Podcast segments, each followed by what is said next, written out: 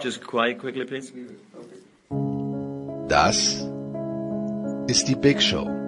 Das mahnende Beispiel für in Wort und Ton gegossene Ineffizienz auf sportradio360.de. Viel Aufwand, kein Ertrag.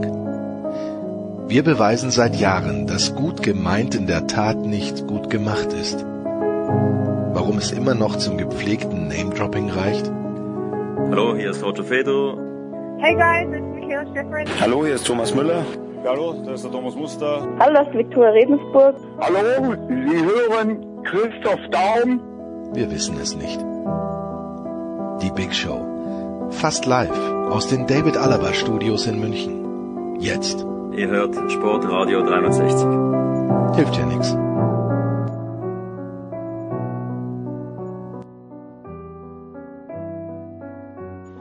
Big Show 421 bei Sportradio 360. Der Producer ist in New York damit beschäftigt, Dominik Thiem und Angelique Kerber wieder zum Flughafen zu fahren. Deshalb übernehmen in der Zwischenzeit die Außenstudios weiter wieder für Fußball, Football und vieles mehr. Und wir fangen an mit Fußball und äh, wollen heute, nachdem wir letzte Woche ein bisschen Bayernlastig waren, diese Woche ein bisschen BVB-lastig werden. Deshalb haben wir in der Leitung zum einen den Publizisten Frank Pflege. Hallo Frank. Hallo, grüß euch. Dann äh, von der Funke Mediengruppe für den BVB unter anderem zuständig Sebastian Wessling. Hallo Sebastian. Hallo.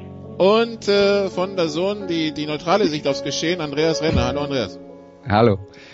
Frank, äh, 3 zu 1 Sieg gegen Köln, aber das äh, war nicht so souverän, wie sich einige vielleicht erhofft hatten. Was hast du aus diesem Spiel mitgenommen? Ähm, die Erkenntnis, dass die erste Halbzeit grausam war. Das war, oh, also ich habe nicht äh, geglaubt, dass der, dass der BVB zu so einer schlechten Leistung fähig ist wie in den ersten 45 Minuten. Das war wirklich ein Rückfall in die Steinzeit, weil ähm, alles was man sich vorgenommen hatte, ähm, das Spiel anzunehmen, den Gegner, von dem man ahnen konnte, dass er vor allen Dingen über Defensive und über, über Zweikämpfe und über Kampfgeist kommen würde, ähm, anzunehmen, das alles ist nicht passiert. Ähm, die erste Halbzeit war wirklich unterirdisch. Ähm, man hat hinterher über die Qualität auch von der Bank ähm, dann noch geregelt äh, bekommen. Mit der Einwechslung von Hakimi und, und Brandt ist es ein anderes Spiel geworden. Das äh, ist noch mal gut gegangen, ähm, aber das wird nicht immer gut gehen. Wenn die Gegner stärker werden, ähm, wird man mit der Einstellung ähm, dann auch Spiele nicht mehr gedreht, gedreht bekommen. Das, äh, das war schlecht, muss man einfach sagen. Sebastian, was war, für dich, was war für dich die Ursache der, der ersten Halbzeit, dass sie so gelaufen ist, wie sie gelaufen ist? Äh, ja, schwer zu sagen für mich, weil also was man beobachten konnte, ist, dass Borussia Dortmund überhaupt nicht zurechtgekommen ist mit dem Kölner Pressing, was ja, wie Frank äh, sagte, absolut zu erwarten war eigentlich. Und das, obwohl man ja zwei sehr spielstarke Innenverteidiger hat, in Hummels und Akanji und auch äh, zwei sehr passivere Mittelfeldspieler, aber irgendwie hat man das yes. überhaupt nicht auf die Kette gekriegt, im nötigen Tempo ähm, die Kölner Linien zu überspielen. So, wir, wir haben heute ein paar technische Probleme per Skype, nicht wundern. Also Frank war auch kurz weg, nachdem der Sebastian eben kurz weg war. Jetzt haben wir alle wieder eine Leitung. Andreas, du hältst dich fest, ja? Ja, ja, also im Moment, äh, im Moment habe ich auch nicht vor, rauszufliegen. Aber wer weiß, was Skype mit mir macht. Andreas, was hast du von diesem, äh, von diesem Spiel von Dortmund in Köln mitbekommen und mitgenommen? Du, ich habe es äh, in voller Länge gesehen, weil ich die Zusammenfassung für The Zone gemacht Das habe. stimmt, Insofern, ja. äh, Das habe ich verdrängt, sorry. ähm, ich, ich, ich bin da auf dem Laufenden. ähm, ja, der, die Kollegen haben ja schon gesagt, der, der entscheidende Punkt war, dass äh, Köln in der äh, ersten Halbzeit äh, mit seiner Intensität Dortmund sicher überrascht hat. Äh, da kann man dann sagen, als äh, Titelanwärter darf man sich äh, solche Phasen dann vielleicht nicht erlauben. Ich würde jetzt dann trotzdem ähm, es stimmt, sie haben es dann mit der individuellen Qualität von der Bank gemacht, aber dass man die individuelle Qualität hat, um sowas von der Bank aus nochmal zu regeln, das ist ja jetzt dann auch auch eine gute Nachricht. Ja? äh, ob man es äh, jede Woche so weit kommen lassen sollte und äh, ob das gegen andere Gegner vielleicht dann irgendwann mal ins Auge geht, steht auf einem anderen Blatt Papier, das ist eh klar.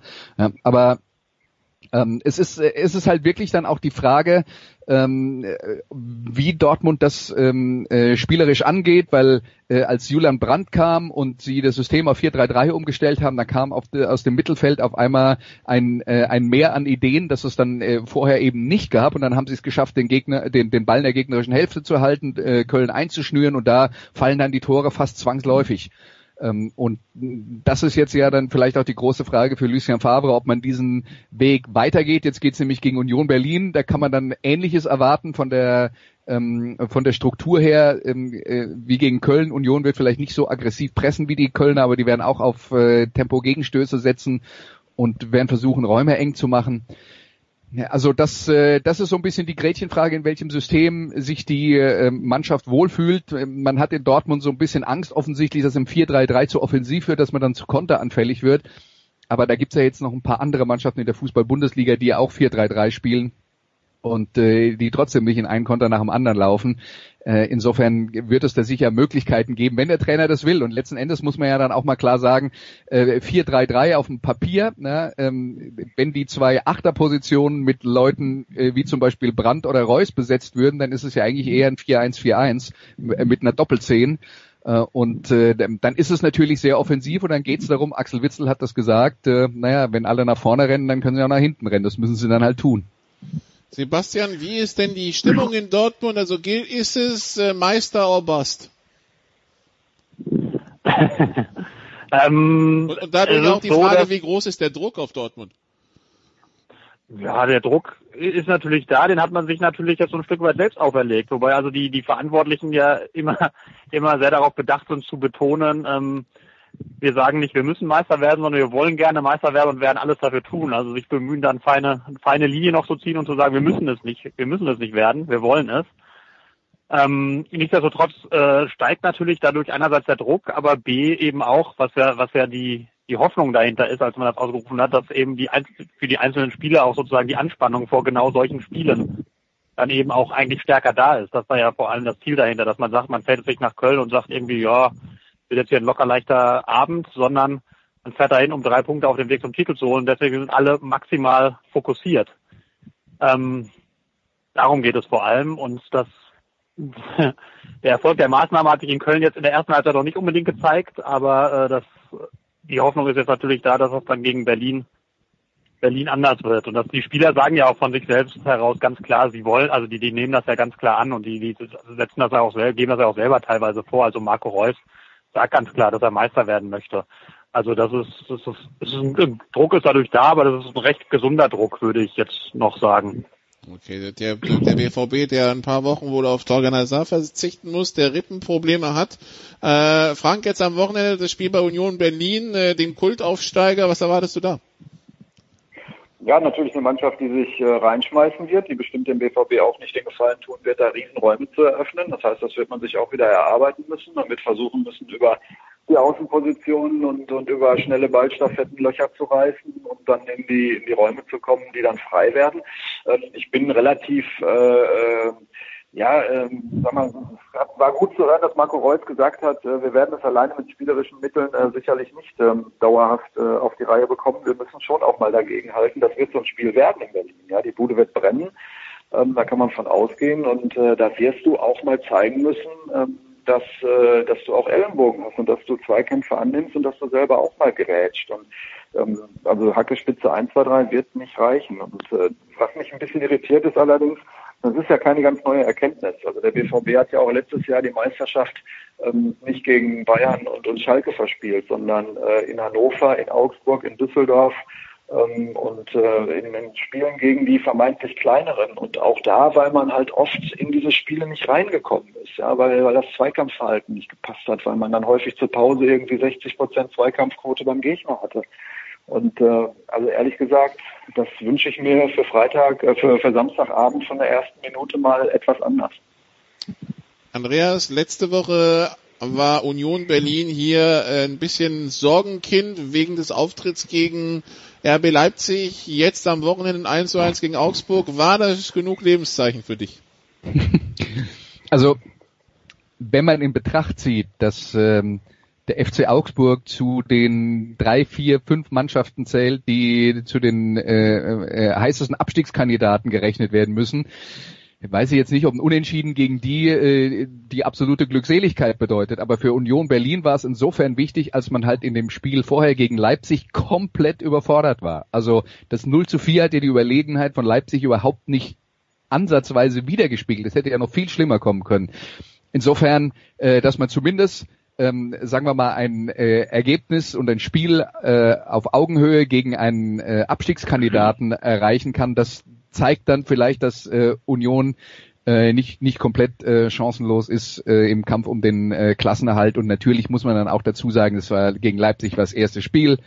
Ähm, die Gewöhnung an die an die Liga wird äh, wird eine Weile dauern, aber es gibt halt auch Aufsteiger, die äh, die kommen dann hoch und im ersten Spiel trägt sie die Euphorie so weit, dass sie ein unerwartet gutes Ergebnis erzielen. Das hat halt bei Union nicht geklappt. Die müssen das halt jetzt äh, Schritt für Schritt versuchen, sich da an die Liga anzupassen vor dem Spiel. Ja, und Leipzig ist dann einfach auch ein bockstarker Gegner. Also das ist ja auch, ist ja jetzt auch, äh, hat man, hat man ja auch gegen Frankfurt dann gesehen. Das ist einfach eine unfassbar gute Mannschaft derzeit ist, die in guter Form ist, die jetzt auch einen sehr guten Trainer hat. Das ist natürlich eine denkbar undankbare Aufgabe für so einen Aufsteiger. Genau, also das, äh, das wird sich ja so zeigen, wie es dann läuft am Samstag 18.30 Uhr, das Topspiel des Spieltages, also Union Berlin gegen Dortmund. Dortmund, die vor dem Spiel noch äh, sich dann anschauen werden, wen sie heute Abend in der Champions League zugelost bekommen. Äh, und dann ab September geht dann der Tanz auf allen Hochzeiten erst richtig los. Äh, Frank, wenn man sich dann den äh, direkten Nachbarn anschaut aus Gelsenkirchen und sein Spiel gegen Bayern München und die zwei strittigen Situationen rund um den äh, rund um den Videoassistenten, äh, wie nimmt das der Dortmunder Fan wahr? Weil ich meine, ich denke mir, der Dortmunder Fan kann weder mit Schalke noch mit Bayern was anfangen und denkt sich null Punkte für beide wären ein gerechtes Ergebnis für dieses Spiel. Äh, was hast du? Aber wenn sowas passiert, was nimmst du daraus mit? Du hast alles gesagt eigentlich. Nein, äh, Spaß beiseite. Also es kann kein Fußballfan jetzt, jetzt völlig äh, unabhängig davon, äh, mit wem du sympathisierst oder nicht, gefallen, wenn die Handspielregel so unterschiedlich ausgelegt wird, ähm, wie sie seit Monaten ausgelegt wird. Jetzt hat man da nochmal dran geschraubt und war guter Hoffnung, dass man in der neuen Saison da irgendwie etwas äh, objektivere Maßstäbe an den Tag legen wird.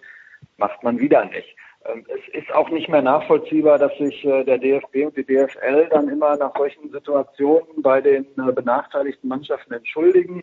Ähm, nach dem Supercup äh, hat man sich dafür entschuldigt, dass Kimmich nicht nachträglich vom Platz geflogen ist nach Ansicht des Videobeweises. Jetzt entschuldigt man sich dafür, dass man Schalke benachteiligt hat. Das kann es doch nicht wirklich sein. Und die Situation, mindestens mal die mit Peresic, ähm, die kann im Keller in Köln nicht so beurteilt werden, dass man nicht zumindest dem Schiedsrichter sagt, komm mal bitte an den Spielfeld ran, guck dir das Ding bitte selber nochmal auf dem Bildschirm an und dann kannst du entscheiden, ob du dann Elfmeter gibst oder nicht. Nicht mal das ist passiert und das kann ich nicht nachvollziehen. Das ist mir völlig schleierhaft. Also dann also, schafft man diesen Videobeweis wirklich lieber wieder ab. Nein, äh, also das, das ist genau der Punkt äh, bei der bei der Schlussfolgerung, sorry, mit der ich ähm, mit der ich ein Problem habe. Wir haben kein Videobeweisproblem, beziehungsweise wir haben ein paar Videobeweisprobleme, zum Beispiel bei dieser Kimmich-Szene, da bin ich bei dir, das hätte anders laufen müssen. Aber äh, insgesamt haben wir ein Handspielregelproblem. Das ist das Problem. Und das bleibt dann, das wird auf den Videoschiedsrichter äh, projiziert der Haken ist, dass die Regel mit der Regel viel zu oft Schindluder getrieben wurde und für mich persönlich sind die Anpassungen in der Regel ähm, sind äh, ergeben keinen Sinn. Mit denen habe ich ein ernsthaftes Problem, weil ich finde, dass die Handspielregel in den Jahren vorher eigentlich äh, relativ sinnvoll ausgelegt und interpretiert wurde und dass man da jetzt wieder dran rumgeschraubt hat, war einfach totaler Stuss. Ähm, was wir haben, ist bei den Schiedsrichtern eben auch eine Verunsicherung darüber, was ist jetzt noch Handspiel, was ist nicht Handspiel, was ist eine klare Fehlentscheidung, was ist keine klare Fehlentscheidung. Und äh, wir werden da immer Graubereiche haben. Und was wir halt auch haben, und das lässt sich auch über den Videoschiedsrichter nicht hundertprozentig lösen, ist, wir werden auch beim Videoschiedsrichter Fehler haben. Das wird passieren, selbst wenn der im Kölner Keller sitzt und nicht den Druck hat, äh, live im Stadion zu sein. Auch da werden Fehler passieren, weil die unter Zeitdruck arbeiten, weil die sagen, wir müssen uns jetzt hier schnell entscheiden. Ist das klar, ist das nicht klar? Auch da gibt's als Messenspielraum, auch da gibt's Grauzonen, da liegt man dann vielleicht auch mal daneben. Trotzdem bleibt unterm Strich, dass über den Videobeweis die meisten Szenen, die darüber überprüft werden, eben richtig entschieden werden. Wir diskutieren nur immer stundenlang über die paar Fehler, die dabei passieren. Und das ja, ist, wobei man da, das, ist, das ist ein, Teil, ein, ein Teil des Problems, an dem wir schuld sind. Wobei man da, glaube ich, an der Stelle auch zwischen den Szenen differenzieren muss. Also wenn es in diesem Spiel nur die Szene gegeben hätte mit Pavard, dann könnten, glaube ich, alle damit leben, zu sagen, gut, das ist ein Abwägungsfall, der hat jetzt, der ist mit dem Rücken zum Ball, der ist in einem Luftzweikampf, da kann ich verstehen, dass der Arm da oben ist, der kriegt ihn von hinten dran geköpft, dann drüber fertig. Aber die Perisic-Szene ist ja nach allen gängigen Kriterien, wie wir sie vorher hatten und wie wir sie auch jetzt eigentlich haben, ein Handspiel. Also das ist, da fehlt mir tatsächlich komplett der Graubereich und dass dann nicht mal wenigstens die Empfehlung an den Schiedsrichter kommt, Naja, äh, also in die Review Area zu gehen. Das finde ich ist ein eklatanter Fehler und den, den finde ich schwer zu erklären. Ich bin ansonsten immer dabei ja zu sagen, was Handspiel ist ein. Graubereich. Handspiel, aber in dem Fall war da wenig Grau und eigentlich sehr viel Schwarz und Weiß. in, in dem Fall, Kommt jetzt noch was anderes dazu. Hm? Ja, mach erst. Was diese Perisic-Szene angeht, der steht in der Mauer, der springt hoch. Es ist normal, dass er, wenn er in der Mauer steht und hochspringt, dass der Arm nicht äh, direkt äh, am Körper anliegt. Der Arm geht tatsächlich Richtung Ball, deswegen würde ich, äh, würde ich dir zustimmen, dass ich in diesem Fall auch Elfmeter gegeben hätte. Ja, aber der Arm war jetzt auch nicht so ewig weit vom Körper entfernt, dass du jetzt sagen kannst, ähm, äh, dass du es nicht so interpretieren kannst, dass du sagst, das war jetzt einfach ein Teil der äh, der der der Sprungbewegung. Insofern, da gibt's sehr wohl einen Graubereich, würde ich sagen, aber in meiner Interpretation der Szene wäre auch, dass es 70 Prozent, 80 Prozent Elfmeter, deswegen hätte man ihn geben sollen. Nur zu sagen, da gibt's überhaupt keine Diskussionsgrundlage, das glaube ich, das stimmt einfach nicht. Wir machen es uns da immer zu leicht mit, das ist klar, das ist nicht klar, ne? so, das ist nicht viel so arg klar im Fußball. Sorry, Das Frank. Ganze wird ja noch dadurch verschärft seit der, seit der aktuellen Saison, finde ich, dadurch, dass du im, im, bei defensiven Aktionen hast du nach wie vor jetzt diese Diskussion, wie bei der Perisic-Aktion, also geht der, der, ist es eine Absicht, geht der Ball, äh, geht der Arm zum Ball, ist es eine aktive Bewegung etc. Bei der offensiven ähm, Aktion, beim offensiven Handspiel hast du es ja seit der neuen Saison nicht mehr. Kuriose Szene am letzten Wochenende bei Hoffenheim gegen Bremen. Bremer Spieler im 5-Meter-Raum ähm, schießt äh, den, den Gegenspieler an, von dem prallt aus 20 Zentimeter Entfernung der Ball nochmal äh, zurück ähm, an, zum Torschützen, an dessen Arm, fällt ihm vor die Füße, der schießt ins Tor, Tor zählt nicht.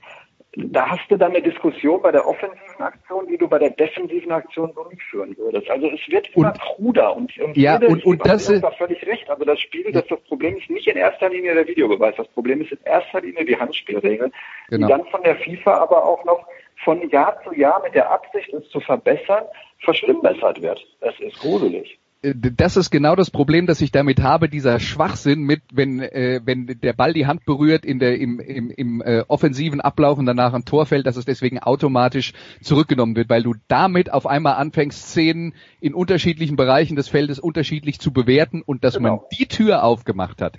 Das ist, das ist aus meiner Sicht der große Kardinalfehler und damit habe ich auch das größte Problem bei der neuen Interpretation der Handregel. Das ist nämlich für mich kompletter Schwachsinn. Da würden wir dann auch drüber reden, ähm, ähm, dass, dass wir dann Foulspieler auf einmal im Mittelfeld und im Strafraum unterschiedlich bewerten und so weiter und so fort. Damit darf man gar nicht erst anfangen. Jetzt sind alle ruhig. Ich bin überrascht. Gut, ich dachte, ich dachte, es geht jetzt noch weiter, aber anscheinend sind sich ja alle einig. Ähm, ja, Sebastian, ähm, wir würden jetzt quasi den zweiten Teil ohne dich weitermachen. Was ist denn, äh, was ist denn das halt am Wochenende? Geht's, geht's äh, an die alte Försterei? Es geht an die alte Försterei, worauf ich mich sehr freue. Das Stadion habe ich tatsächlich noch nicht äh, im Spielbetrieb erlebt. Und da bin ich sehr gespannt. Gut, dann äh, danke Sebastian äh, soweit und sorry für die technischen Probleme. Wir machen eine kurze Pause und dann geht's weiter mit Fußball hier in der Big Show. Bis gleich.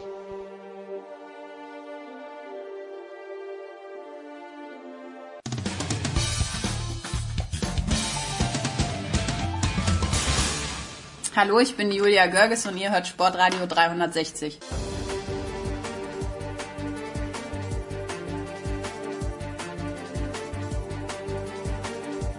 Big Show 421. Wir sind immer noch beim Fußball. Fußball in der Big Show wird Ihnen präsentiert von Bet365. Heute noch ein Konto eröffnen und bis zu 100 Euro Einzahlungsbonus bekommen. Ähm, ein Team, über das äh, ich jetzt viel Lob gelesen habe, besonders für die erste Halbzeit, dass sie letztes Wo die sie letztes Wochenende äh, gespielt haben äh, gegen ähm, nach, äh, also es ist Leverkusen gegen Paderborn, genau, ähm, ist Bayern 04 Leverkusen, Andreas. Ähm, natürlich, alles redet über, über Bayern, alles redet über den BVB. Leverkusen ähm, trotzdem also ein gut, äh, also ein gut anzuschauendes Fußballteam und das ist übrigens nicht die Paderborn gewesen, sondern Düsseldorf. Entschuldigung, ich bin in der Zeile verrutscht. Das Paderborn war die Woche vorher. Paderborn war die Woche vorher, genau. Ja, ja äh, du, das mag sein. Äh, ich würde da ein bisschen auf die Euphoriebremse treten wollen, einfach deswegen, weil ich mich erinnere, dass noch zwei Wochen vorher äh, die große Diskussion geführt wurde, ob diese offensive Herangehensweise unter Peter Bosch jetzt dann in äh, Leverkusen funktioniert, weil sie in der Vorbereitung nicht so richtig super lief.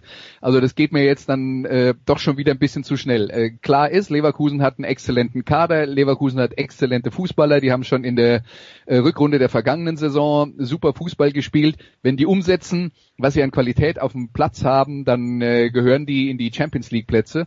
Und ähm, dann wird halt die Frage sein, ob die äh, Mannschaft das äh, konstant kann, denn wir haben ja, ich habe es eben schon gesagt, exzellente Fußballer haben sie schon sehr lange. Bei denen hat immer an dem gehakt, wo es beim BVB in der Rückrunde der vergangenen Saison auch ein bisschen gehakt hat, nämlich die Spiele, die man gewinnen muss, auf dem Papier auch tatsächlich zu gewinnen. Ähm, die sind gut genug, um, um äh, Bayern München, um Borussia Dortmund und allen anderen Leipzig oder wer sonst noch da vorne mit dabei ist, um denen ernsthaft Probleme zu bereiten. Aber um am Ende der Saison vorne zu äh, landen, braucht man die Konstanz und das bedeutet, man muss die Kleinen alle konstant schlagen. Und das hat Leverkusen in den letzten Jahren zu selten geschafft. Und das wird jetzt in dieser Saison die Herausforderung sein. Wie schaut? Ja, uns fehlt vielleicht auch ein bisschen dann diese, diese ja häufig zitierte Breite im Kader, die äh, Bayern und, und der BVB sicherlich den Leverkusen an voraus haben. Also wenn man sich mal anschaut, in Leverkusen, wenn alle fit sind, was sie so als erste äh, 11, 12, 13 auf den Rasen bringen, das ist schon klasse. Ähm, aber dahinter fehlt dann vielleicht tatsächlich ein bisschen Substanz auf die Saison gesehen, um äh, das dann ganz oben mitspielen zu können. Ähm, darüber hinaus glaube ich auch einfach, dass das System Bosch ähm, doch relativ anfällig in der Defensive ist und Leverkusen wird immer mal wieder ein Spiel äh, dabei haben, wo sie zwei, drei Gegentore kriegen. Das könnte dann gegen den einen oder anderen Gegner vielleicht ein bisschen zu viel sein. Ich bin gespannt jetzt nach der Winter, äh, nach der Winterpause, sage ich schon, nach der Länderspielpause ähm, muss ja Leverkusen nach Dortmund. Ähm, da wird man Fingerzeige kriegen auf beiden Seiten. Ähm, wie weit und wie gut äh, die beiden Mannschaften sind. Da bin ich ziemlich sicher. Wie, wie schaut denn der, der BVB-Fan auf Peter Bosch, Frank? Auch relativ emotionslos, ehrlich gesagt. Also niemand äh, hier in Dortmund ist irgendwie Peter Bosch-Gram oder so. Das war, hat halt einfach nicht so gut funktioniert. Das hatte aber weniger mit Peter Bosch zu tun. Das war auch eine Phase, als äh, große personelle und Verletzungsprobleme da waren. Und er hat halt seinen Fußball, den er, den er spielen lassen will, hier in Dortmund mit dem Personal irgendwie nicht realisiert bekommen. Das hat, ist nicht gut gegangen. Aber das, ich glaube, hier gibt es keinen, der ihm nicht auch Erfolg gönnt. Hm. Und man muss ja auch dazu sagen, es hat mit Peter Bosch in Dortmund in dem Jahr nicht funktioniert. Ähm, bei allen anderen Versuchen hat es auch nicht so richtig funktioniert. Also es war einfach ein gebrauchtes Jahr, genau. dieses eine in Dortmund. Ja. Ja. Definitiv. Am Freitagabend, äh, Andreas, erwartet uns das Spiel Borussia München-Gladbach gegen RB Leipzig. Die Gladbacher, die erstmal 0-0 gegen Schalke gespielt haben, dann jetzt 3-1 in Mainz gewonnen haben. Äh, Leipzig bisher beide Spiele gewonnen, dominant gegen Union, das haben wir ja schon gesagt, und jetzt am Wochenende 2 zu 1 gegen die Eintracht. Timo Werner hat verlängert. Äh, was können wir uns von diesem Freitagsspiel erwarten? Ja, das wird der Pressing Bowl, ja. Das wird viele Zweikämpfe im Mittelfeld, viel Umschaltspiel. Möglicherweise, wenn beide Mannschaften so extrem pressen, wie äh, diese beiden das äh, wollen und sollen, wird's halt auch ein bisschen, wird's halt auch ein bisschen chaotisch. Ne? Also der wird's äh, äh, der wird's äh, ordentlich zur Sache gehen und ähm, ich habe dann auch immer den Eindruck, wenn, wenn so zwei extreme Pressing-Mannschaften gegeneinander spielen und das dann auch halbwegs erfolgreich betreiben, dann ist auch sehr schwer zu, berech zu äh, vorauszusehen, was dann passiert, weil durch diese Zweikämpfe, da kommen Querschläger im Mittelfeld und auf einmal wird dann schnell umgeschaltet. Also äh, das, das wird auf jeden Fall ein interessantes Spiel. Ich könnte mir aber auch vorstellen, dass es fußballerisch gar nicht so schön anzusehen ist, obwohl beide Mannschaften dieses Potenzial haben. Aber dadurch, dass ja ein Zweikampf den nächsten jagt, ähm, werden wir halt äh, vermutlich auch ziemlich viel Chaos auf dem Fußballplatz sehen. Also. Kann aber auch ein 3-3 werden, glaube ich. Ja, ja, absolut. Oder oder 0-0, weil keiner irgendwie. Ja, ja, ja, ja da, ist, da ist tatsächlich alles drin. Da ist also alles drin. Dann bleiben wir in Nordrhein-Westfalen und äh, nicht allzu weit Dortmund. Wir gehen zwar eine Liga runter, aber gehen nach Bochum, Frank. Ähm, Robin Dutt, äh, man, man hat sich jetzt äh, auf Bochumer Seite von ihm getrennt. Die Mitteilung des Vereins ist äh, interessant zu liegen, ist interessant zu lesen, weil anscheinend äh, hat äh, Dutt ja jetzt äh, nach dem Spiel am Wochenende, nach dem 3 zu 3 gegen Wien Wiesbaden, sich selbst in Frage gestellt. Daraufhin hätte man Robin Dutt äh, quasi zu einem persönlichen Gespräch am Montag eingeladen, wo er nie erschienen ist. Und dann hätte man ihn mit sofortiger Wirkung beurlaubt. Äh, was ist da los in Bochum? Ja, kann ich nicht beurteilen, äh, um, um, der, äh, um da tatsächlich äh, ich weiß Bochum ist ein komischer Verein. Also ich eier da auch rum an der Stelle, ich verstehe die seit Jahren nicht mehr. Ähm, die haben ähm, eigentlich ja vor der Saison ähm, sind sie so zum erweiterten Kreis der, der ambitionierten Mannschaften in der zweiten Liga gezählt worden. Hin und wieder fiel auch mal der Begriff Geheimfavorit. Ähm, eigentlich schien es mit Bochum und Robin Dutt richtig gut zu funktionieren. Letzte Saison ähm, war unterm Strich eher positiv. Also man hatte sogar einige Spieltage vor Schluss noch die Möglichkeit, oben im Titelkampf nochmal einzugreifen und, und war von daher ja auch sehr optimistisch, was die neue Saison angeht. Dann sind drei Spieltage oder vier Spieltage ins Land gegangen und plötzlich bist du vor einer Situation, wo du das Gefühl hast, da ist ja irgendwie alles zerrüttet. Also ich kann mir da keinen richtigen äh, Reim drauf machen. Ähm, auch nicht, warum Robin Dutt nach dem Spiel aus einer Enttäuschung heraus über die erste Halbzeit äh, die man nachvollziehen kann, aber warum man dann mit so einer Ankündigung quasi in die Öffentlichkeit geht, zu sagen, jetzt hinterfrage ich hier mal alles und vor allen Dingen auch mich selbst und äh, wenn man mich hier nicht mehr will, dann soll man mir das nur sagen, dann gehe ich auch gerne. Total schräge Nummer, ich weiß es nicht. Andreas, was ich aus verschiedenen Jahren Big Show mitgenommen habe, im Kontakt mit verschiedenen Personen, die mit Robin Dutt zu tun hatten, erscheint nicht die einfachste Persönlichkeit zu sein.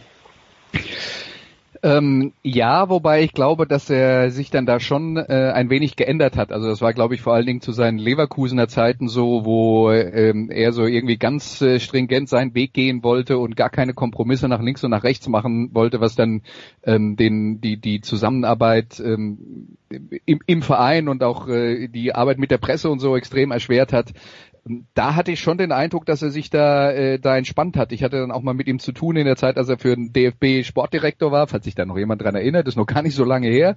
Ja, da hat er auch einen ganz äh, äh entspannten Eindruck gemacht in der Situation.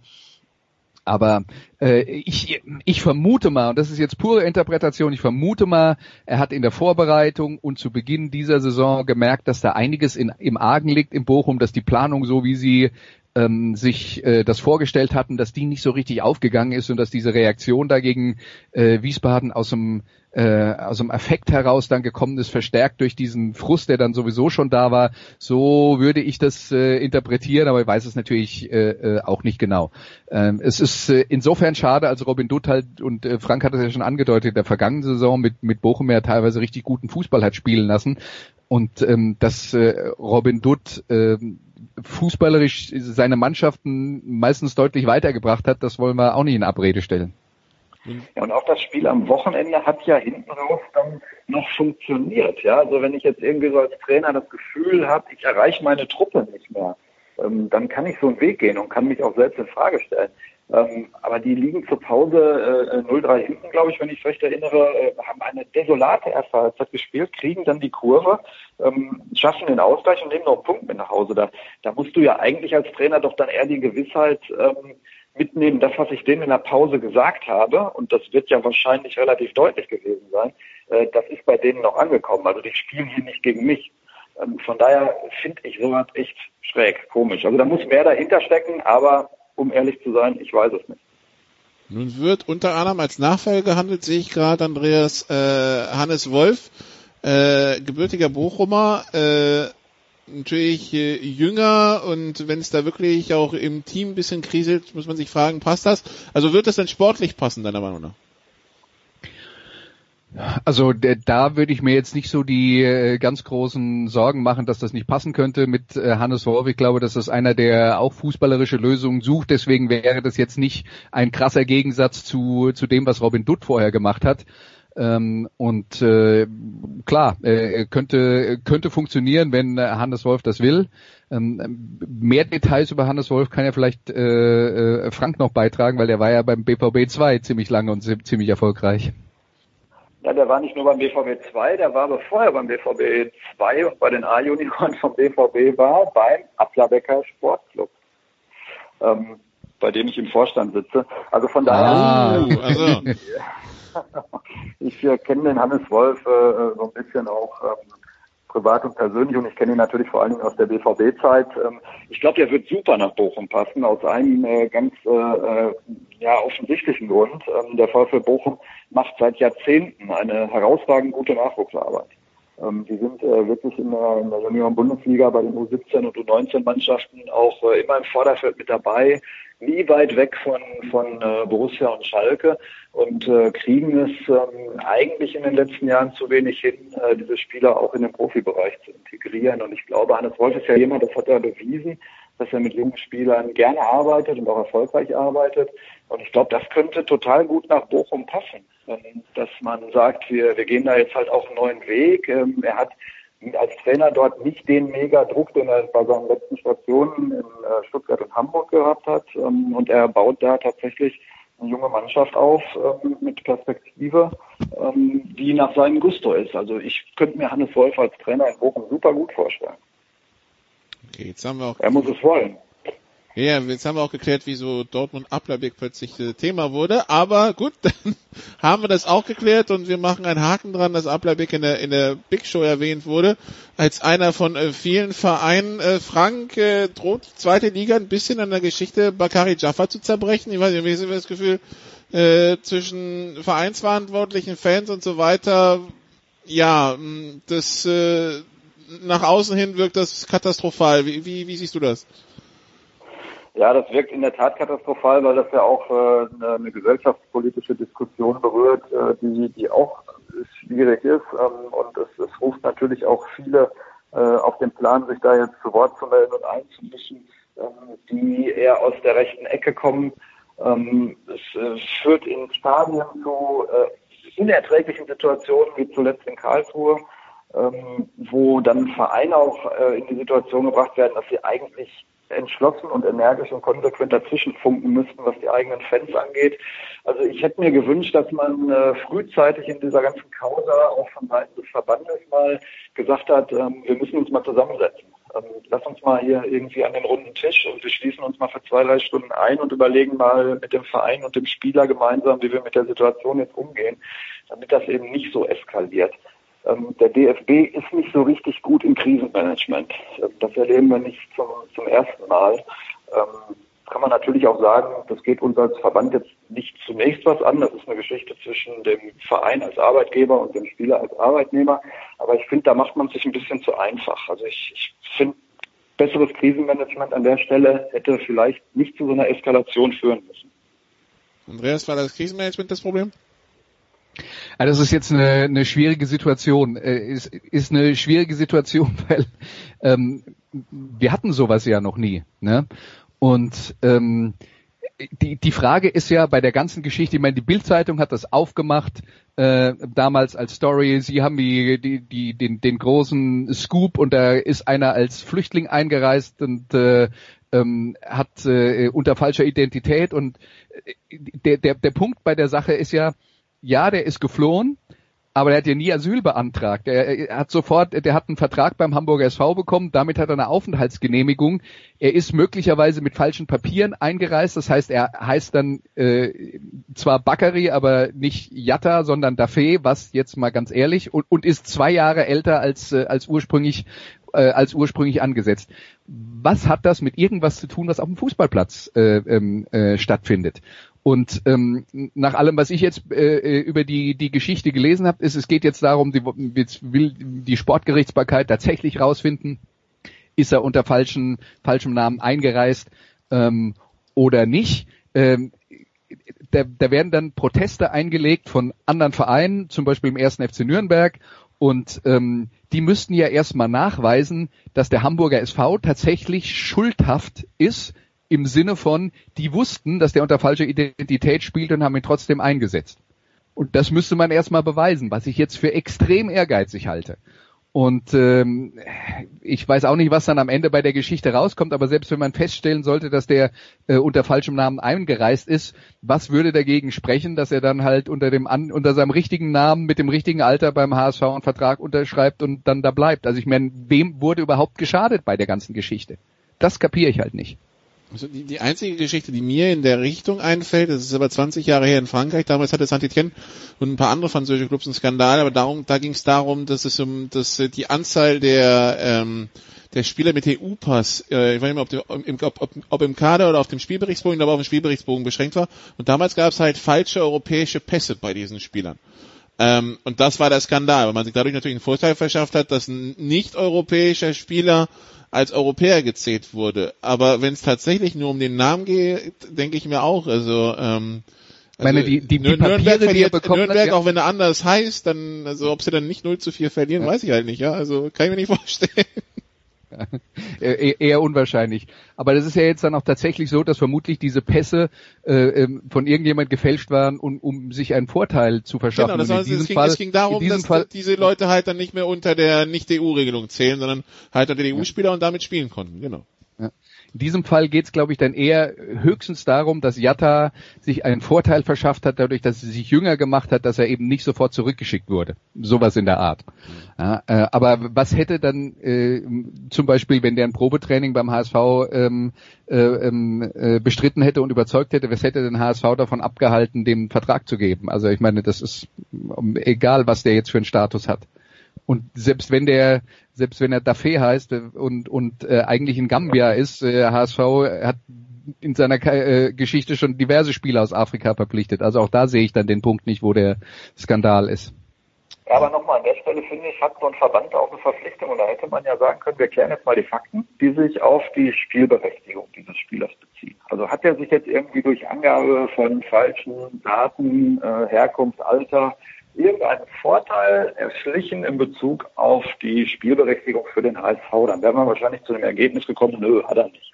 Und äh, dann hätte man sagen können, okay, und alles andere ist eine Geschichte, die muss jetzt zwischen den äh, ja, Behörden und, und, und der Justiz geklärt werden. Dann geht es dann aber eher um, um Sachen wie Aufenthaltsgenehmigung. Also darf der überhaupt hier sein oder so. Ähm, oder muss der in die Heimat zurückgeschickt werden. Aber das hat mit der Spielberechtigung nichts zu tun. Und dann hätte man vielleicht diese, diese Karre, ähm, was das Sportliche angeht, ähm, vom Eis kriegen können, bevor es überhaupt irgendwie besonders rutschig geworden wäre. Tja, also die, die Geschichte wird uns, so steht zu fürchten, noch ein bisschen länger beschäftigen, wobei äh, unter anderem ja zum Beispiel St. Pauli gesagt hat, sie werden im Fall der Fälle nicht Einspruch einlegen, aber im Augenblick äh, sind die sind die Teams ja fröhlich dabei und äh, ja auch das äh, im Augenblick zerreißt so ein bisschen im Augenblick das das ganze Gefüge. Ähm, eine Sache habe ich würde noch. bei St. Pauli, würde bei St. Pauli auch ehrlich gesagt überhaupt nicht zur Gesamthaltung des Vereins ähm, passen. Ja, da, also selbst wenn es jetzt der HSV ist, da kannst du nicht sagen, jetzt äh, kippen wir mal alles, was wir Genau. so an Werten haben und was wir im Alltag so vorleben, ähm, kippen wir jetzt mal über Bord, weil es der HSV ist und äh, treten da auch unter Protest an. Das geht nicht. Dann bist du ja komplett unglaubwürdig. Ja, wo, wobei Bochum hat mich tatsächlich überrascht, aber ja. Ja.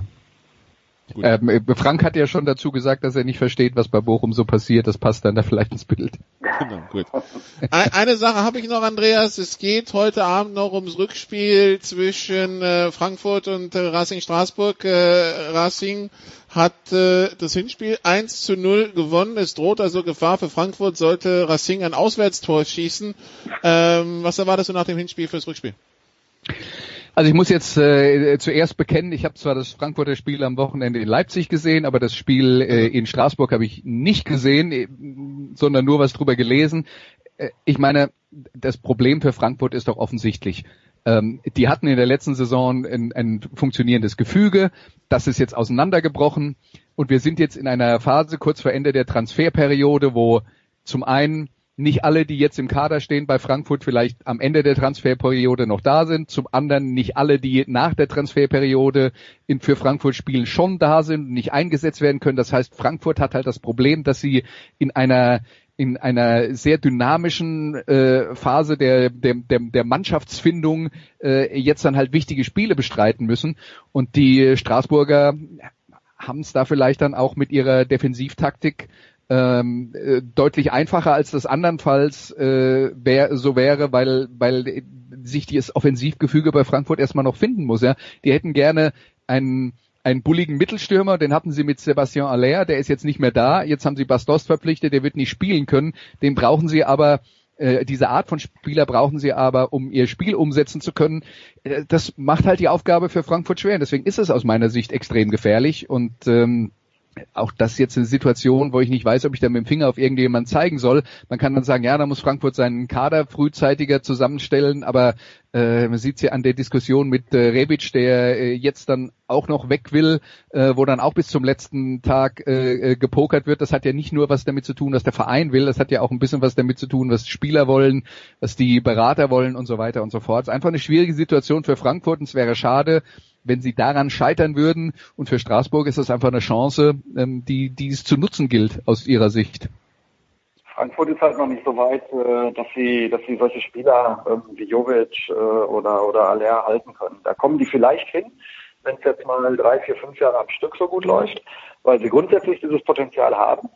Ähm, aber dass, dass, äh, dass die auseinanderfallen würden, ein Stück weit nach der letzten Saison, auf die ganz Europa natürlich auch geguckt hat, weil sie in der Europa League weit gekommen sind, weil sie mit ihrer Europa League Performance natürlich auch äh, Aufmerksamkeit auf sich gezogen haben. Ähm, das war ja klar. Und da sind Spieler dabei gewesen, die einfach mega interessant für andere Vereine ähm, waren. Ich wünsche mir Frankfurt in der Europa League, ganz ehrlich. Ich habe äh, keine besonderen Emotionen für Eintracht Frankfurt, aber ich habe äh, ein Fable für, für Fankultur und ein Fable für Emotionen im Fußball. Und ähm, wenn Straßburg weiterkommt und dann in der Gruppenphase gegen Liv oder Novosibirsk oder so spielt, sind 5000 im Stadion. Und wenn Frankfurt gegen Novosibirsk spielt, sind 50.000 im Stadion. Und das hat einfach Spaß gemacht letzte Saison und das hätte ich gern wieder.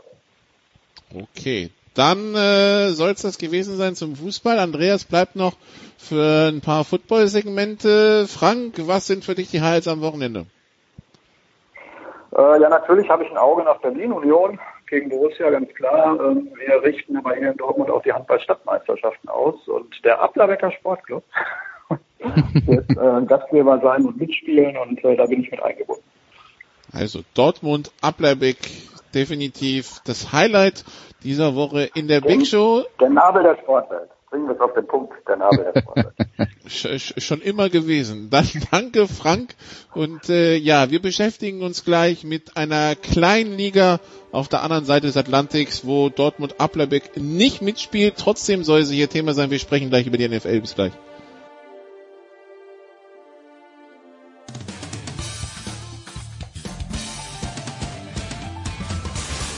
Hallo, hier ist Marc Girardelli und ihr hört Sportradio 360.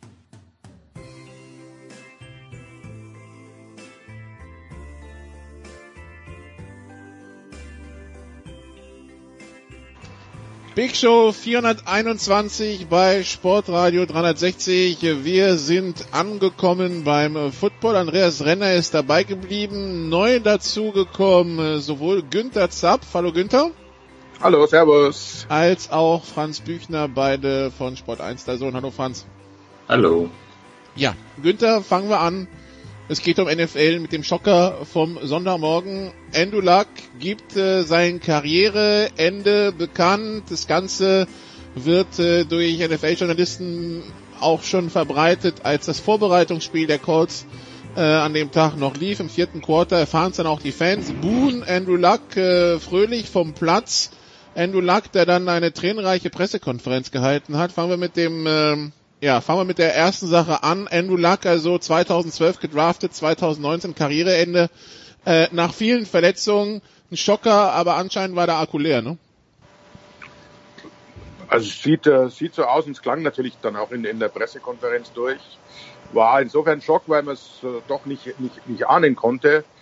Äh, die, diese äh, neue Verletzung jetzt, ob es jetzt Wade ist oder doch Knöchel oder irgendwas am, am, am Knochen unten, das wird sich vielleicht im Nachhinein erst rausstellen, aber das hat er jetzt ja auch schon monatelang und, und irgendwann sagt er auch während der Pressekonferenz hat er halt jeden Tag Schmerzen.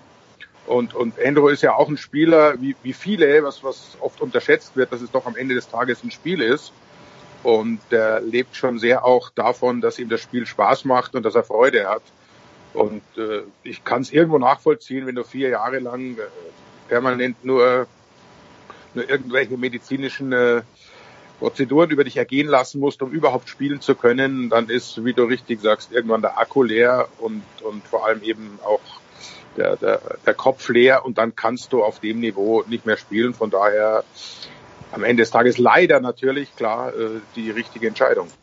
Franz, wir hatten vor ein paar Wochen ja das Thema, als eben diese Gerüchte um diese Verletzung, dass sie vielleicht doch schwerer ist, als alle angenommen haben, äh, hochkamen hier und wir wunderten uns über die Kommunikation der Calls. Äh, zugegeben, an Karriereende habe ich da dann noch nicht gedacht, ging dir wahrscheinlich ähnlich, aber jetzt im Rückblick, natürlich, wenn man sich anschaut, es ist bei Lack wirklich spielen, verletzt sein, Reha, spielen, verletzt sein, Reha, ne? Ja, das ist eigentlich echt schade, weil ich habe da auch kein Geheimnis draus gemacht. Ich war immer ein großer Fan von Andrew Luck. Äh, die Art und Weise, wie er, wie er gespielt hat, was er natürlich dann auch ein bisschen angepasst hat ähm, und das nicht mehr nicht mehr ganz so physisch war, aber ich fand das immer immer fantastisch ähm, und finde das natürlich sehr sehr schade, dass er aufhört. Aber logischerweise ist das äh, seine Entscheidung und wenn er wenn er selber merkt, dass er nicht mehr zu 100 Prozent ähm, da drin ist äh, mit dem Kopf und dem Körper wahrscheinlich sowieso nicht, dann ähm, muss man das natürlich so akzeptieren. Auch wenn es natürlich jetzt äh, vom Zeitpunkt her etwas überraschend kommt. Ähm, ich, ich nehme mal an, so genau weiß man es ja wahrscheinlich wieder nicht, dass er äh, zumindest seine Pläne schon etwas äh, früher den, den Verein mitgeteilt hat, denn äh, sonst wäre der Zeitpunkt wirklich sehr, sehr schlecht gewählt. Aber alle anderen wussten es nicht. Ich habe auch irgendwann mal jetzt im Laufe dieser Vorbereitung mal in so ein Preseason-Spiel reingeschaut, der, der Colts und die Kommentatoren von Colts TV, die waren da auch sehr optimistisch noch, was, was Andrew Luck angeht. Der stand zwar in so halb zivil an der Seitenlinie, aber er war da und hat irgendwelche Bewegungsabläufe gemacht. Und da dachten sie alle, naja, das sieht doch gar nicht so schlecht aus, der wird wahrscheinlich dann auch bald wieder spielen. Ne? So kann es dann eben mal gehen. Also wie gesagt, ähm, für ihn persönlich ist das äh, wahrscheinlich der logische Schritt, aber für mich als, als äh, Fan, als NFL-Fan sage ich jetzt mal, äh, schade, dass er nicht mehr spielt. Andreas, was wird bleiben von Andrew Luck? Wir erinnern uns vor der Saison, also bevor er gedraftet wurde, äh, der, der wurde ja so hoch gehypt, dass es den, äh, es gab ja den Hashtag Suck for Luck.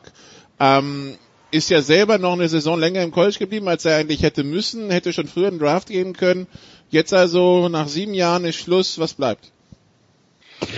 Was bleibt? Also es bleibt, äh, dass äh, in der Zeit, in der er gespielt hat, er einer der besten Quarterbacks der NFL war. Also ähm, wenn er nicht mit äh, Verletzungen zu kämpfen hatte, würde ich jetzt mal sagen, so grob hat er immer in die Top 5 gehört von dem, ähm, äh, ähm, was in der NFL im jeweiligen Jahr auf dem Platz stand. Und er hat die Colts durch einige Jahre geführt, in denen der Kader nicht besonders gut war und sie im Prinzip durch seine individuelle Qualität weit oben gehalten wurden.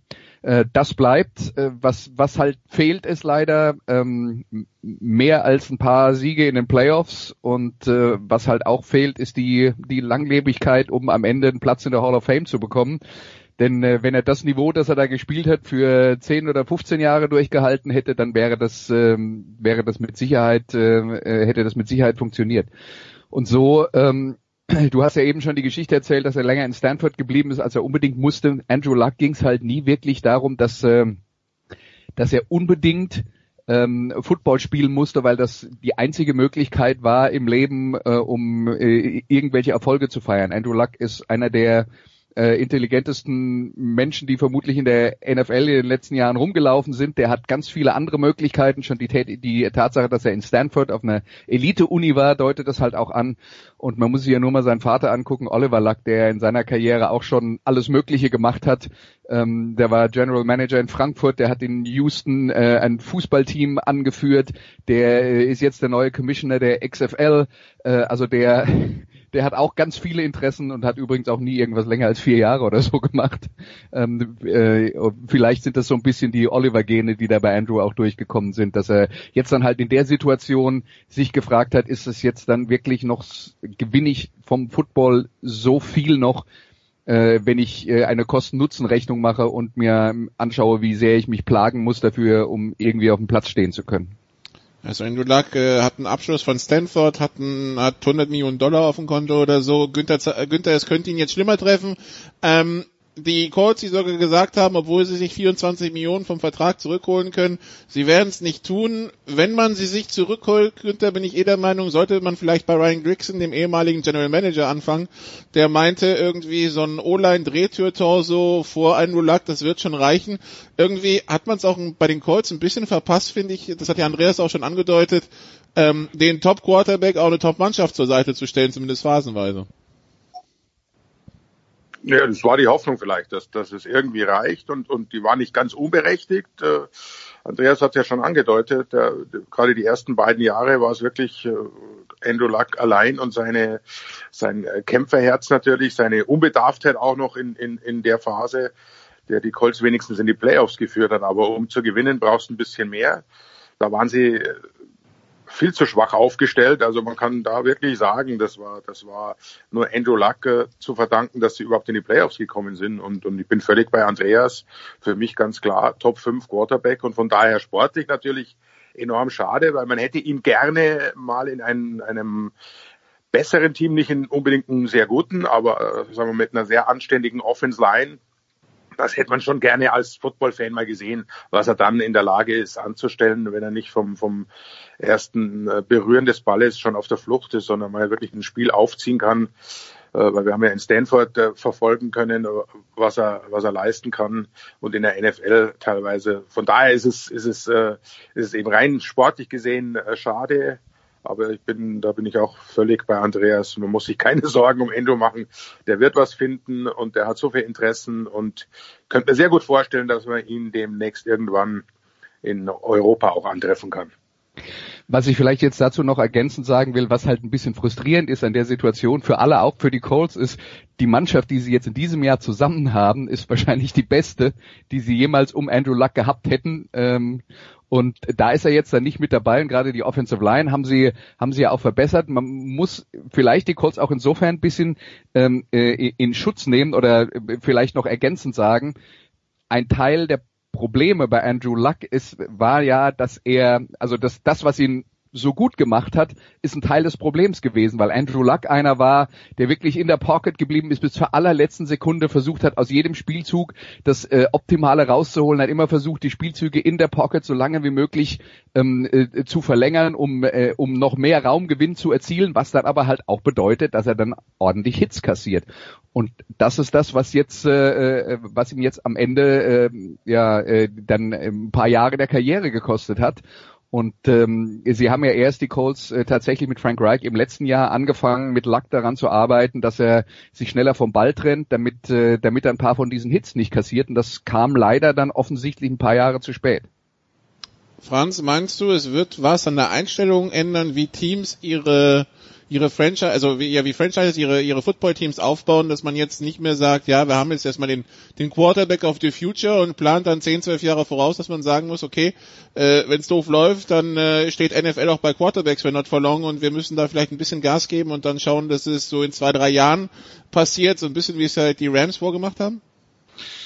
Na gut, du kannst natürlich nie genau wissen, was im Kopf eines, äh, eines Spielers vor sich geht oder was da möglicherweise an, an unerwarteten Verletzungen auftritt.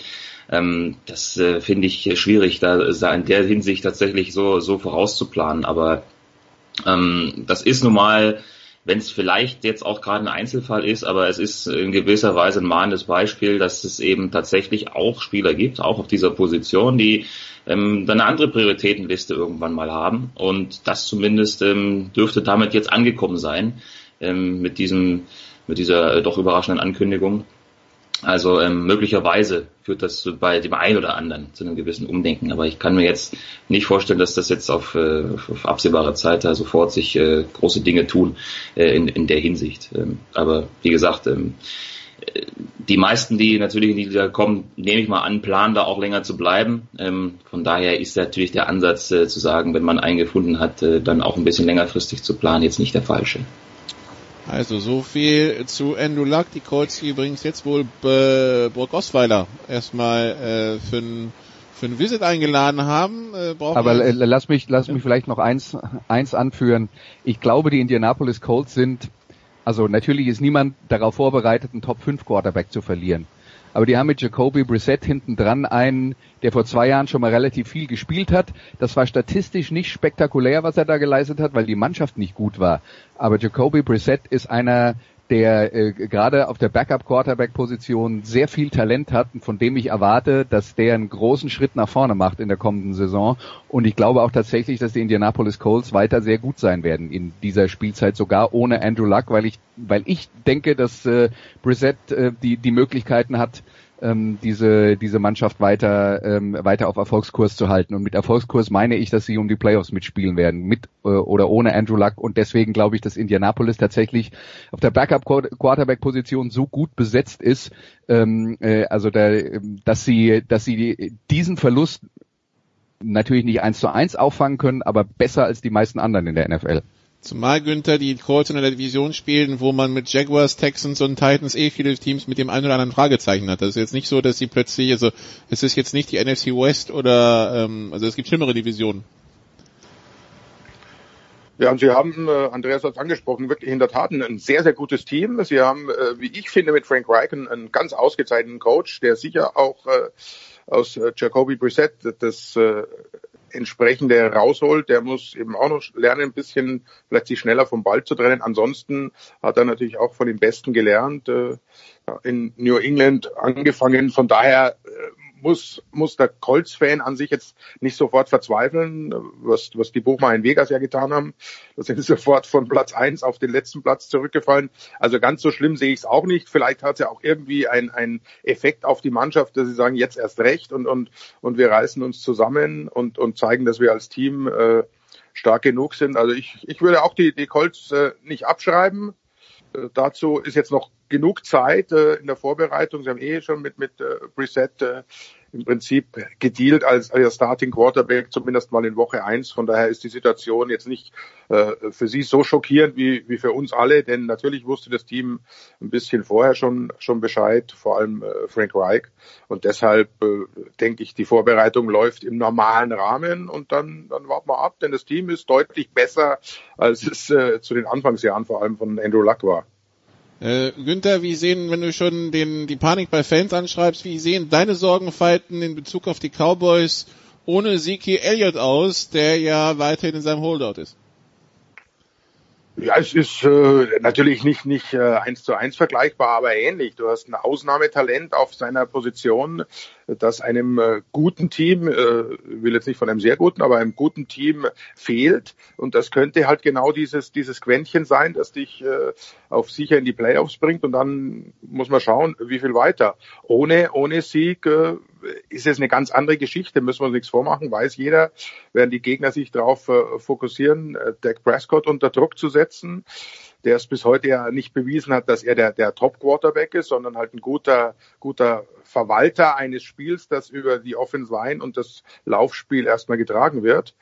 Also muss man abwarten, aber ich denke, dass ohne Sieg, äh, auch wenn natürlich äh, Jerry Jones das anders handhabt, äh, könnte es eine, eine ganz schwierige Saison werden. Und wenn man jetzt die neuesten Meldungen hört, dass, dass der Plan ist, ihn dann zu den Playoffs zu holen, könnte blöd ausgehen, weil die Playoffs vielleicht dann ohne die Cowboys stattfinden. Genau, die Frage ist dann, welche Playoffs, Franz, ne? Ja, genau. Also äh, der würde schon, der würde schon vorher, glaube ich, äh, dem Team ganz gut zu Gesicht stehen. Aber die Finanzen.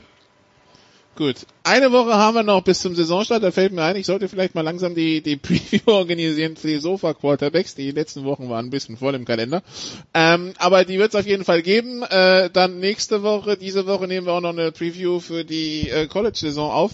Ähm, Andreas bleibt noch für die GFL. Günther, Highlight am Wochenende. Äh, Highlight am Wochenende ist erstmal ein bisschen äh, Champions Hockey League dran. Äh, zwei Spiele, eins heute, eins am äh, Sonntag. Bisschen Baseball gibt's auch, Sport 1. Live auch, auch nicht schlecht. Äh, mal im Free TV bisschen Baseball gucken. Und dann äh, geht's in der Tat Samstag noch ein schönes äh, Charity-Golf-Turnier mit ganzen Biathlon-Assen und ein paar Welt- und Meistern und Olympiasiegern. Und ab nächste Woche natürlich geht's äh, alles Richtung NFL-Start. Okay, Franz, Highlights? Ja, ich bleib beim Fußball. Äh, spring so ein bisschen durch die Ligen. Samstag äh, geht's ins Grünwalder Stadion zum Spiel Bayern 2 gegen Unterhaching. Das ist quasi so ein, so ein, so ein halbes Derby in der dritten Liga. Dann äh, Sonntag mache ich äh, spanische Liga, Valencia gegen Mallorca und am Montag noch zweite Liga, Stuttgart-Bochum. Also ja, äh, zumindest fußballtechnisch abwechslungsreich.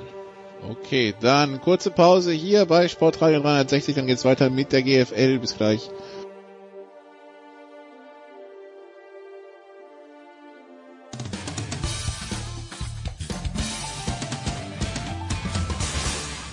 Hier ist Nils Giffey und ihr hört Sportradio 360.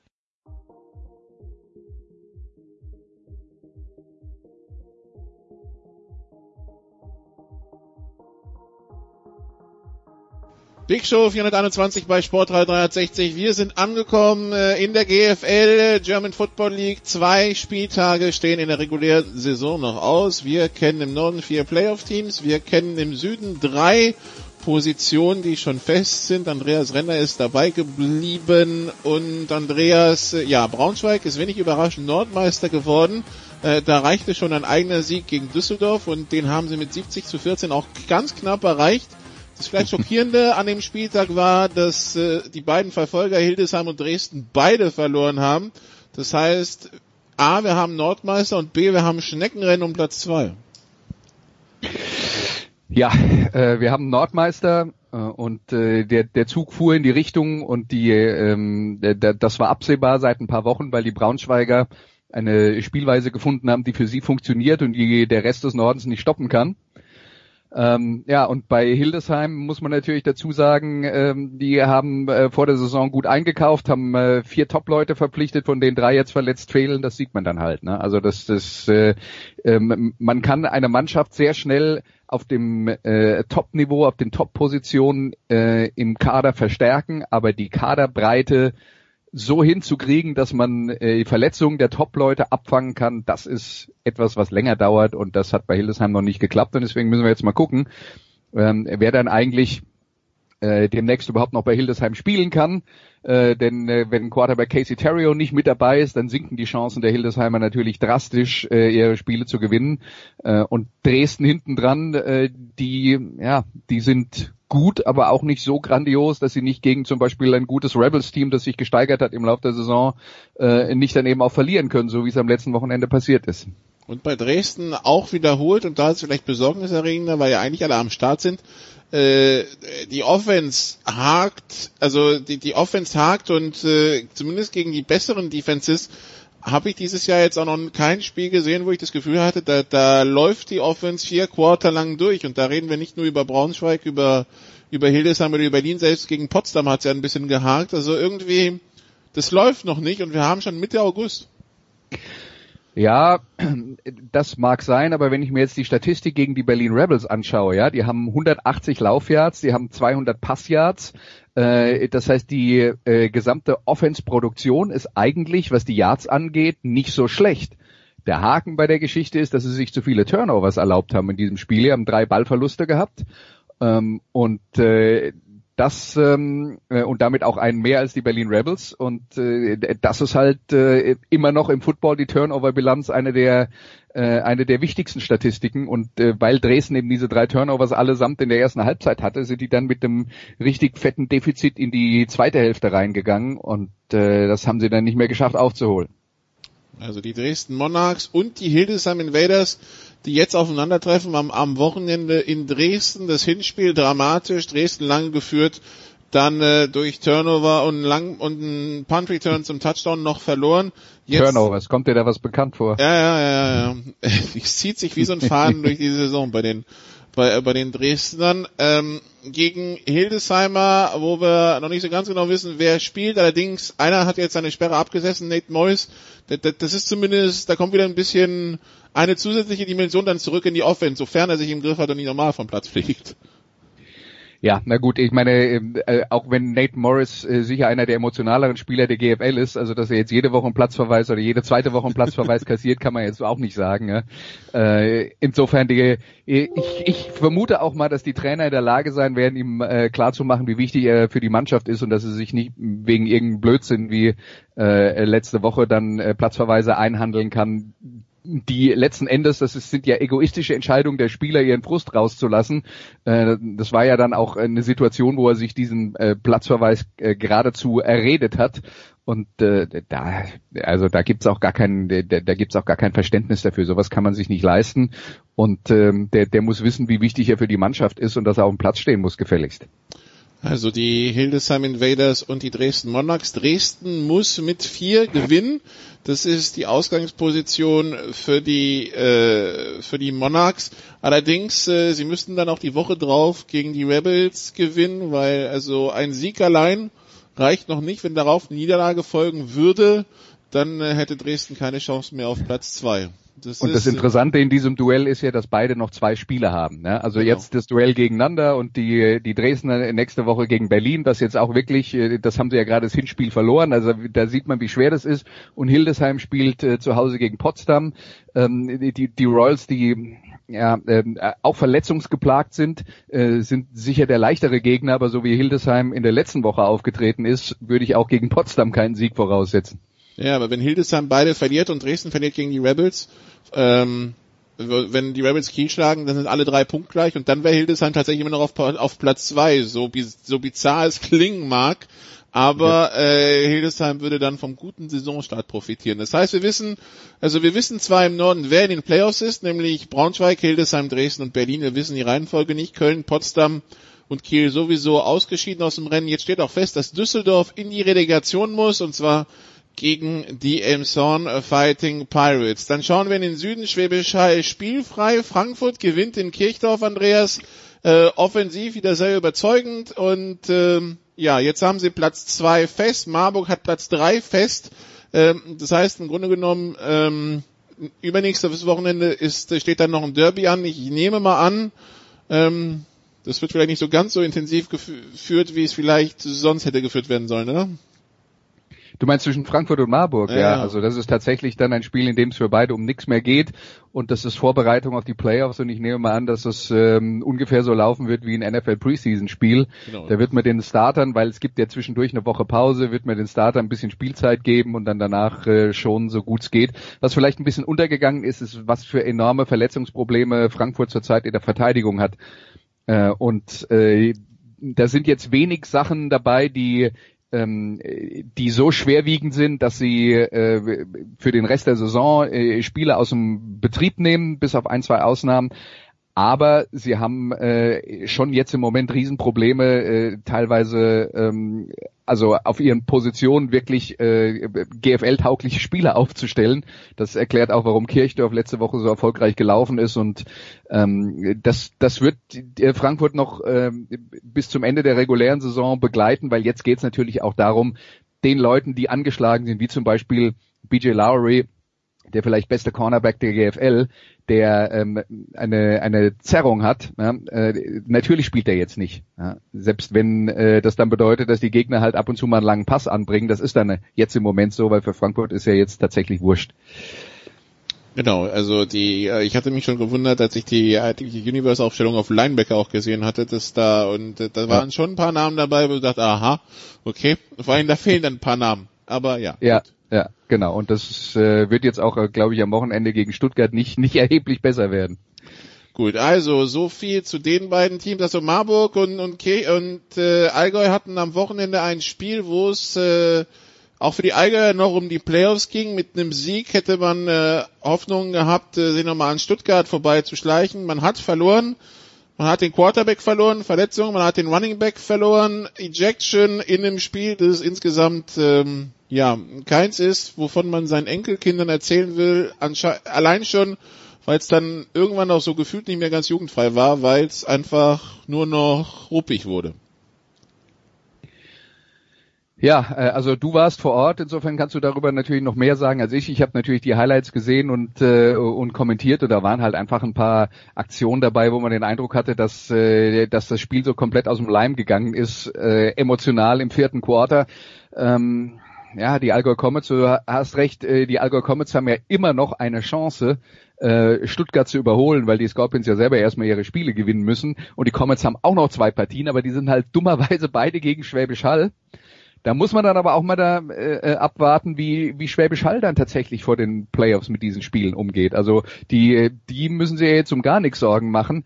Also wenn die zum Beispiel Jadrian Clark rausnehmen und dann sagen, wir spielen eine Halbzeit mit James Slack und die andere mit Jan Weinreich als Quarterback und äh, Rutenbeck und Robitaille packen wir auch in Warte, wer könnte es ihnen verübeln?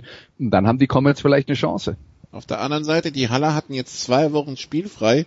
Ähm, ich weiß nicht, ob du dann nochmal zwei Wochen quasi deine Leute komplett schonst und dann nochmal eine Woche Pause von den Playoffs, weil dann haben sie fünf Wochen gar nicht mehr gespielt. Ja, nee, das, das glaube ich auch nicht, aber es macht ja dann vielleicht auch einen Unterschied, ob dann Jadrian Clark äh, zwei Quarter spielt oder äh, oder vier Quarter ja. spielt. Das, äh, das müssen natürlich auch die Trainer dann äh, jeweils entscheiden. Aber ähm, es bleibt natürlich trotzdem nicht aus, dass die Unicorns wissen, dass für sie um nichts mehr geht in der Situation, außer ihre Serie aufrechtzuerhalten, nämlich ungeschlagen zu sein seit jetzt fast drei Jahren. Äh, das ist natürlich auch was, worauf man möglicherweise Wert legt. 46 Spiele am Stück im Augenblick ungeschlagen, inklusive Playoffs in der regulären Saison, zuletzt 2015 verloren in Kirchdorf. Ähm, das ist schon eine, eine ganze Ecke her. Äh, ein Team, das noch Playoff-Chancen hat und irgendwie komplett unterm Radar geflogen ist, sind die Ingolstadt Dukes. Die haben zwar noch vier Punkte Rückstand auf die Cowboys, spielen jetzt aber nächst an diesem auf die Wochenende Scorpions. auf die Scorpions, genau. Spielen jetzt äh, an diesem Wochenende das zweite Spiel gegen die Cowboys, nachdem sie das erste Spiel am Wochenende gewonnen haben und spielen am letzten Tag gegen Stuttgart, müssten dann die Stuttgarter mit acht schlagen, vorausgesetzt Stuttgart gewinnt nicht gegen Frankfurt, das sehen wir jetzt auch nicht so schnell passieren. Ähm, das heißt, die Ingolstädter tatsächlich nach dem Saisonstart ähm, mit äh, noch Playoff-Chancen und wenn wir auch nur vier, fünf Wochen zurückblicken, Ingolstadt und Kempten sind jetzt schon gerettet, obwohl wir Mitte Juli dachten, die einer von beiden stellt den Relegationsteilnehmer. Also was für eine Wendung für beide Teams. Absolut und äh, es ist, äh, man darf nicht vergessen, die Ingolstadt Dukes waren ja jetzt noch nicht so von, von nicht allzu langer Zeit noch äh, Tabellenletzter. Genau. Ne? Also das ist jetzt gerade drei Wochen her, wenn ich das richtig im Kopf habe. Aber seitdem äh, seitdem läuft's bei ihnen. Ähm, äh, die haben halt ihre Mannschaft aber eben auch äh, äh, komplett umgestellt, haben einen neuen Quarterback und ähm, mit dem funktioniert es äh, jetzt erheblich besser. Zwischenzeitlich hatten sie Verletzungsprobleme. Ähm, es ist immer so interessant zu sehen, wie sich so eine Saison entwickelt, ähm, äh, bei, weil die Ingolstadt Duke sehr schlecht angefangen haben, aber jetzt äh, diesen Zug nach oben haben und die Chance haben, die Playoffs noch zu erreichen, so wie München im letzten Jahr.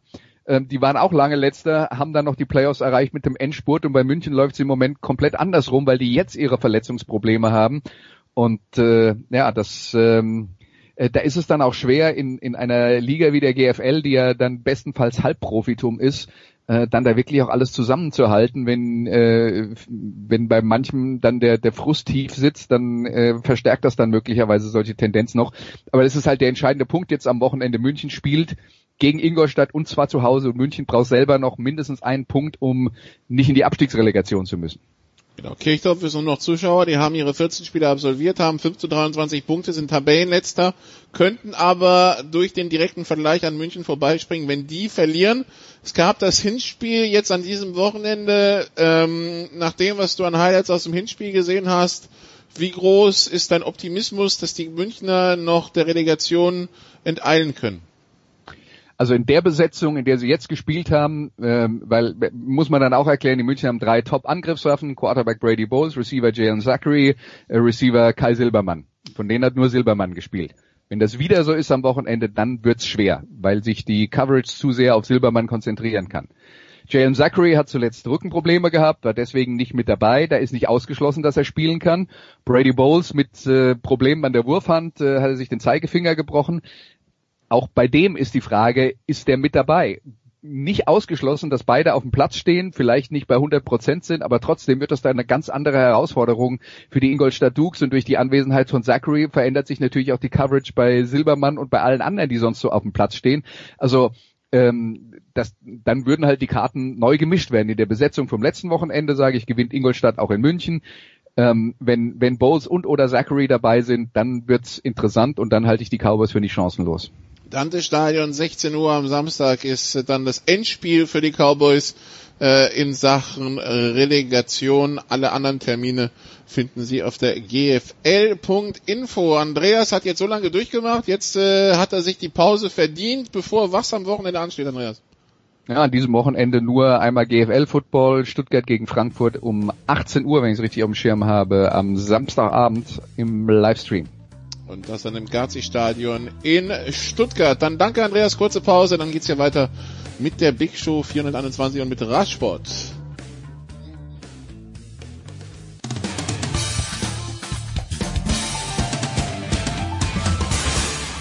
Hi, hier ist Christian Ehoff und ihr hört Sportradio 360.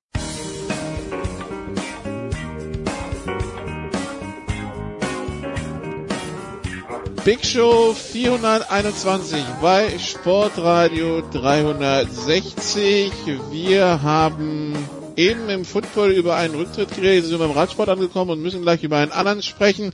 Äh, wir sprechen mit äh, Ruben Stark vom Sportinformationsdienst. Hallo Ruben.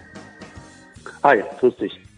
Ja, und wir reden also über den Rücktritt von Marcel Kittel, den er jetzt letzte Woche bekannt gegeben hat. Marcel Kittel, ähm, der mit 31 Jahren seine Radrennsportkarriere beendet. Äh, mit Blick auf seine Familienplanung wäre er nicht mehr bereit, den Verlust an Lebensqualität durch die Anforderungen des professionellen Radsports hinzunehmen. Prompt hat ihn das ZDF als Experten für die, für die an diesem Wochenende stattfindende Deutschlandtour verpflichtet. Erstmal, Ruben, wie überraschend kam für dich der Rücktritt? Äh, für mich kam er nicht mehr überraschend äh, nach den Entwicklungen der Vormonate. Ähm, ja, das Ganze wurde ja im Grunde eingeleitet durch die Vertragsauflösung äh, bei seinem Team Katjuscha Alpezin Anfang Mai. Das war sowas wie der erste Schritt. Äh, da hat er eben zunächst gesagt, er braucht jetzt eine Auszeit, er muss mal weg von all dem, was ihn so belastet hat, hat, er muss den Kopf freikriegen und hat sich da eben erstmal zurückgezogen. Ähm, als dann im Juni äh, die Meldung kam, dass äh, seine Lebensgefährtin schwanger ist und im Herbst dann das erste gemeinsame Kind erwartet, da dachte ich mir schon, naja, das bringt ihn jetzt wahrscheinlich eher noch weiter weg vom Comeback. Und ähm, ja, dann dauerte es eine Zeit und er wollte sich auch äh, eben die viele Zeit nehmen, um alles auszuloten, um sich wirklich intensiv Gedanken zu machen. Er war dann im Juli auch nochmal äh, bei der Tour de France zu Besuch, ähm, hat da auch nochmal geguckt, was das mit ihm macht, ähm, ob ihn das nochmal richtig anstachelt oder wie er da so empfindet, wenn er, wenn er bei diesem Rennen ist, das ihn ja, ihn ja groß gemacht hat und ähm, letzten Endes hat er die Fragen so für sich beantwortet, äh, wie er das eben getan hat. Und ähm, ich kann das auch nach, nachvollziehen. Ähm, Radsportler zu sein ist durchaus hart und es, äh, man sieht dann die schönen Bilder von den Siegen, aber man sieht eben nicht, äh, dass man im November bei Regen und schlechtem Wetter stundenlang draußen rumfährt, äh, bei unangenehmen Bedingungen eben auch Rennen fährt, äh, sich schindet über Jahre und viel leidet, viele Schmerzen aushalten muss. Ähm, und wenn dann jemand sagt, ich bin da nicht mehr mit 100 Prozent bei der Sache, dann ist es einfach der richtige Schritt, ganz aufzuhören, weil man sich sonst keinen Gefallen tut. Gerade wenn, wenn man ein Sportler ist wie Marcel Kittel mit der langen Erfolgsliste, ähm, an der natürlich dann auch immer gemessen wurde, wenn er an der Startlinie steht. Ähm, und wenn so jemand dann merkt, er ist nicht mehr hundertprozentig dabei, dann ist er eben auch kein Siegfahrer mehr. Und dann äh, macht das für ihn alles auch wirklich die Sache nur schwerer und ist nicht sinnvoll.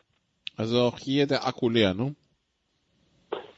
Ja, weiß ich jetzt nicht, ob der, ob man sagen kann, Akku leer. Es ist halt, ähm, man muss sich überlegen, man, man gibt über Jahre unheimlich viel da rein. Ähm, klar, der Akku war nicht mehr so voll, wie er sein müsste, aber du kannst diesen Sport eben nicht mit 90 Prozent Motivation bestreiten. Da wirst du kein, auf keinen grünen Zweig kommen. Das heißt, entweder machst du es ganz oder du lässt es. Und ähm, zwischendrin gibt's da einfach nichts. Deswegen würde ich jetzt nicht sagen, der Akku ist leer. Er fährt sicherlich noch gerne Rad, aber ähm, ja, aber dieser absolute hundertprozentige Wille, alles nur noch diesem Radsport weiterhin unterzuordnen, den hat er halt nicht mehr gehabt und den brauchst du, wenn du noch gewinnen willst. Und deshalb ist es konsequent und richtig. Marcel Kittel, fünf Etappensiege bei der Tour de France 2017, genau, äh, Rekord, deutscher Rekordetappensieger, hat das grüne Trikot getragen, hat bei äh, beim Giro zwischendurch mal das rosa Trikot getragen. Ähm, auch das Gelbe. Auch das Gelbe. Zweimal genau. für einen Tag. Was, was, äh, genau, er ist Mannschaftszeitfahr-Weltmeister geworden 2016. Ähm, deutscher Meister geworden hier und da. Was, was wird bleiben von Marcel Kittel, wenn man in äh, 10, 15 Jahren zurückblickt auf, die, auf seine Karriere? Was weiß ich, wenn er zum Beispiel weiterhin dann im Fernsehen Experte ist. Wenn man über Marcel Kittel spricht, worüber wird man dann sprechen? Dann wird man über einen der besten deutschen Radsportler der Geschichte reden. Das ganz sicher. Ähm, man wird lange Zeit sicher über den äh, deutschen Profi mit den meisten Tour-Etappensiegen reden. Vielleicht kommt da irgendwann mal einer, der diese Marke knackt, aber das wird sicherlich eine ganze Weile dauern. 14 insgesamt. Ähm, genau. Äh, man wird über den vermutlich besten Sprinter seiner Generation sprechen. Das war in absoluter Topform. Da war äh, also in Topform und mit dem richtigen ähm, Selbstvertrauen war er im Prinzip unschlagbar von seinem, von seinen Qualitäten her. Also wenn man da alle nebeneinander gestellt hätte an eine Linie und lässt die 200 Meter sprinten, war Kittel zu seiner Zeit einfach der Beste. Das wird sicherlich bleiben. Darüber hinaus ähm, wird bleiben, dass er natürlich, ähm, er kam ja in den Radsport oder wurde Profi 2011. Das war eben so gerade die Situation. Der Radsport steckte noch in diesem tief in diesem Doping-Sumpf oder begann sich vielleicht gerade so langsam ein bisschen von der Armstrong-Ära und solchen Dingen etwas zu emanzipieren. Und gerade in Deutschland war, hatte der Radsport zu der Zeit ja noch ein äh, verheerendes Image weitgehend. Und es wird bleiben, dass er eben mit Toni Martin, André Greipel, John Degenkolb, die gehörten sicherlich auch dazu, aber er war sicherlich das Zugpferd ähm, ja, dieses neu, der neuen Generation, der neuen deutschen Generation, die den Radsport wieder etwas Vertrauen zurückgebracht hat, die dafür gesorgt hat, dass der Radsport in Deutschland wieder eine Chance hat. Dafür hat er auch viel getan. Ähm, er hat, er hat ja mit der ARD damals an einem Tisch gesessen, ähm, um sie dazu zu bewegen, wieder zurückzukommen und die Tour wieder zu übertragen. Ähm, er hat ein Doping, Anti-Doping-Bekenntnis abgegeben. Ähm, er hat sich immer vehement eben da auch an der Stelle positioniert. Also all das ähm, wird sicherlich über seine sportlichen Leistungen hinaus bleiben. Einfach, dass Marcel Kittel in dieser Zeit seiner Profikarriere für den deutschen Radsport ein, ein ganz, ganz wichtiger Fahrer gewesen ist, vielleicht der wichtigste ähm, der letzten Jahre. Wer ist jetzt das Zugpferd? Für den deutschen Radsport? Ja gut. Ja, wir, wir haben ja nach wie vor noch äh, einen Teil dieser Generation. Also John Gegenkolb fährt ja fährt ja noch, hat äh, vor kurzem ähm, für zwei Jahre bei Lotto Sodal unterschrieben, also einem neuen Team, wo er dann nächstes Jahr eben auch nochmal versucht, an frühere Leistungen anzuknüpfen. Sein Glanzjahr war ja 2015 mit den Siegen äh, in Sanremo und Roubaix. Ähm, wir haben Toni Martin und André Greipel, die im Herbst ihrer Karriere sind ähm, fahren eben auch noch mit. Toni, mal sehen, vielleicht ist der nochmal bei, bei der Weltmeisterschaft zu einem richtig starken Zeitfahren in der Lage. Das müssen wir mal gucken. Und dann haben wir eben dahinter aber ähm, eine ganze Reihe anderer Fahrer, die inzwischen ja schon mehr oder weniger diesen Generationswechsel äh, eingeläutet, bisweilen vielleicht auch vollzogen haben. Das, das geht eben von Emanuel Buchmann, der ja bei der Tour Vierter geworden ist, über Maximilian Schachmann, Pascal Ackermann, Nils Politz, jetzt dann auch Lennart Kemner, der, der bei der Tour ja gerade eine, eine sehr, sehr starke dritte Woche hatte. Also es gibt, gibt allerhand Fahrer, die diese Lücke auch füllen. Ackermann ist eben der Sprinter. Dann haben wir mittlerweile eben auch welche, die im Klassement, siehe Buchmann, vielleicht auch Schachmann oder, oder Kemner auf Sicht, muss man mal gucken, was bewegen können. Pollitt, der in den Klassikern sicherlich äh, sich am meisten zu Hause fühlt. Und dann nicht zu vergessen, das gesamte Team Bora Hans Grohe, das dieses Jahr nochmal richtigen Schritt gemacht hat, ähm, zu den besten Teams der Welt zählt. Und all das ist so das, was den, was den deutschen Radsport so die nächsten Jahre äh, tragen wird. Buchmann ist einer der großen Namen, die jetzt am äh, heutigen Tag in Hannover an den Start gehen werden zur diesjährigen Deutschland Tour. Äh, geht jetzt vier Tage bis Sonntag die, die Deutschland-Tour. Ähm, geht äh, heute nach Halberstadt, dann äh, morgen Marburg, Göttingen, Samstag Göttingen, Eisenach und Sonntag Eisenach, Erfurt.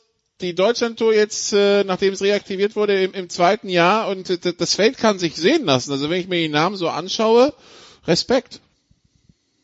Also muss ich auch sagen, das Starterfeld ist richtig, richtig stark.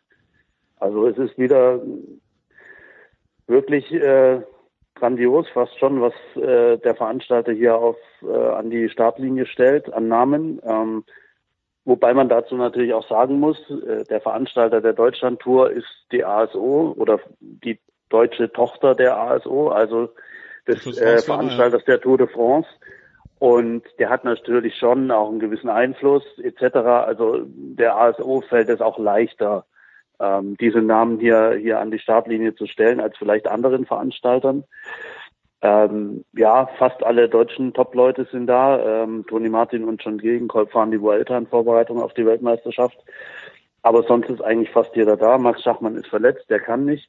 Ähm, und international ist es wirklich top. Also Alaphilippe, äh, der französische Liebling, Garen Thomas, der Tourzweite, Vincenzo Nibali, Mark Cavendish, äh, Caleb Ewan, der bei der Tour drei Sprintetappen gewonnen hat und, und, und. Also die Reihe lässt sich fortsetzen. Bis hin zu dem äh, 19-jährigen Belgier Remco Evenepoel, der ja als äh, beinahe Wunderkind gilt und in Belgien macht er schon machen ja dann so, so Einschätzungen vom neuen Eddie Merckx so die Runde. Das muss man natürlich mal abwarten. Das ist äh, natürlich viel, viel Last für einen 19-Jährigen. Aber das zeigt, ähm, dass ich das hier wirklich sehen lassen kann. Äh, Julien Alaphilippe, genau, der, der, der, ähm, der Publikumsliebling und in Frankreich schon fast der tragische Held der letzten Tour de France. Ähm, so nah dran war schon lange keiner mehr in Frankreich äh, am Toursieg. Ähm, ja, diese Deutschlandtour geht jetzt also über vier Tage. Was ist denn jetzt der Status dieser Deutschlandtour im, äh, im gesamten Weltkalender sozusagen und äh, wie ist der Status in Deutschland? Also ähm, Im Augenblick es sind jetzt vier Etappen. Es klingt für eine Tour, wenn es Deutschland-Tour heißt, natürlich ein bisschen kurz. Ähm, was ist der, das Potenzial der Veranstaltung, wenn man sich jetzt so mal von außen betrachtet? Hm. Ähm, man kann dazu halt diese Neuauflage, die erste Neuauflage im, im letzten Jahr halt so ein bisschen ranziehen. Äh, da wusste ja keiner so richtig, äh, was wird das? Wird das ein Erfolg? Kommen da Leute an die Strecke etc.? Und äh, gerade der Zuschauerzuspruch, der war enorm letztes Jahr. Also das hätte ich auch nicht so in der Form erwartet. Gerade dann am letzten Tag in Stuttgart, äh, das war gewaltig, wie viele Leute da bei diesem bei diesem Radrennen gewesen sind. Ähm, das, und, und da war das Rennen noch eine Kategorie, Kategorie niedriger angesiedelt als dieses Jahr. Also es ist direkt eine Kategorie nach oben gesprungen. Das ist jetzt sozusagen die zweite Kategorie unterhalb der World Tour, äh, was die Rundfahrten angeht ähm, was den Vorteil hat, dass der Veranstalter auch kleinere deutsche Teams mit einladen kann. Das kann er nicht so in der Form, wenn, wenn das Rennen nämlich in der World Tour wäre. Also es hat vielleicht auch einen gewissen Vorteil. Und dann hat man eben gesagt, ja, ähm, das Rennen war ja davor, 2008 zum letzten Mal ausgetragen worden. Ich meine, da waren es so acht, neun Etappen zu der Zeit.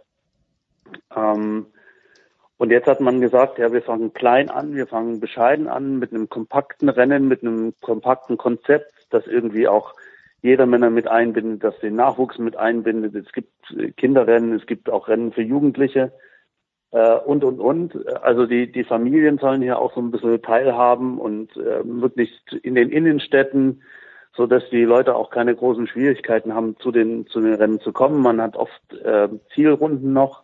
Also, dass die Leute die Fahrer auch zwei oder dreimal eben vorbeifahren sehen können. Ähm, also das Konzept war letztes Jahr überzeugend. Auch die Rennen ähm, hatte so Klassiker-ähnliches äh, Profil und, und es wurde auch sehr offensiv gefahren und deswegen war es auch wirklich interessant vom sportlichen, äh, von der sportlichen Perspektive her und ähnlich versucht man das dieses Jahr wieder. Ähm, es geht jetzt hier an den Harz, heute ist ein Sprint zu erwarten, aber schon morgen ist es nicht ganz so sicher. Und Samstag dann in Eisenach, dann wird es wahrscheinlich keinen Sprint geben. Sonntag muss man mal sehen, geht es durch den Thüringer Wald. Wenn da offensiv gefahren wird, kann das sicherlich auch schon früh auseinanderreißen. Also man hat auch dieses Jahr wieder versucht, einen interessanten Parcours ähm, zu gestalten, der die Rennen halt nicht so ganz vorhersehbar macht. Also nicht dieses klassische Ausreißer fällt dahinter, fällt, holt die Ausreißer ein und es gibt einen Sprint. Das möchte man hier nicht. Und es hat letztes Jahr gut funktioniert. Jetzt warten wir mal ab, wie die paar Tage ähm, hier aussehen. Und wenn das ähnlich sich fortsetzt, dann hat das Rennen sicherlich schon großes Potenzial, weil eben auch die großen Fahrer hier offensichtlich ja herkommen und Interesse daran haben. Und dann kann das auf Sicht sicherlich auch wieder größer werden, Richtung fünf, sechs Tage. Ähm, aber länger als eine Woche sollte es vielleicht gar nicht sein. Ist es im Interesse der Deutschlandtour äh, in die World Tour zu kommen oder nicht?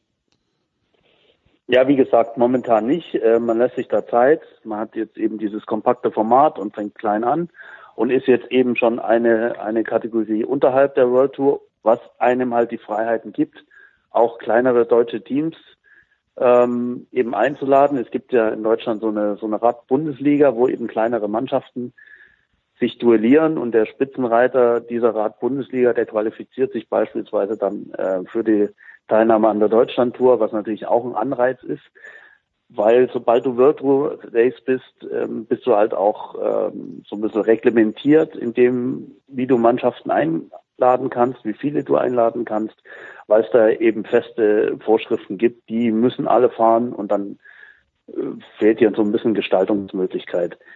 Auf Sicht, wenn das Rennen natürlich weiter sich so äh, bewährt, wie jetzt die Premiere vergangenes Jahr war, dann ist es wahrscheinlich zwangsläufig, einfach weil Deutschland auch als Markt viel zu interessant ist für, für den Radsport-Weltverband und ähm, ja, dann wird das Rennen sicher auch wieder größer werden. Aber der Anfang ist in diesem Format, glaube ich, gut und es ist äh, auch dort im Moment gut verortet, wo es jetzt angesiedelt ist. Nur zur Einordnung, die Cyclassics, die letztes Wochenende waren, die sind World Tour, ne? Genau, aber da muss man ja auch ein bisschen unterscheiden zwischen Eintagesrennen und Rundfahrten. Ähm, die Cyclassics sind äh, gemeinsam mit dem Rennen in Frankfurt am 1. Mai. Das sind die beiden deutschen Rennen, die in der World Tour äh, klassifiziert sind und das sind eben Eintagesrennen. Ähm, Etappenrennen gibt es in Deutschland eben keins, ähm, das in, de, in dem äh, in dieser Kategorie steht und es gibt sowieso eigentlich die Deutschlandtour ist ja das einzige deutsche Etappenrennen von, von Format, ähm, das existiert. Das letzte, was es davor gab, war die Bayern-Rundfahrt, aber die, wenn ich es richtig erinnere, fand 2015 zum letzten Mal statt. Und vor Jahren gab es ja viel, viel mehr. Da gab es eine Hessen-Rundfahrt, eine Niedersachsen-Rundfahrt, eine Regio-Tour im Schwarzwald, ähm, da gab es eine Sachsen-Rundfahrt und, und, und, ähm, viel, viel mehr. Und ja, das hat eben alles schon sehr gelitten unter dieser dunklen Doping-Ära. Und wenn man sich jetzt mit kleinen, aber feinen Schritten da wieder rausbewegt und, und langsam wieder die Zuschauer auch hier in Deutschland äh, an den Radsport bindet und an den Etappenrennen, dann sehen das vielleicht andere und, und wollen es gerne nachmachen. Und dann müssen sich auch immer auch Geldgeber finden, die das Ganze in irgendeiner Form finanzieren. Und äh, ganz abgesehen davon, ähm, dass der Sicherheitsaspekt ja immer immer eine größere Rolle spielt, Behörden, die Genehmigungen erteilen müssen und und und, Straßensperren etc. Ich meine, das ist eben beim Radsport so, der findet dort statt, wo sonst der normale Straßenverkehr läuft und deswegen bedeutet das auch immer gewisse Einschnitte und du brauchst halt Städte, Orte und Behörden, die eben das auch wollen. Ne? du, die Deutschlandtour, du hast gesagt, findet parallel zur Vuelta statt. Die, die Vuelta jetzt äh, heute die sechste Etappe. Die Vuelta ja traditionell nicht so das flache Terrain, sondern immer so ein bisschen hügeliger als der Rest. Äh, dass jetzt so viele Namen ähm, auch bei der Deutschlandtour sind und eben nicht bei der Vuelta, hängt wahrscheinlich auch mit dem Termin zusammen, dass man jetzt quasi drei Wochen vor der WM ist und da vielleicht nicht jeder eine, eine dreiwöchige Rumfahrt fahren will oder woher kommt das? Ja, sicherlich auch. Also so ein, so ein Alaphilippe beispielsweise, der ist jetzt ähm, ein Rennen noch gefahren nach der Tour. Die Klassiker San Sebastian ist da aber ausgestiegen, weil er gemerkt hat, er ist einfach leer und hat jetzt halt auch mal richtig Luft dran gelassen und fährt jetzt hier sein erstes Rennen. Der muss natürlich auch erstmal wieder ähm, Fuß fassen und wenn du dann gleich in so eine dreiwöchige Rundfahrt ist, das, äh, gehst, das ist auch äh, dann zu viel aus seiner Sicht. Äh, es gibt natürlich welche, die sehen das auch ein bisschen anders und fahren eben die Vuelta dann im Hinblick auf die WM.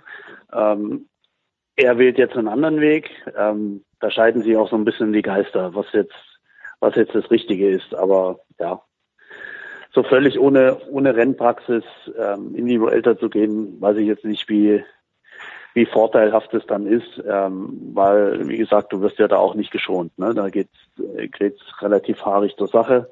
Aber es gibt eben auch welche, die sind die Tour gefahren und, und fahren jetzt auch die Vuelta und sind da auch schon wieder vorne dabei.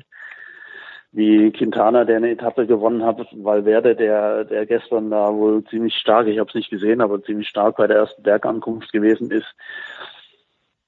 Ja, wie gesagt, da gibt immer, das ist so ein, so ein Ding der Sichtweise und äh, da scheiden sich so ein bisschen die Geister. Garen Thomas hat auch komplett rausgenommen nach der Tour und baut jetzt langsam wieder auf. Ähm, die Briten haben ja die WM zu Hause, da werden die sicherlich auch noch gewisse Ambitionen haben, gerade im Zeitfahren. Muss man dann mal gucken. Genau, die WM, die dann in Yorkshire stattfindet, im, also im Norden Englands. Ähm, Mittelpunkt soll Harrogate sein. Harrogate äh, 2014 Etappenort der ersten Tour de France.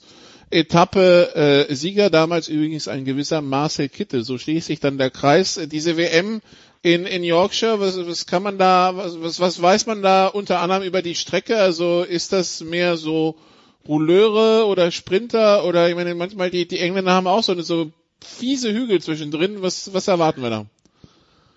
Ja, genau. Also hügelig wird's werden, also auch so Klassiker ähnlich. Ähm, das Straßenrennen ist, ich glaube, 284 Kilometer lang. Also das wird ein, wird ein richtiges Brett. Und äh, da musst du schon in Topform sein, um da irgendwas ähm, zu werden an dem Tag. Ähm, es könnte ein Kurs sein, der wieder auf einen Peter Sagan zugeschnitten ist. Aller Philipp ist da sicherlich auch einer, der da wirklich was reißen kann. Und ja, an dem Tag gibt sicherlich, werden sicherlich 30 Fahrer sein, die das Rennen theoretisch gewinnen können. Ähm, muss man mal gucken, ob sich bis dahin noch jemand so ein bisschen exponiert und äh, als wirklicher Topfavorit herauskristallisiert. Was die deutschen Aussichten da angeht, muss man mal abwarten. Da muss man schauen, wie, wie John Degenkopf sich jetzt da in der Vuelta schlägt. Jetzt der Start war für ihn sicherlich nicht ideal. Mal schauen, wie sich das entwickelt. Äh, mal gucken, ob Max Schachmann ähm, nach, seiner, nach seinem Handbruch äh, wirklich wieder in richtig starke Form kommt bis dahin. Viel Zeit ist ja nicht. Ähm, also ja, es geht, wird sicherlich ein sehr, sehr hartes Rennen, Ausscheidungsrennen auf einem Klassikerparcours. Also und ich erwarte wirklich, dass das sehr, sehr stimmungsvoll ist. Die Radbegeisterung der Briten ist ja aus den letzten Jahren äh, allen bekannt. Ne? Genau. Und äh, sollte Alaphilippe dieses Mal ein Kilometer vor Schluss führen, wünsche ich mir, dass die Weltregie das dieses Mal im Griff hat, nicht wie in Bergen, ne? genau. Hi so ist das. Hi Highlight am Wochenende ist dann, äh, nehme ich an, die Deutschlandtour. Ja, sicherlich. Ähm, hier aus deutscher Perspektive auf jeden Fall. Ähm, klar, die Vuelta läuft auch, aber die fliegt ja immer so ein bisschen im Vergleich mit der Tour sowieso, aber auch im Vergleich mit dem Giro d'Italia fliegt ja schon immer ein bisschen mehr unter dem Radar und ähm, ja, schauen wir mal. Ich hoffe, dass an die Leute an den Fernsehern und an der Strecke wirklich ein interessantes äh, Rennen sehen mit viel Action, wo viel los ist, wo viel passiert. Und dass sich eben auch die deutschen Fahrer in, in, entsprechend bisschen in, in den Blickpunkt fahren können, das ist sicherlich auch immer wichtig. Und ja, dann hoffen wir mal, dass wir ein bisschen Spaß haben an der Deutschlandtour. Gut, dann wünschen wir viel Spaß dabei. Kurze Pause hier und dann geht's weiter mit Sport auf Rädern, allerdings motorbetrieben. Es geht in den Motorsport hier in der Big Show 421.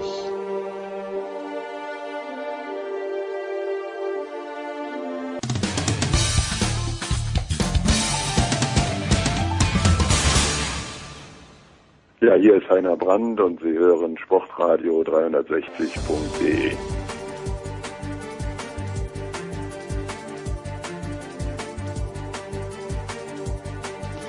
Big Show 421 hier bei Sportradio 360, äh, nicht 160. Wir sind angekommen bei der Formel 1. Wir haben Christian Nimmervoll am Start. Äh, hallo Christian. Hallo Nikolas, grüß dich. Ja, die Formel 1 kommt aus der Sommerpause raus am Wochenende. Es geht nach Belgien, es geht nach Spa-Francorchamps. Es ähm, ja, wäre die Frage, was gibt uns die Hoffnung, dass es weniger Doppelsiege werden jetzt in im Spätsommerherbst von Mercedes, als es in der, im äh, Frühjahr, Sommer der Fall war, besteht da überhaupt Hoffnung oder meinst du, da wird sich in den Kräfteverhältnissen wenig ändern über diese drei Wochen Pause? Es gibt Gründe dafür und es gibt Gründe dagegen. Die Gründe, die dagegen sprechen, dass die Mercedes-Dominanz endet, ist einfach die Erfahrung der vergangenen Jahre, die da nämlich war, dass Mercedes eigentlich nach der Sommerpause immer sehr, sehr stark zurückgekommen ist und insbesondere Lewis Hamilton, ähm, der da eigentlich auch in den letzten beiden Jahren den Grundstein für seine WM-Titel gelegt hat. Also einfach diese, diese Tradition heraus, dass Mercedes in der Sommerpause das, was sie arbeiten dürfen, sehr viel dürfen sie ja nicht, aber dass sie da sich gut sortieren und nochmal neu aufstellen, das spricht eindeutig dafür, ähm, dass Lewis Hamilton und Valtteri Bottas als Topfavoriten auch in diesen zweiten Saisonabschnitt gehen. Ähm, dafür spricht, dass es ein bisschen spannender wird, dass einfach der, der Trend der letzten Rennen, äh, Ungarn kurz vor der Sommerpause Hockenheim schon so war, äh, auch Österreich mit dem Sieg von Max Verstappen, dass insbesondere Red Bull, aber auch teilweise Ferrari doch relativ nah dran war, streckenabhängig natürlich immer ein bisschen. Ähm, und da ist jetzt die Frage, setzt sich dieser Trend fort, dass gerade Red Bull mit dem Honda-Paket noch ein bisschen was finden kann oder ähm, hat Mercedes wie die letzten Jahre auch noch was gefunden und wird eher noch stärker, als sie das vor der Pause schon waren? Ich glaube, für die Weltmeisterschaft ist es ehrlich gesagt ziemlich egal, weil selbst wenn Mercedes leicht hinter die anderen zurückfallen sollte, ähm, haben die einfach vom Punktepolster her genug Vorsprung, als dass sie auch mit zweiten, dritten Plätzen Weltmeister werden können. Also ich glaube, die, die WM ist noch nicht komplett entschieden, weil in der Formel 1 kann immer viel passieren, aber da würde ich nicht zwangsläufig drauf wetten, dass das nochmal spannend wird. Bei einzelnen Rennen kann ich mir das sehr, sehr gut vorstellen. Und gerade Spa-Francorchamps, da werden wir jetzt mit Sicherheit drüber sprechen, Nicolas, ähm, aber gerade Spa-Francorchamps ist mit sehr viel langen Geraden, sehr viel Topspeed eigentlich etwas, was dem Ferrari entgegenkommen müsste. Also da besteht auch für die Vettel-Fans gute Hoffnung. Die Vettel-Fans, die diese Woche die erste Kerze gepustet haben, nämlich äh, ein Jahr siegloser Sebastian Vettel. Das war letztes Jahr in Spa der letzte Sieg. Ähm, Sie werden sich wünschen, dass es schnell zu Ende geht mit dieser Serie. Ja, wahrscheinlich. Und wie gesagt, Spa und Monza, das sind die beiden Rennen, die jetzt kommen. Das ist wahrscheinlich in den nächsten Wochen und Monaten die beste Chance für Ferrari, was zu reißen, weil wir haben gesehen, im ersten Saisonabschnitt, dass Ferrari immer dann, wenn es viel geradeaus ging, wenn nicht unbedingt Abtritt gefragt war, sondern Motorleistung und geringer Luftwiderstand, da scheint dieses Paket des Ferrari sehr, sehr gut zu funktionieren, auch besser als der Mercedes. Nur immer da, wo es halt kurvig wurde, da hatte dann Mercedes die Vorteile. Spa ist jetzt so eine Mischung aus beiden. Da gibt's auch schnelle und mittelschnelle Ecken äh, in Hülle und Fülle, aber doch sehr, sehr viel Powerstücke, die dem Ferrari liegen müssten. Monza ist dann noch mehr Power dominiert. Also das ist jetzt schon die, die große Chance für Ferrari noch Rennen WM zu gewinnen. Die Illusion, wie gesagt, äh, dass da in der WM noch was geht, ich glaube, das, das wäre schon sehr, sehr weit hergeholt. Nun lese ich, äh, wir nehmen am Mittwoch auf übrigens, das heißt, der Wetterbericht fürs Wochenende ist natürlich noch ein bisschen mit Vorsicht zu genießen. Es scheint so, dass es am Sonntag merklich kühler sein soll als in den beiden Qualitagen. Regen, wenn dann nur vor dem Rennen oder nur ganz am Anfang des Rennens, da könnte es noch ein bisschen feucht sein, soll dann im Laufe des Nachmittags äh, gar nicht sein. Das heißt, es trocknet dann aus. Ähm, was bedeutet das, wenn das Wetter tatsächlich so kommt, wie es jetzt angesagt ist, äh, für die für die Leistung der der verschiedenen Teams untereinander? Wer würde am meisten davon profitieren, wenn es eher nass kühl als heiß warm ist? Also grundsätzlich die, die im Trockenen nicht so konkurrenzfähig sind, die haben dann einfach eine, eine größere Chance. Natürlich auch die, die Regenspezialisten, das ist Max Verstappen, ist sicher einer, der mit solchen Bedingungen sehr, sehr gut zurechtkommt. Ähm, aber Lewis Hamilton kann das auch und Mercedes kann das auch. Und wir haben gerade schon gesagt, Ferrari ist eher powerlastig, Mercedes und Red Bull sind eher Downforce Anpressdrucklastig und ein Auto, das in den Kurven sehr, sehr viel Grip aufbaut, ist natürlich auch im Regen kleiner Vorteil. Aber Ganz grundsätzlich, glaube ich, sollte man vorsichtig sein mit Prognosen für den Ring, weil da entscheidet dann doch sehr, sehr viel der, der Rennverlauf. Wer ist gerade auf den, auf den richtigen Reifen zum richtigen Zeitpunkt? Wer hat das beste Gespür für den richtigen Zeitpunkt von Reifenwechseln? Ich glaube, Regen ist einfach ein großer Chaosbringer und macht es unmöglich, Prognosen zu stellen. Eins würde ich allerdings noch ergänzen, weil wie du richtig sagst, wir haben Mittwoch und reden über eine Prognose für den Sonntag. Ähm, Belgien, Spa-Francorchamps, das liegt in, eingebettet in die Ardennen. Ähm, und da eine Prognose da, ja. zu machen, ist, das ist selbst am Sonntagmorgen wahrscheinlich noch einigermaßen schwierig oder auch ein paar Minuten vor dem Rennen. Das wechselt dort unfassbar schnell. Ähm, ähnlich wie in der Eifel am Nürburgring, der ja auch nicht sehr, sehr weit von, von der Gegend entfernt ist. Also das, das kann noch heiter werden. Und ein Blick immer mal wieder auf die Wetterprognose ist mit Sicherheit kein Fehler vor diesem Wochenende. Schau, äh, schauen wir auf einen ganz besonders, Max Verstappen, wenn man sich die, die letzten vier Rennen vor der Pause anschaut, zwei Siege, ein zweiter Platz. Äh, und jetzt geht's nach Spa, wo er sagt, das ist eine seiner Lieblingsstrecken. Kann er den Trend aufrechterhalten? Alles, was wir vor der Sommerpause gesehen haben, spricht dafür. Also Red Bull äh, hat sich sehr, sehr positiv entwickelt. Der Honda-Motor, der am Jahresanfang noch ein größerer Nachteil war, der hat sich sehr, sehr positiv entwickelt. Verstappen selbst macht als Fahrer momentan einfach keine Fehler. Und ich glaube, wenn wir über Red Bull sprechen, müssen wir auch noch eins erwähnen. In der Sommerpause wurde ja auch der zweite Fahrer gewechselt. Also Alexander Albon sitzt in diesem Auto statt Pierre Gasly. Ähm, der der thailändisch-britische Rookie von Toro Rosso bekommt da jetzt sehr, sehr früh äh, seine Chance, sich da zu beweisen. Und auch das wird mit Sicherheit äh, ein sehr interessanter Punkt am kommenden Wochenende werden. Prognosen abzugeben, wie gut sich der Elbe da jetzt zurechtfinden wird, finde ich sehr schwierig, weil er sitzt trotz allem, auch wenn es die gleiche Red Bull Familie ist, in einem für ihn völlig neuen Auto mit völlig neuen Mechanikern, mit einem neuen Renningenieur.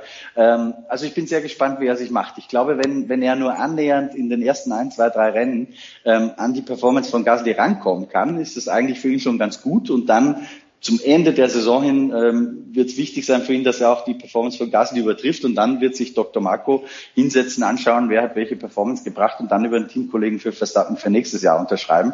Aber Alexander Albon, sehr spannende Geschichte, glaube ich, ins Spa. Nun haben wir ja das erste Rennen nach einer mehrwöchigen Pause. Äh, es gibt ja Sportarten, da, da verursacht so eine Sportart, so eine, so eine lange Pause ja auch so ein bisschen Rost. Wie ist es bei, bei äh, Rennstellen? Wenn die eine lange Pause haben, natürlich, die kriegen dann den Kopf ein bisschen freier, als wenn sie wirklich von Ort zu Ort hetzen. Ähm, ist das, ist das wie so ein Start in eine neue Saison oder nicht? ich würde nicht sagen Start in neue Saison, aber es ist so, wir haben ja viele von diesen Back-to-Back-Rennen, wo eine Woche gefahren wird und eine Woche drauf schon wieder. Und der, der erste Saisonabschnitt war wirklich sehr, sehr belastend. Für die Fahrer vielleicht weniger, weil die kommen eigentlich am Donnerstag an und fliegen meistens am Sonntagabend schon zurück. Aber für mit Abstrichen Ingenieure und besonders Mechaniker, auch die, die die ganzen Hospitalities aufbauen, war das schon eine extreme Belastung. Und da würde ich die Sommerpause eher positiv sehen, weil die einfach mal einen Moment hatten, um ihre Kräfte zu sammeln, durchzuatmen äh, und sich neu zu konzentrieren. Also ich glaube, für die ist es eher positiv. Ähm, was man dazu sagen muss, in, in zwei Wochen der Sommerpause war tatsächlich komplettes Arbeitsverbot. Also die Teams sind wirklich stillgestanden mit ganz wenigen Ausnahmen. An den Motoren durfte, glaube ich, äh, gearbeitet werden, aber am, am Auto eigentlich nicht. Also die Windkanal, auch Verwaltung, Marketing, all das ist tatsächlich stillgelegen. Ähm, von daher sind wir gespannt. Das heißt aber auch im Umkehrschluss, dass was die Weiterentwicklung der Aerodynamik betrifft, jetzt nicht unfassbar viel bewegt werden konnte.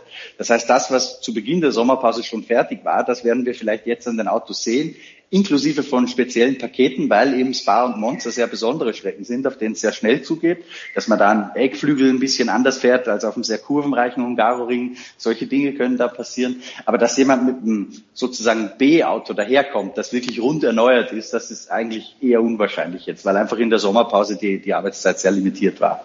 Und man kann für die Jungs hoffen, dass sie tatsächlich äh, tief Luft geholt haben in der Sommerpause weil an vier der nächsten fünf Wochenenden wird gefahren. Belgien, Italien, das ist ja noch darstellbar und dann Singapur und Russland. Das heißt, es geht dann noch mal rund um Globus. Äh, das, das wird nochmal ganz besonders anstrengend wahrscheinlich. Ja, das, das ist schon heftig. Also es geht jetzt direkt weiter, so wie es aufgehört hat, mit Schlag auf Schlag ein Rennen nach dem anderen. Ähm, wahrscheinlich auch die, die vorentscheidende Phase in der WM, wenn sie nicht eh schon vorentschieden ist. Und wie gesagt, sehr, sehr spannend. Wenn jemand jetzt noch, ein Verstappen zum Beispiel hat man da im Auge, für den Belgien ja auch ein halbes Heimrennen ist. Nicht nur, weil die Holländer nicht weit zu fahren haben, die ihm ja ohnehin durch ganz Europa folgen, sondern auch, weil seine Mutter, äh, Sophie Kumpen, die ist ja auch Belgierin. Ähm, Max Verstappen hat, glaube ich, sogar einen belgischen Pass auch. Also der hat die Doppelstaatsbürgerschaft. Also für ihn ein halbes Heimspiel. Ähm, er ist derjenige, der vielleicht nochmal, wenn bei Red Bull, wenn bei Honda was geht, so ein bisschen in die Nähe von Mercedes kommen könnte. Dafür muss er aber jetzt direkt einen Lauf entwickeln. Und das ist, glaube ich, die, die spannende Frage. Und äh, wir haben gerade geredet, das ist schon, das ist schon ein heftiger Zeitplan. Man hat 21 Rennen, unter Umständen sollen es nächstes Jahr 22 werden. Äh, Spanien ist jetzt anscheinend wieder drin im, im Plan. Äh, ich lese dann davon, dass Liberty Media hoch will auf 25. Ist das über, oder vielleicht sogar 26, ist das überhaupt noch zu stemmen? Es wäre schon richtig, richtig heftig, weil die Belastung, wie gesagt, wir haben es vorhin ja kurz besprochen, für die Mechaniker, ähm, die ist wirklich jetzt schon sehr, sehr hoch. Wenn man äh, auf 25 gehen sollte, ähm, wird man irgendwo anfangen müssen, dass man tatsächlich Teams rotiert und Mechaniker auch mal zu Hause lässt, damit die ein paar freie Wochenenden haben. Ähm, man darf ja nicht vergessen, Ottmar Safnauer von Racing Point hat dazu mal eine schöne Geschichte erzählt, weil sie einen Sponsorengast in der Box hatten und dem ist dann aufgefallen, ihr habt ja lauter ganz junge Mechaniker und Ottmar Safnauer hat dann in einem Interview mit mir gesagt, ähm, ja, das ist auch kein Wunder, ähm, weil jemand älterer, der hat Familie und der tut sich das nicht mehr an. Also das ist schon hart an der Belastungsgrenze, was da passiert, weil, wie gesagt, die Mechaniker nicht nur von, von Freitag bis Sonntag, so wie wir das konsumieren vor Ort sind, äh, sondern die reisen ja meistens schon am Montag an und sind dann auch bis Montag da, müssen auf, müssen abbauen, müssen die Autos Autos vorbereiten, zerlegen, wieder aufbauen. Das ist alles sehr, sehr viel Arbeit. Die Nächte sind kurz vor Ort. Also das ist auch nicht so, dass die da einen Acht-Stunden-Tag dann haben, sondern die arbeiten natürlich wesentlich länger und härter. Ähm, also es ist schon hart. 25 ähm, Rennen ist wohl das, was Liberty möchte, weil natürlich mehr Rennen, mehr Einnahmen bedeuten. Ähm, gleichzeitig begrüßen das auch einerseits die Teams, weil auch die natürlich mehr Einnahmen äh, haben dadurch, weil sie ja von diesem berühmten Liberty-Einnahmenkuchen ja auch mit profitieren. Aber die Teams stoßen einfach in ihre Grenzen. Deswegen ist das ein zweischneidiges Schwert. Aktuell ist der Stand so, Liberty möchte tatsächlich in ein paar Jahren auf die 25 Rennen kommen. Das sind zumindest die Signale, die wir hören. Ähm, aktuell ist 22 ein neuer Rekord. Also 22 Rennen pro Saison, das hat es noch nie gegeben. Und aus deutscher Sicht ist eins noch wichtig zu erwähnen. Ähm, ein paar Wackelkandidaten wie Mexiko und Barcelona haben ja jetzt neue äh, Verträge bekommen, bei denen war das auch nicht sicher. Einer der Wackelkandidaten ist leider durch den Rost gefallen und das ist ausgerechnet Hockenheim. Also Hockenheim werden wir nächstes Jahr nicht sehen. Wenn, dann wären es mit 23 Rennen, aber nach allem, was wir heute wissen, wird es nächstes Jahr keinen Grand Prix von Deutschland leider geben, obwohl der Kalender so groß ist wie nie zuvor. Und wie schaut's mit Monza aus? Die wackeln auch, oder? Monza hat, soweit ich weiß, und ich war zwei Wochen im Urlaub, aber ich hätte nichts mitbekommen davon, dass die einen neuen Vertrag unterschrieben haben. Aber da war der letzte Stand, den ich habe, dass zwar der Vertrag noch nicht finalisiert ist, aber schon alles in die Richtung geht, dass Monza bleibt. Und ich glaube, an Monza haben auch sehr viele ein Interesse, weil es einfach einer der drei, vielleicht vier Klassiker im Kalender ist, neben äh, Monte Carlo, äh, Silverstone, Monza, das sind einfach die, die legendären Grand Prix. Also Monza zu streichen, das wird schon einen gewissen Aufschrei geben. Gerade in der Heimat von Ferrari auch ähm, kann ich mir fast nicht vorstellen, dass das rausfliegt. Apropos Monza, wenn wir einen Blick eine Woche später werfen, ähm, wie unangenehm kann die Luft für Ferrari werden? Mal angenommen, das, das Wochenende nimmt jetzt seinen Lauf und ähm, also Hamilton würde dann mehr Punkte einfahren als Vettel und Vettel fährt nach Monza und hat schon 100 Punkte oder mehr Rückstand auf Hamilton. Wird da irgendwann die Luft unangenehm in Monza für die Ferraris oder ist das immer ein Fest, egal was los ist? Ich glaube nicht, dass Ferrari von den Fans jetzt wirklich irgendwelche großen Buhrufe oder so zu befürchten hat, weil die Tifosi sind leidenschaftlich, die stehen hinter Ferrari, auch wenn es mal nicht so gut läuft. Ähm, die italienische Presse, die ist tatsächlich sehr, sehr kritisch mit Ferrari, aber das jetzt unabhängig vom Grand Prix in Monza.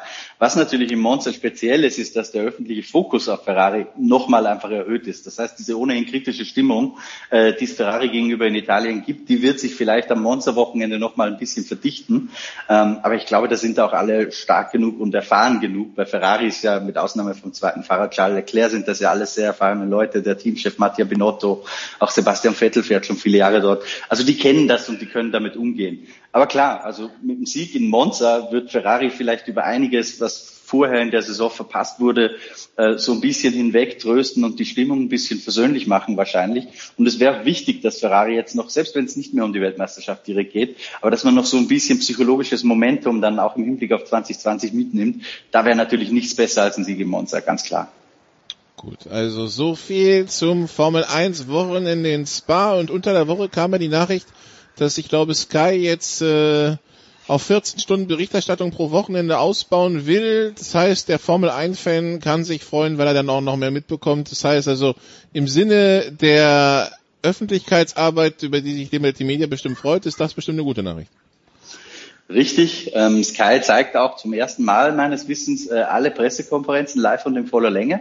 Also das ist etwas, was dem Fan in Deutschland bisher verborgen geblieben ist. Das gibt's jetzt neu bei Sky. Und die Boxengassen-Reporterin Sandra Baumgartner, die ist ja schwanger. An dieser Stelle, falls sie uns zufällig hören sollte, äh, alles Gute, Sandra.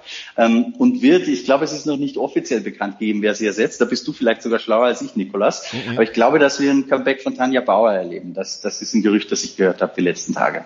Meine, meine Drähte zu Sky sind relativ beschränkt. Also wenn ich wirklich, das muss ich, das müsste ich wirklich sehr, sehr zufällig aufschnappen müssen. Aber nee, in der Richtung habe ich überhaupt nichts gehört. Aber wenn die, wenn Tanja Bauer zurückkommt, dann äh, freuen sich, glaube ich, eine Reihe von Sky-Zuschauern, weil ähm, also das Team 2017, da, das vermissen, glaube ich, einige. Aber ja, gut. Dann äh, Christian, äh, vorm, vorm äh, Segment haben wir besprochen, du steckst in diversen Unterlagen drin. Wird das dein Highlight am Wochenende sein oder ist da noch ein bisschen Zeit für äh. Formel 1, US Open oder was auch immer?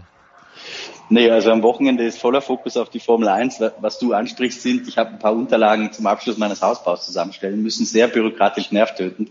Aber das habe ich heute in ein, zwei Stunden durch, hoffentlich. Ja, gefühl, gefühlt begleitet uns ja dein Hausumbau die letzten 250 Big Shows oder so, ne? Das ist ja schon klar. Ja, richtig.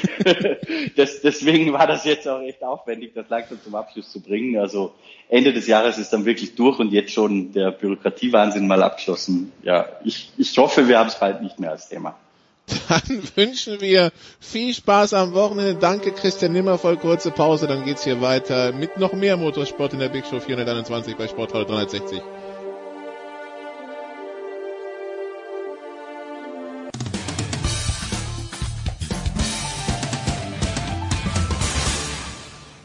Hallo, hier ist Heinz Harald Frenzen und Sie hören Sportradio 360.de.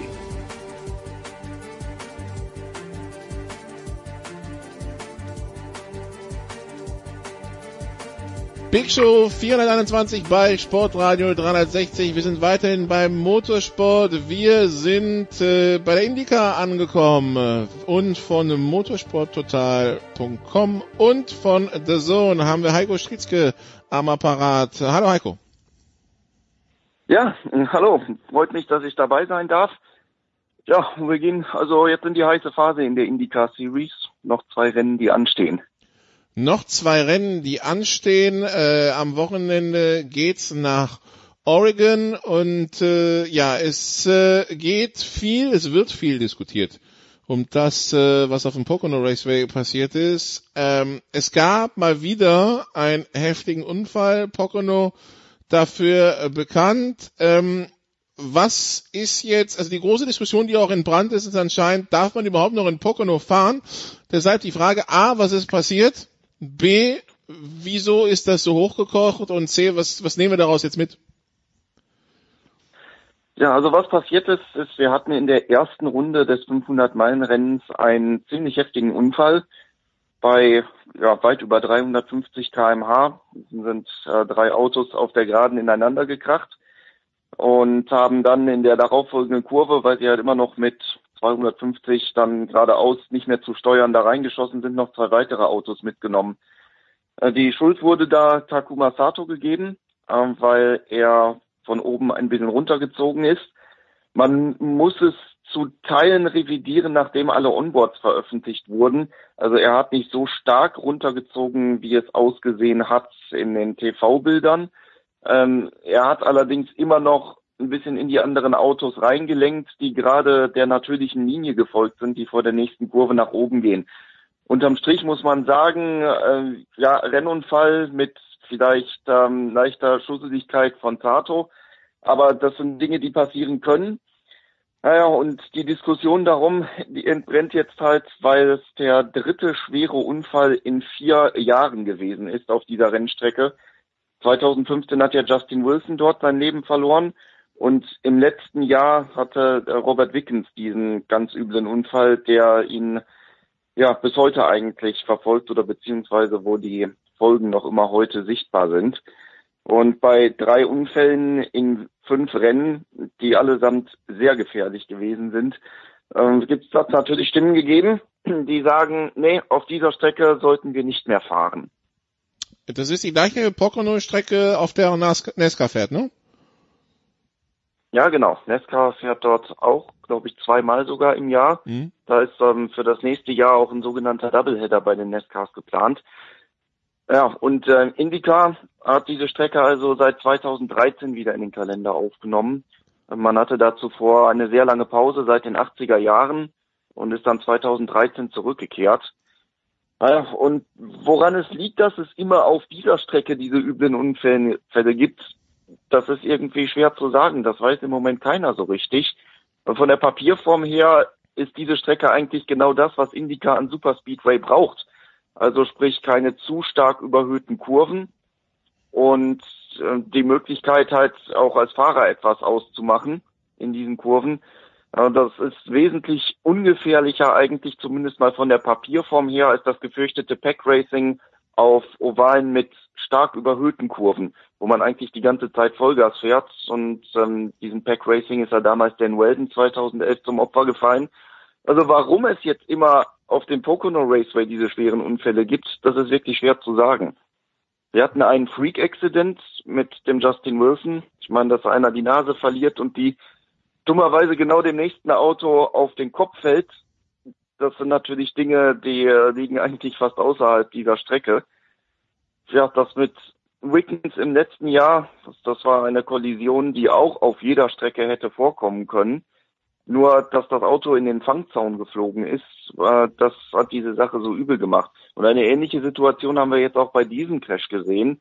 Ähm, diese drei Autos, die da kollidiert sind, haben dann Felix Rosenquist in der Kurve aufgesammelt und der ist auch wieder in den Fangzaun reingeflogen, zumindest in Teilen. Und das ist eigentlich das, was immer so gefährlich ist auf diesen Ovalen. Ist, sind Indicas, also neigen wahrscheinlich mehr dazu abzufliegen als Nesca-Autos auf den gleichen Strecken, ne? Würde ich jetzt mal vermuten, so von der Aerodynamik her? Das ist schwer zu sagen. Also ich würde sogar sagen, dass die Indica-Fahrzeuge eher weniger dazu neigen, weil sie etwas mehr Abtrieb haben als okay. die Nescas. Äh, sehr wohl kann man aber ein Nesca etwas besser abfangen, weil die halt etwas träger sind und man mehr Zeit zum Reagieren hat. Wenn ein Indica ausbricht, dann ist eigentlich bei Kurvenfahrten mit über 300 kmh sicher, dass das in einem Dreher endet. Ähm, auch wenn es schon sehr wundersame äh, Saves in dieser in solchen Situationen gegeben hat, aber man kann davon ausgehen, über 90 Prozent der Fälle, wenn das Heck ausbricht bei einem Indica, keine Chance, das wieder einzufangen. Ein Nesca, hm, da müsste man mal den Pete jetzt genau fragen, wie das genau ist. Allerdings müssten die von der Fahrdynamik her, äh, müsste da noch etwas mehr zu korrigieren sein mit menschlichen Reflexen, weil halt, weil es halt langsamer geht. Ja, wobei ich bei, bei Nescas, wenn ich mich richtig erinnere, das ge gesehen habe, wenn die, wenn die sich drehen, die haben automatisch Störklappen, die dann hochgehen auf dem Dach, was äh, Indies wahrscheinlich nicht haben und die, die dürften dafür sorgen, dass dann, äh, dass der Abflug, zumindest wenn es dann in, in Schieflage gerät, dann nicht so schnell passiert. Safer Barriers und Co. dürften ja dann die gleichen sein, wie auch im, im Nesca-Wettbewerb. Aber gut, also Takuma Sato, äh, ja, wenn, wenn einem nachgesagt wird, wenn es heißt, er ist schuld am Unfall, ähm, äh, wie, wie groß ist denn der schwarze Peter, den man ihm damit zuschiebt? Also ist das dann für die, für die Rennfahrer gut, das passiert halt mal im Renngeschehen, jeder macht mal Fehler oder ist das schon was ganz Böses, was nachhängt? Ja, das hängt so ein bisschen dann vom individuellen Fahrer ab, wie er damit umgeht. Sato hat jetzt das nächste Rennen gewonnen, wenn auch mit relativ viel Glück. Das wird ihm auf jeden Fall jetzt über diese Sache dorthin weghelfen. Ähm, ich nehme mal an, dass er sich sehr auf seine Argumentation stützt, dass er nahezu gerade gefahren ist, auch wenn er da nicht der Ideallinie gefolgt hat und wahrscheinlich den Windschatten von äh, vom vorausfahrenden Scott Dixon mitnehmen wollte. Und äh, ja, das äh, das muss dann jeder Fahrer äh, mit sich selbst verarbeiten. Fahrer sind äh, laufen durch spezielle Mentalprogramme, professionelle Rennfahrer die auch dabei helfen, über solche Situationen hinwegzukommen. Das kann natürlich bis zu einem gewissen Grad helfen. Letztendlich, wie nahe er das an sich ranlässt, also es hat sehr äh, scharfe Kritik von Fahrerkollegen und von einigen Experten gegeben. Äh, wie nahe er das an sich ranlässt, das hängt halt dann wirklich von ihm selbst ab. Takuma Sato, der also das letzte Rennen gewonnen hat. Das war sein zweiter Saisonsieg. Äh, ansonsten natürlich auch bei Takuma Sato das eine oder nicht nur das eine oder andere, sondern fünf, fünf Positionen eher im 20er Bereich äh, über die Saison, wenn wir auf die Gesamtwertung schauen, Joseph Newgarden 563 Punkte, Simon Pagenaud 525, Alexander Rossi 517 Punkte. Ähm, wie, wie, also wie sehr ist es noch in den letzten zwei Rennen offen? Wie viele Punkte sind noch zu vergeben? Im Gegensatz zu Nesca haben wir hier äh, keine Playoffs. Äh, wie, funkt, wie funktioniert das Ganze? Äh, Gibt es vielleicht doppelte Punkte beim letzten Rennen oder und wer ist noch im Rennen drin? Ja, genau. Doppelte Punkte beim letzten Rennen gibt es. Und das ist auch der Grund, warum die Situation noch relativ offen ist. Also ähm, man muss dazu sagen, der Sieger bekommt 50 Punkte, der Zweitplatzierte 40. Das ist also ein Unterschied von 10 Punkten. Das heißt, beim letzten Rennen wird dieser Unterschied auf 20 Punkte hochgehen. Das bedeutet also, dass alles offen wäre, solange der Abstand unter 20 Punkten beträgt. Da könnte dann, da könnte man dann tatsächlich noch den Titel aus eigener Kraft holen. Aktuell sind es 38 Punkte. Das ist schon ein ganzer Batzen. Das hängt jetzt natürlich viel davon ab, wie es in Portland läuft. Ähm, Newgarden könnte eigentlich schon mehr haben. Ich bin beim letzten Rennen nicht so ganz schlau aus ihm geworden. Äh, er ist ein ziemliches Sicherheitsrennen gefahren auf, auf dem Gateway Speedway ähm, und hat also auch teilweise Positionen hergegeben, was in der Situation richtig war, weil er hatte da relativ heißspornige ähm, Fahrer um sich, die ähm, auf Erfolge aus waren, teilweise auch sehr junge Fahrer, um die er sich nicht kümmern musste. Er hatte seine Meisterschaftskontrahenten beide hinter sich dann hat er sowohl in Mid-Ohio als auch jetzt in Gateway in der letzten Runde plötzlich wieder einen Angriff versucht auf ein anderes Fahrzeug und beide Male ist es schiefgelaufen. Einmal ist er im Kiesbett stecken geblieben und einmal hat er sich gedreht und äh, eine ganze Reihe von Positionen verloren, weil das Auto äh, nicht sofort wieder angesprungen ist und also quasi ohne Motor über die Ziellinie dann gerollt ist. Das hat ihn nochmal haufenweise Positionen gekostet. Das ist ein bisschen merkwürdig, weil ja eigentlich die ganze Zeit zu versuchen, auf Sicherheit zu fahren, um dann in der letzten Runde äh, doch wieder die Pferde durchgehen zu lassen. Das ist ein bisschen sehr seltsam. Ähm, nichtsdestotrotz ist, ist, äh, ist er immer noch derjenige, den es eigentlich zu schlagen gilt. Also dieses ganze Paket äh, bestehend aus dem Team Penske, aus Newgarden selbst und aus seinem Strategen Tim Sindrick. Das ist einfach eine unglaublich äh, gute ja, Konstellation, die nur schwer zu schlagen ist. Also das ist, äh, das wird wirklich ganz, ganz schwer, solange er halt nicht solche haarsträubenden Fehler macht, wie es jetzt merkwürdigerweise schon zweimal in dieser Saison passiert ist. Nun, das Team Penske hat äh, sowohl Newgarden als auch Pagenot, also die beiden, äh, die sich da streiten, äh, unter Vertrag. Ähm, Gibt es da eine klar definierte Order, wer Meister zu sein hat, oder können die frei fahren? Es gibt eigentlich nur eine Order und die lautet freifahren. Also bei Penske gibt es nie Teamorder. Hat man auch gesehen, dass Will Power, der aus dem Meisterschaftsrennen eigentlich raus ist, im letzten Rennen Joseph Newgarden attackieren und überholen konnte.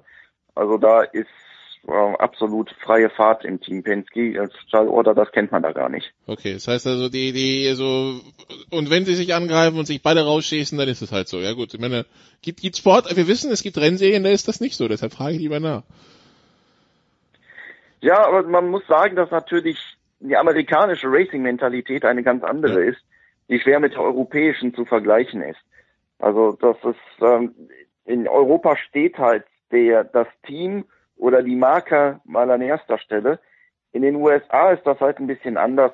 Diese Mentalität Winner takes it all ist sehr auf das Individuum abgestimmt. Und deshalb stehen dort die Fahrer weitaus mehr im Fokus. Also ich habe es noch, ich habe jetzt noch nie gesehen, dass Penske Teamorder angewandt hat. Hier gibt es ein schönes Beispiel aus 2012, wo der Will Power ja knapp den Titel gegen Ryan Hunter Ray verpasst hat. Und den hat er letztlich auch verpasst, weil im vorletzten Rennen ähm, damals Ryan Briscoe vor ihm gewinnen durfte, der überhaupt nichts mehr mit dem Meisterschaftskampf zu tun hatte. Also das ist da ganz normal, dass die Teamkollegen auch gegeneinander kämpfen können. Das ist doch, das ist doch sehr schön. Ich habe gelesen, dass äh, jetzt beim letzten Rennen in St. Louis äh, der Zuschauerspruch, Zuspruch so gut war, dass, äh, dass man sogar eine zusätzliche Tribüne öffnen musste. Ähm, ist, ist es so oder so? A, kriselt, kriselt Indica, weil wenn man halt anscheinend mit weniger gerechnet hat und B, woher kam jetzt der große Zuschauerzuspruch? Ja, das ist zunächst einmal eine sehr gute Nachricht, dass endlich mal ein Ovalrennen in der Indica großen Zuschauerzuspruch nach sich gezogen hat, weil das war immer eine Baustelle. Also die ähm, Rund- und Straßenkurse sind immer sehr gut also ausverkauft nahezu.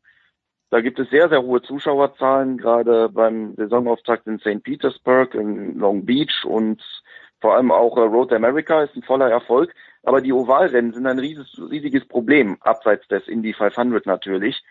Und wenn man sich ansieht, Pocono stand schon zur Debatte, bevor das Rennen dieses Jahr stattgefunden hat, weil zu wenig Zuschauer da waren. Dieses Jahr waren es ein paar mehr, aber die Tribüne war weit davon weg, voll zu sein. Phoenix ist aus dem Kalender geflogen, weil einfach keine Zuschauer da hinkommen wollten. Naja, und jetzt Gateway, das äh, war mal ein wirklicher Lichtblick, ähm, gerade was die Ovalrennen bei Indica betrifft. Woher das kommt, es hängt natürlich immer sehr viel mit dem lokalen Marketing zusammen. Äh, der Gateway Raceway hat da wohl wesentlich mehr getan, als es Pocono oder Phoenix tun. Ja, und äh, das scheint immer noch zu wirken. Der anderen Seite muss man dann generell sagen, dass es einen leichten Aufschwung bei IndyCar gibt mit ähm, neuen Teams, die in den letzten Jahren dazugestoßen sind. Wie dauerhaft die jetzt dabei bleiben, muss man dann sehen. Einige dieser Teams äh, stecken ein bisschen finanziell derzeit in der Klemme, was bei IndyCar allerdings so die letzten zehn Jahre ein Dauerzustand war.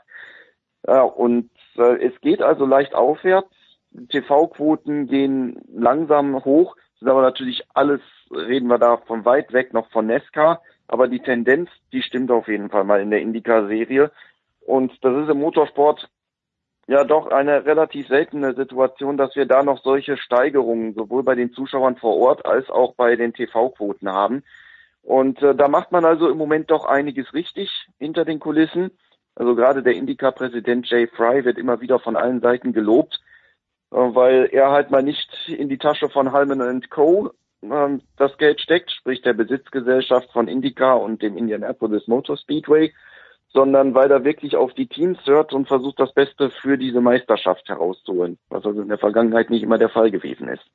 Okay, die letzten beiden Rennen dann äh, auf, äh, auf äh, Strecken, die also keine Ovale sind. Jetzt geht es erstmal am Wochenende nach Oregon. Ich war überrascht zu sehen, dass man jetzt quasi das, das Finale, die beiden finalen Rennen austrägt. Äh, zum einen in Portland, wo man jetzt letztes Jahr zum ersten Mal seit zehn Jahren war. Und dann äh, das, äh, das letzte Rennen ist ähm, in äh, Laguna Seca, das ist bei Monterey in Kalifornien, da war man jetzt 15 Jahre nicht ähm, und macht das und macht den Kurs gleich mal zum äh, entscheidenden fürs für, für die Saison. Ähm, ist das gewollt, dass man quasi dann alle Fahrer auf eine Strecke schickt, die sie vielleicht nicht so gut kennen fürs Finale? Äh, es hat ein paar andere Hintergründe. Okay. Ähm, es, wird vor dem Finalrennen einen intensiven Test auf dem Laguna Seca Raceway geben. Also die werden da nicht als Grünschnäbel ankommen. Ähm, es ist allerdings so, dass man in der Indica-Serie in den letzten Jahren dazu übergegangen ist, mit dieser Führung aus Mark Miles, der für das äh, Kommerzielle zuständig ist, und eben Jay Fry, der die ganzen sportlichen Dinge leitet, äh, dazu übergegangen ist, sich wieder auf die Champ-Car-Tradition zu ähm, zu konzentrieren. Man muss ja dazu sagen, dass die derzeitige Indica-Serie der Nachfolger der ziemlich ungeliebten Indie Racing League ist, der IRL, die ja über ähm, mehr als zehn Jahre hinweg mit den Champ-Cars sich äh, einen Bürgerkrieg geliefert hat, wenn man so möchte. Mhm. Die Champ-Car wurde dann von der IRL übernommen im Jahre 2008, beziehungsweise im Winter 2007, 2008 und seitdem ist diese wiedervereinigte Indica-Serie deutlich kleiner, ist jetzt, ähm, als, als sie es früher war, äh, ist der Nachfolger der IRL. Mit dieser Tradition äh, hat jetzt diese Führung, diese neue Führung seit 2015 deutlich gebrochen. Man sieht das anhand der, ähm, der Optik der Autos, die man an Chemcars angelehnt hat. Und man wird bei dem nächsten Fahrzeug wohl noch einen deutlichen Schritt in diese Richtung unternehmen. Und zum anderen halt auch bei den Rennen. Also eigentlich ist nur noch der Texas Motor Speedway als äh, wirklich klassische IRL-Strecke im Kalender. Ansonsten ist man überall dorthin zurückgekehrt, wo früher die Champ Cars gefahren sind. Mit Ausnahme von einigen Strecken, die es nicht mehr gibt, wie zum Beispiel Nazareth oder äh, Cleveland. Aber man geht halt deutlich in diese Tradition zurück. Ähm, das, das macht man halt, weil Chemka damals die deutlich populärere Rennserie war und halt mehr darüber zu holen ist, sich auf diese Tradition zurückzubesinnen. Und Laguna Seca hat natürlich immer noch aufgrund dieses irren Überholmanövers von Alex Zanardi damals einen äh, ziemlichen Kultstatus bei den Fans. Und äh, da knüpft man also wieder an diese Tradition aus den 90er Jahren an, indem man den Laguna Seca Raceway zum Finale macht. Also Laguna Seca, das allerdings erst am 22. September. Wie gesagt, jetzt am 1. September. Das Rennen ist in Portland. Äh, wann geht's los und wo kann man sehen? Also sehen kann man das Ganze auf dem Streaming-Dienstleister The Zone. Das Ganze wird mein Kollege Guido Hüsken kommentieren bei den letzten beiden Rennen. Äh, die Startzeit habe ich jetzt gerade gar nicht im Kopf. Die ist bei Portland etwas später als normal, weil es äh, halt an der Westküste liegt. Ich und äh, ja, auch suche. bei Laguna Seca, da wird es ebenfalls relativ spät sein. Sonst war es immer normal um 21.45 Uhr. Äh, Ich weiß es jetzt aber gerade nicht aus dem Kopf, um ehrlich zu sein. Ich suche gerade äh, bei den Indycars im Schedule. Da steht drin äh, Free Eastern, das ist also 21 Uhr deutscher Zeit und äh, das Finale Laguna Seca 6, September 22, äh, 6.30 Eastern, also 18.30 Ostküste, macht 0.30 Uhr deutscher Zeit, dann in der Nacht vom Mon Sonntag auf den Montag, also dann vom 22. auf den 23. Das sind die Termine. Haut hin mit 15, Okay, Uhr, mit gut. 15, mit 15 Uhr Ostküstenzeit, ja? Äh, Ja, das stimmt. Äh, Der Unterschied ist immer sechs Stunden zur Ostküstenzeit. Also 21 Uhr Sonntag beide Sohn. Dann, äh, wenn der Kollege kommentiert, frage ich natürlich, was ist dann das Highlight am Wochenende? Das kann persönlich sein, kann beruflich sein. Wie schaut's aus? Was ist am Wochenende los? Ist unsere Das Tradition. Highlight jetzt am kommenden Wochenende. Genau, am, am kommenden. Gut, wir haben natürlich einmal die Formel 1, die aus der Sommerpause zurückkehrt. Das ähm, habt ihr ja schon mit dem Kollegen Christian Nimmervoll gemacht. Und zum anderen startet die Langstrecken-Weltmeisterschaft in ihre Saison 2019-20. Also die WEC geht in ihre achte Saison, jetzt zum ersten Mal mit einem Winterkalender. Das heißt also, dass die Rennen über den Winter stattfinden und äh, Saisonanfang und Ende im Sommer liegen. Das ist also jetzt der Saisonauftakt mit den vier Stunden von Silverstone. Und dann geht's über Japan, China, Kat nee, Bahrain ist äh, Brasilien, am USA, Spa und dann Abschluss in Le Mans äh, über den Winter tatsächlich ähm, natürlich, wir werden wir werden keine Schneerennen sehen, also zumindest wenn nicht katastrophales passiert, wenn wir das in Bahrain und Sao Paulo eher weniger sehen. Äh, das also die WEC, äh, die zufällig im Kopf, wo man die verfolgen kann? Äh, Die lässt sich verfolgen auf äh, Motorsport TV mit englischem Kommentar und auf äh, sport1.de mit deutschem Kommentar. Gut, dann haben wir hier Außerdem gibt ja, ja, äh, außerdem gibt's dann noch äh, bei Eurosport die Möglichkeit, Ausschnitte des Rennens zu sehen. Äh, da überträgt man die Schlussphase dieses Rennens, ähm, also entweder auf Eurosport 2 oder in dem Eurosport Player, auf den man auch mit einem Zone-Abo zugreifen kann. Genau, also am Sonntag, 1. September, vier Stunden von Silverstone. Dann äh, danke Heiko, danke liebe Zuhörer, das äh, war's von mir in der Big Show 421. Der Producer hat bestimmt selber in New York noch Sachen vorbereitet. Wir geben ab nach New York und äh, wir hören uns nächste Woche wieder. Äh, danke Heiko, dir, danke liebe Zuhörer, ab nach New York.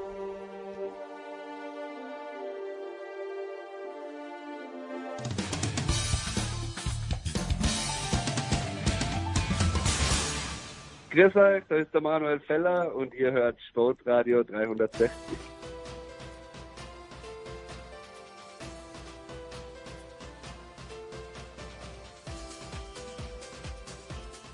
So, Herrschaften, danke Nicola. Wie immer Banner Work und äh, bei uns geht's jetzt hier weiter. Ich bin in New York und eigentlich im Geiste zumindest. In China ist der fantastische Sepp Dumitro, der NBA-Chefkoch. Äh, es geht um die Basketball-WM. Servus Sepp. Hi Jens. Sepp, es, äh, wir werden ihn gleich auch ein kleines bisschen in der Show haben, aber Lars Reinefeld von, äh, von der DPA rannte am Mittwoch recht aufgeregt durch den Presseraum vor lauter Freude, dass Deutschland gegen Australien gewonnen hat. Ist diese Freude berechtigt? Was, was, was sagt uns oder was sagt dir als Basketballexperte dieser Sieg gegen Australien? Ja, dass die beiden Teams sich äh, auf ähnlichem Niveau bewegen und sich, glaube ich, berechtigte Hoffnung machen können, am Ende was mit den äh, Halbfinalplätzen sogar zu tun zu haben, wenn alles richtig läuft. Sind natürlich beide äh, in den hinteren äh, Gruppen da, was, äh, was den Turnierbaum anbelangt, ist das alles nicht ganz ausgewogen, sagen wir mal, zusammengestellt worden. Da haben wir in Gruppe H zum Beispiel Kanada, Litauen, Australien und Senegal. Das ist natürlich eine, eine Hammergruppe, auch Deutschland mit Frankreich. Ähm, wenn die dann gegeneinander spielen nach der ersten Vorrundengruppe, da gibt's ja dann die, die zweite Runde, in denen dann die zwei Erstplatzierten aus jeder Gruppe quasi nochmal zusammengewürfelt werden. Ähm, in Gruppe I bis ich glaube L ähm, und erst danach ähm, die jeweils zwei Gruppen Besten aus den Gruppen ins äh, Viertelfinale kommen.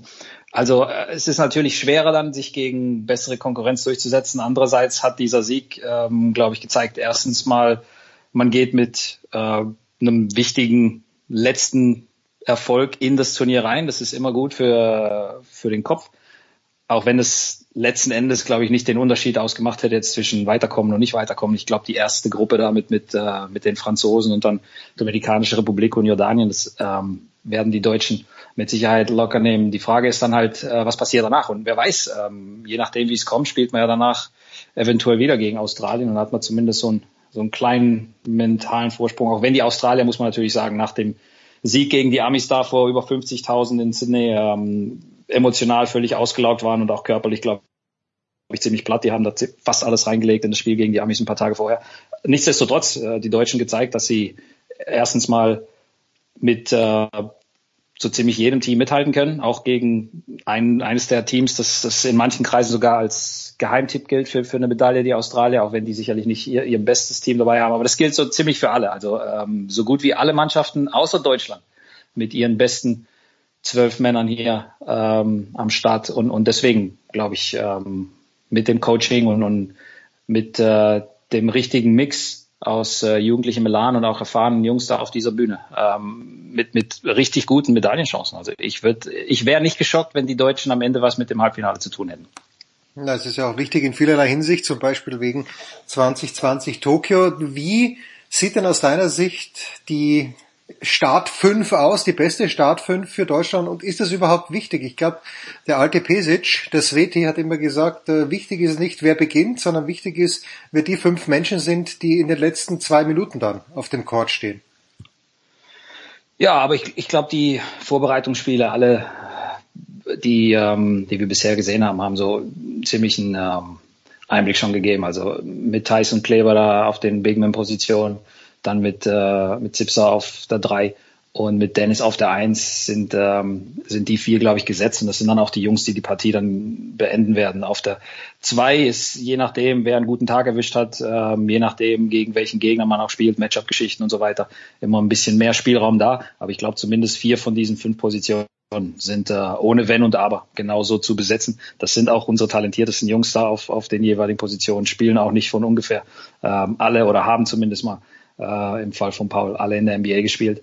Und das ähm, ist auch, wie gesagt, ein, ein Kader, der in, in der Breite ähm, wahrscheinlich besser aufgestellt ist als jemals zuvor in der Geschichte des ähm, Deutschen Basketballbunds. Also dass, dass äh, Henry Grödel jetzt der Coach da äh, am, am letzten Tag mehr oder weniger äh, so ein Talent wie Isaac Bonga rausschmeißen muss, in Anführungszeichen, und, und davor Mo Wagner rausschmeißen muss, das zeigt eigentlich schon, wie äh, tief der Pool ist, aus dem da äh, selektiert werden kann. Ich glaube, mit den zwölf hat man ähm, sich für mehr Erfahrung entschieden, auf dem Level sicherlich auch ähm, irgendwo nachvollziehbar.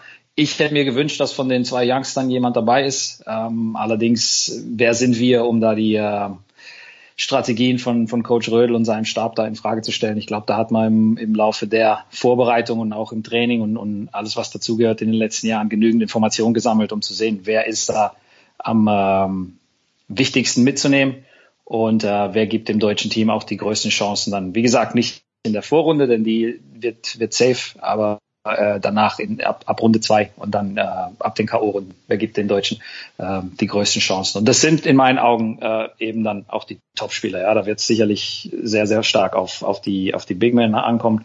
Ähm, Zipse auf dem Flügel und die anderen Verteidiger, die wir haben und dann natürlich Dennis Schröder als Anführer, als Motor und als, als Scorer. Ähm, international immer mit fantastischen Leistungen, hoffentlich aus deutscher Sicht auch in China jetzt. Muss man Dennis defensiv verstecken? Ich habe das, ich glaube, in der SZ gelesen von Joachim Mölter, dass der Akbinaer auch deshalb spielt, äh, um dem äh, Dennis in der Defensive ein kleines bisschen Luft zu geben. Ja, es ist in NBA ja dasselbe. Also Dennis ist jetzt sicherlich niemand, der sich in der Defensive seine Brötchen verdient. Das ist ein, ein ähm, Offensivspieler in erster Linie. Nichtsdestotrotz ist er mit seiner Länge immer wieder in der Lage, da ähm, zumindest punktuell Akzente zu setzen. Und ich sage mal, wenn er nicht zum Minusverteidiger wird, wenn er einigermaßen ähm, gegen wen auch immer er dann gestellt wird, klar versucht man dann immer das einfachste Matchup zu finden aus der Sicht. Ähm, wenn er da einigermaßen bei Null irgendwo rauskommt und offensiv dann mehr gibt, dann ist das deutsche Team ähm, in, in sehr, sehr guten Händen, glaube ich. Eine Geschichte noch zu den Deutschen, du hast angesprochen, Isaac Bonga wird mitgenommen nach Asien äh, und, und wird dann heimgeschickt. Hätte man das nicht geschickter lösen können, weil die, ich meine, ein bisschen aufwendig scheint mir das schon und auch für den Bonga selbst sehr, sehr mühsam eigentlich, dass du da mal die, die halbe Weltreise antrittst und dann doch nicht mit zur WM fährst. Ja, aber das ist immer das, was ich auch sage. Ich, ich frage mich auch immer, immer bei solchen Geschichten, ja, muss man dann den 13. noch dazu nehmen, aber du weißt nie, was passiert. Ja, wenn einer blöd umknickt und dann für zwei Wochen raus ist, dann, äh, dann hast du dieselbe Situation wie bei den Amis zum Beispiel, dass da eben ähm, niemand mehr, mehr da ist und dann, dann musst du dich eben auf die, auf die verlassen, die, die dabei sind. Ähm, was dann in dem Fall eben bedeuten würde, entweder einer weniger, dann wäre man nur zu elf, oder man fliegt dann den Jungen, den man dann zu Hause gelassen hat, eben alleine wieder rüber. Das ist auch nicht ideal. Also ich glaube, das ist so das, das Beste, was man da machen kann. Du musst irgendwo eine gewisse Sicherheit noch zumindest mitnehmen und ab dem Zeitpunkt, ab dem du dann eben nur zwölf einrastern kannst, da trimmst du dann halt auf zwölf runter. Ist natürlich immer blöd für denjenigen, der heimgeschickt wird. Ähm, aber Isaac ist, glaube ich, jung genug, um da eher das Positive rauszuziehen aus dieser Erfahrung, selbst wenn es dann natürlich ähm, ziemlich mies ist, wenn du alleine dann ähm, als Außenvormann dann wieder nach Hause fliegen musst und die anderen zwölf dann antreten müssen. Aber als Coachingstab ist es, ist es irgendwo nachvollziehbar, denn, denn du versuchst dir natürlich immer die Möglichkeiten so weit offen zu halten, wie es geht. Ähm, es ist immer wieder was passiert, Verletzungen ähm, oder, oder solche Geschichten und dann ist es eben, glaube ich, schlimmer, keinen Ersatz dabei zu haben, als dann irgendjemanden nach Hause schicken zu müssen. Denn dass es so läuft, das wissen die Jungs ja alle. Also wer immer sie on the bubble ist, wie die Amis sagen, ne, wer, wer nicht fest safe äh, schon eingerastert wurde für den Kader oder, oder nicht von vornherein schon weiß, ja, du, mit dir planen wir auf jeden Fall, der muss eben sich immer durchbeißen. Und das sind eben, glaube ich, auch Erfahrungen, von denen junge Spieler profitieren können. Beim nächsten Mal ist er ähm, besser darauf vorbereitet und ich glaube, beim nächsten Mal wird Isaac dann auch sich durchsetzen und ähm, wäre dann eben nicht der Mann, der nach Hause geschickt wird. Wird dann wahrscheinlich einen anderen treffen, auch einen jungen vermutlich, ähm, aber so dreht sich eben der Kreislauf immer weiter und äh, wie so schön heißt, so zerbröselt der Keks nochmal, ne Jens? Ja, so heißt es nämlich. Wie wird der amerikanische Keks schmecken, allen Beteiligten? Ha. Es ist ja viel geredet worden, dass die, äh, die B, nicht, nicht mal die B-Mannschaft hinschicken und dann wird aber doch immer gesagt, naja, das sind ja trotzdem, wie es so schön heißt, gestandene NBA-Profis. Jetzt verlieren die vor dieser 52.000 Zuschauer waren es, glaube ich, vor dieser Menge an Menschen in Australien und der Quervergleich, äh, den ich jetzt natürlich ziehe, okay, Australien schlägt die USA, Deutschland schlägt Australien, klare Sache im Viertelfinale für Deutschland, was natürlich Blödsinn ist. Aber wie schlecht oder wie gut sind die Amerikaner wirklich aus deiner Sicht? Naja, gemessen an ihrem eigenen Standard sind sie natürlich äh, wahrscheinlich so schlecht wie noch nie. Ähm, nominell auf dem Papier ist das vermutlich das schlechteste Team USA, das mit äh, professionellen NBA-Spielern zusammengestellt wurde seit äh, 1992. Allerdings, äh, und hier kommt das große Aber, haben wir immer noch eine Situation, in der dieses Team USA trotz aller Absagen ähm, nochmal, der ähm, Stellenwert der Basketball-Weltmeisterschaft in den USA ist einfach nicht ansatzweise so hoch wie in anderen Ländern weltweit und, und vor allem verglichen mit den Olympischen Spielen, die ja bei den Amis immer noch so diesen, oh, äh, da, da, das ist was Besonderes, Stellenwert genießen. Die WM ist einfach äh, ja, ein, ein Selbstläufer mehr oder weniger.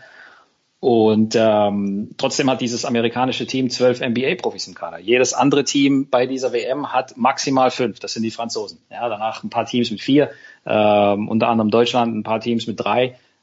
Immer noch doppelt, dreimal oder viermal so viele NBA Cracks am Start auf jeder Position. Also wir sprechen davon, dass hier der, der zwölfte Mann der beste Dreier-Shooter in der NBA ist. Ähm, ja, oder, mhm. oder äh, der elfte Mann ähm, einer der besten Verteidiger in der NBA ist, Marcus Smart. Der zehnte Mann, äh, vermutlich Harrison Barnes, einer der ähm, vielseitigsten und am, am höchsten bezahlten Flügelspieler in der NBA immer noch ist. Also äh, das sind sicherlich Luxusprobleme, die, die da ähm, ein Team wie die USA da mit sich nach China bringt. Allerdings muss man auch sagen, wir haben gegen Australien gesehen und auch davor in, in über weite Strecken in allen Vorbereitungsspielen, die ich mir alle angeguckt habe, immer wieder.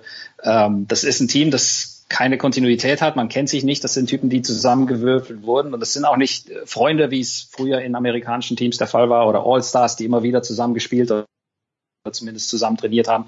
Also das sind ähm, Fremde, die da zusammengewürfelt wurden, ähm, bis auf die Boston Celtics Connection, die wir da haben. Vier, vier Leute von den, von den Seas mit äh, Tatum und Brown und äh, Kemba Walker, der jetzt dazugekommen ist zu Boston und äh, Marcus Smart, ist da keine wirkliche äh, Einheit zu erkennen und, und das merkt man auch am Spiel. Die Amis müssen über die Defense kommen, da haben sie, glaube ich, immer noch mehr Vorteile als jedes andere Team. Sie sind lang, athletisch, ähm, sie sind exzellent gecoacht von Greg Popovich und ich glaube, dass die Amis auch dann im Laufe des Turniers immer wieder ähm, zeigen werden, dass sie nach wie vor der große Goldfavorit sind. Wenn gleich natürlich der Raum für Fehler stark zusammengeschrumpft ist. Und wenn sie verlieren sollten, hier und da ein Spiel, dann ähm, wäre es A, glaube ich, kein Schocker. Dann wird vermutlich jeder sagen, ja, war ja klar bei diesem Team.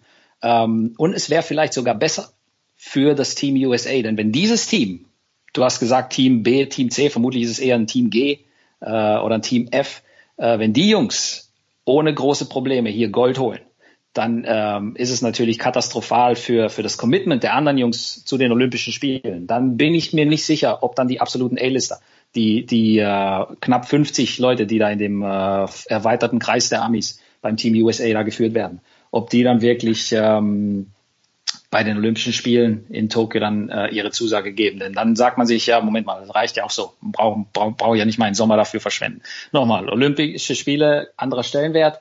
Ähm, allerdings wäre es sicherlich zuträglicher für das Commitment der Top-Jungs, wenn es hier zumindest ein paar Schwierigkeiten zu überwinden gäbe. Vielleicht auch hier und da in den Gruppen irgendwo vielleicht mal eine Niederlage.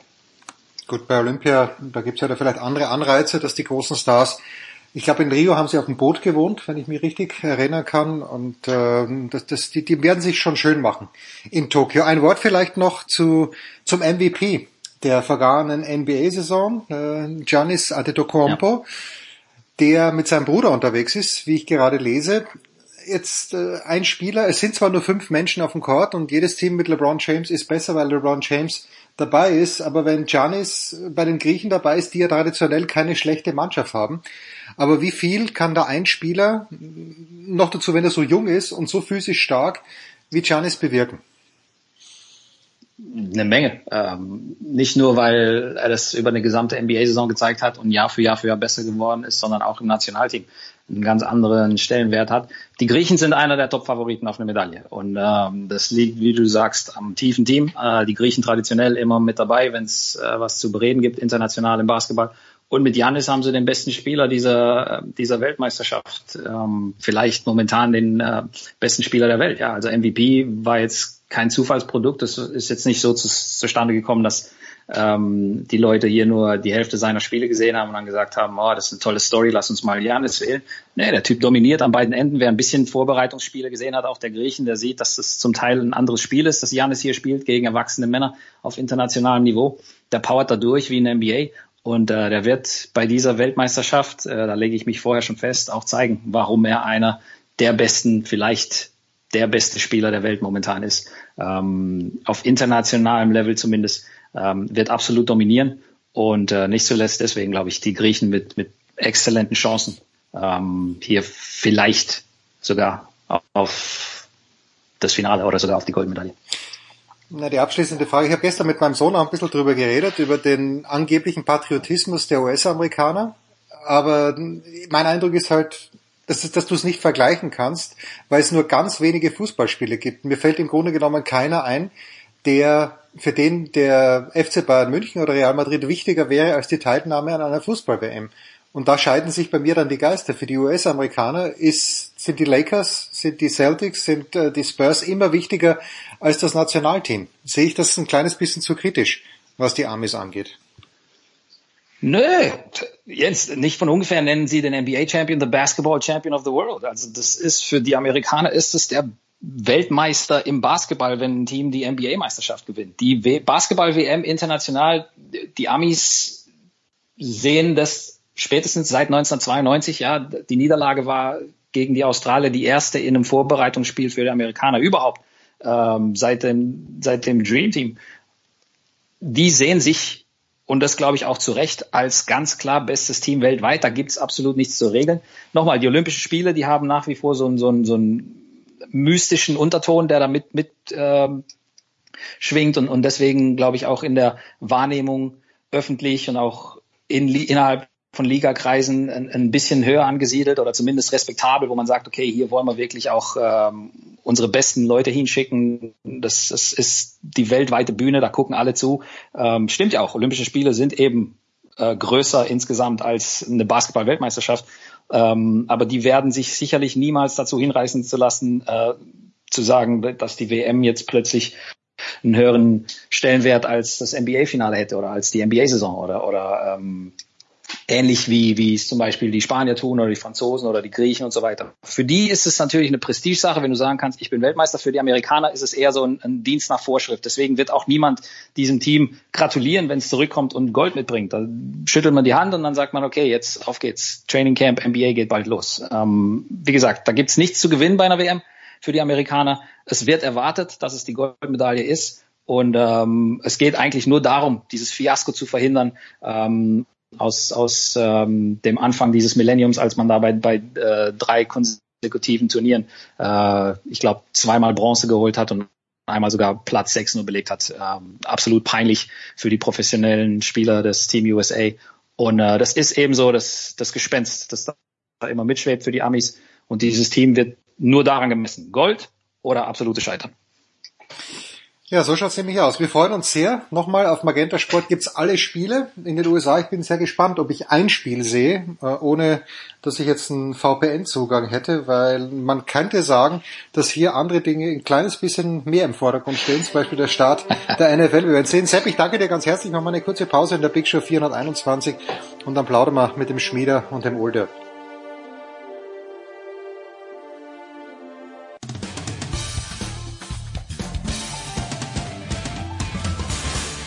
Servus, hier spricht der Fritz Topfer und ihr hört Sportradio 360.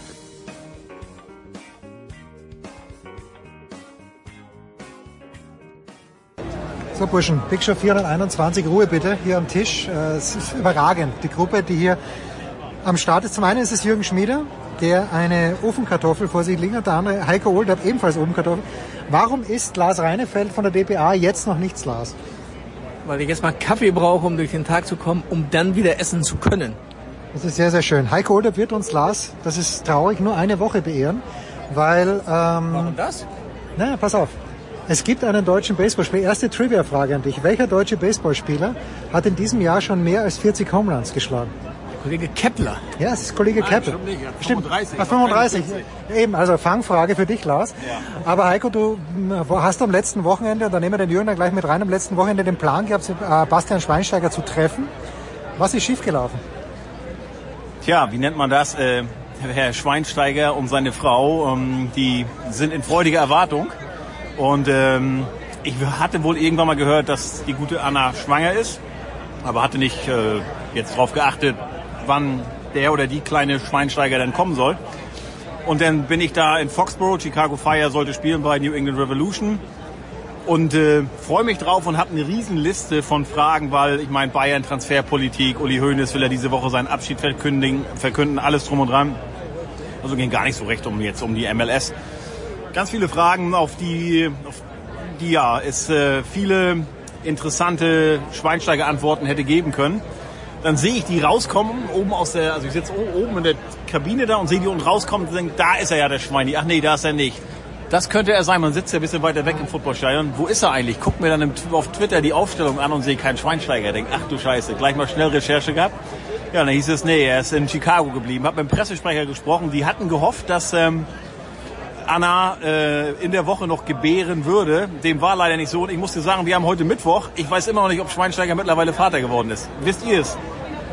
Nein. Äh, Jürgen Bastian Schweinsteiger ist vielleicht nicht der größte Name, der in der MLS spielt, aber ist immerhin Weltmeister 2014. Immer wird uns erzählt, die Amerikaner, äh, MLS steht vor einem Durchbruch. Du hast ja die Bayern betreut hier, als sie in den USA waren. Wer ist denn größer, der FC Bayern München oder die MLS? oder sind beide, kümmern beide die Amerikaner genau null? Der Durchbruch der MLS ist ungefähr das, was Tennisspielerinnen sagen, wenn sie behaupten, dass sie auf dem richtigen Weg sind. Ah, ja. okay. Wo man sich fragt, äh, wenn das der richtige Weg ist, wo, wo kommst du eigentlich an? Also dann kann das Ziel einer Karriereende sein. So ist das bei MLS. Die labern halt, vermarkten die Liga, aber letztlich ich habe mal mit Schweinsteiger vor zwei Jahren in, in L.A. geredet und dann fragst du ihn so nach dem Niveau und dann lacht er und sagt bist du eine ehrliche oder eine nette Antwort und, und ich glaube, die ehrliche Antwort ist, es ist ein Regionalliganiveau. Und sieht man an den Gehältern ungefähr, also was in der MLS bezahlt wird, außer die großen Stars wie Ibrahimovic und, und Schweinsteiger die Millionen Hat Ibrahimovic nichts bewirkt? Weil ich sehe da öfter die Highlights-Videos und, und, da ist die Hütte eigentlich voll. Aber genau deswegen haben sie ihn ja. Also der ist, als blöd gesagt, der ist eine Zirkusattraktion. Der ist die Hauptattraktion in diesem Ding. Ähm, der schießt unglaublich viel Tore, der schießt unglaublich viel schöne Tore, aber genau das spricht ja wieder gegen die MLS, wo du sagst, ein Wahnsinnsstürmer, aber Weltklasse, der in Europa keinen Verein mehr finden würde, keinen Top-Verein mehr, schießt hier alles in Grund und Boden. Und genauso was mit Robbie Keane. Wer war Robbie Keane?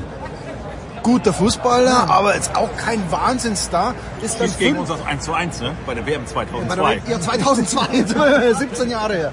So, da hat er seine, seine größten Karrieremomente gehabt und wird aber regelmäßig Torschützenkönig in der MLS. Also, Regionalliga-Niveau ist jetzt eine böse gemeint. Also ist ja in Ordnung. Regionalliga ist eine tolle Fußballliga. Ähm, aber man muss aufhören, von dieser Liga irgendeinen Vergleich auf eine der europäischen Ligen zu ziehen weil damit tut sich die Liga ja keinen Gefallen.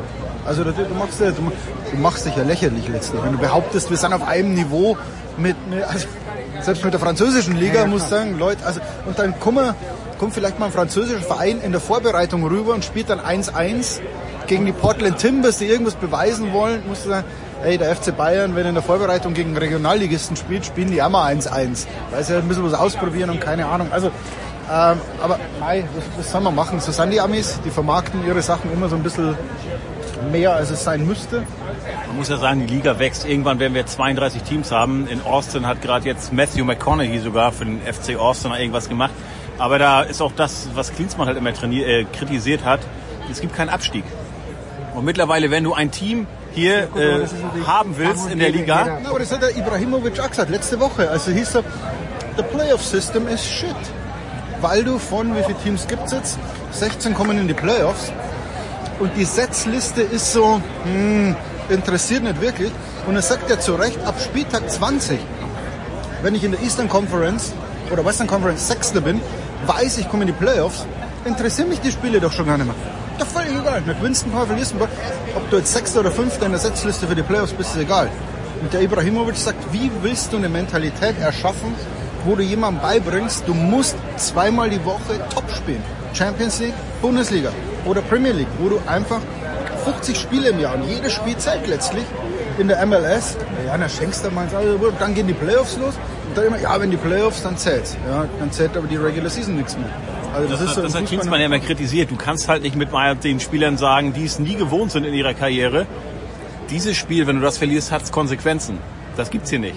Und dann bist mit mal in der Nation und dann mit mal in der Nationalmannschaft. Nein, aber du steigst nicht ab, das meine ich. Du bleibst halt in der ersten Liga. Und äh, in der Nationalmannschaft heißt es damit mal, okay, wenn wir jetzt das Spiel nicht, nicht gewinnen, qualifizieren wir uns nicht für die WM. Und wo soll halt diese, diese Einstellung mit mal herkommen? Ähm, und die MLS sagt immer, ja, mittlerweile, wenn du einen neuen Verein gründen willst, dann musst du mittlerweile 200 Millionen zahlen. Und da sagen die halt, das würde niemand zahlen, der nächstes Jahr eventuell schon eine Liga tiefer sein, würde, sein könnte. Also die Gefahr ist den Leuten, den, das ist ja auch für alle nur ein Business hier, viel zu groß. Ne? Ich muss aber eins herausheben, äh, Jürgen sagt ja Regionalliga-Niveau, ähm, äh, Atlanta United, die haben, die spielen vor 50, 60, neulich sogar vor 72.000 Zuschauern. Also das ist ja auch der amtierende Meister.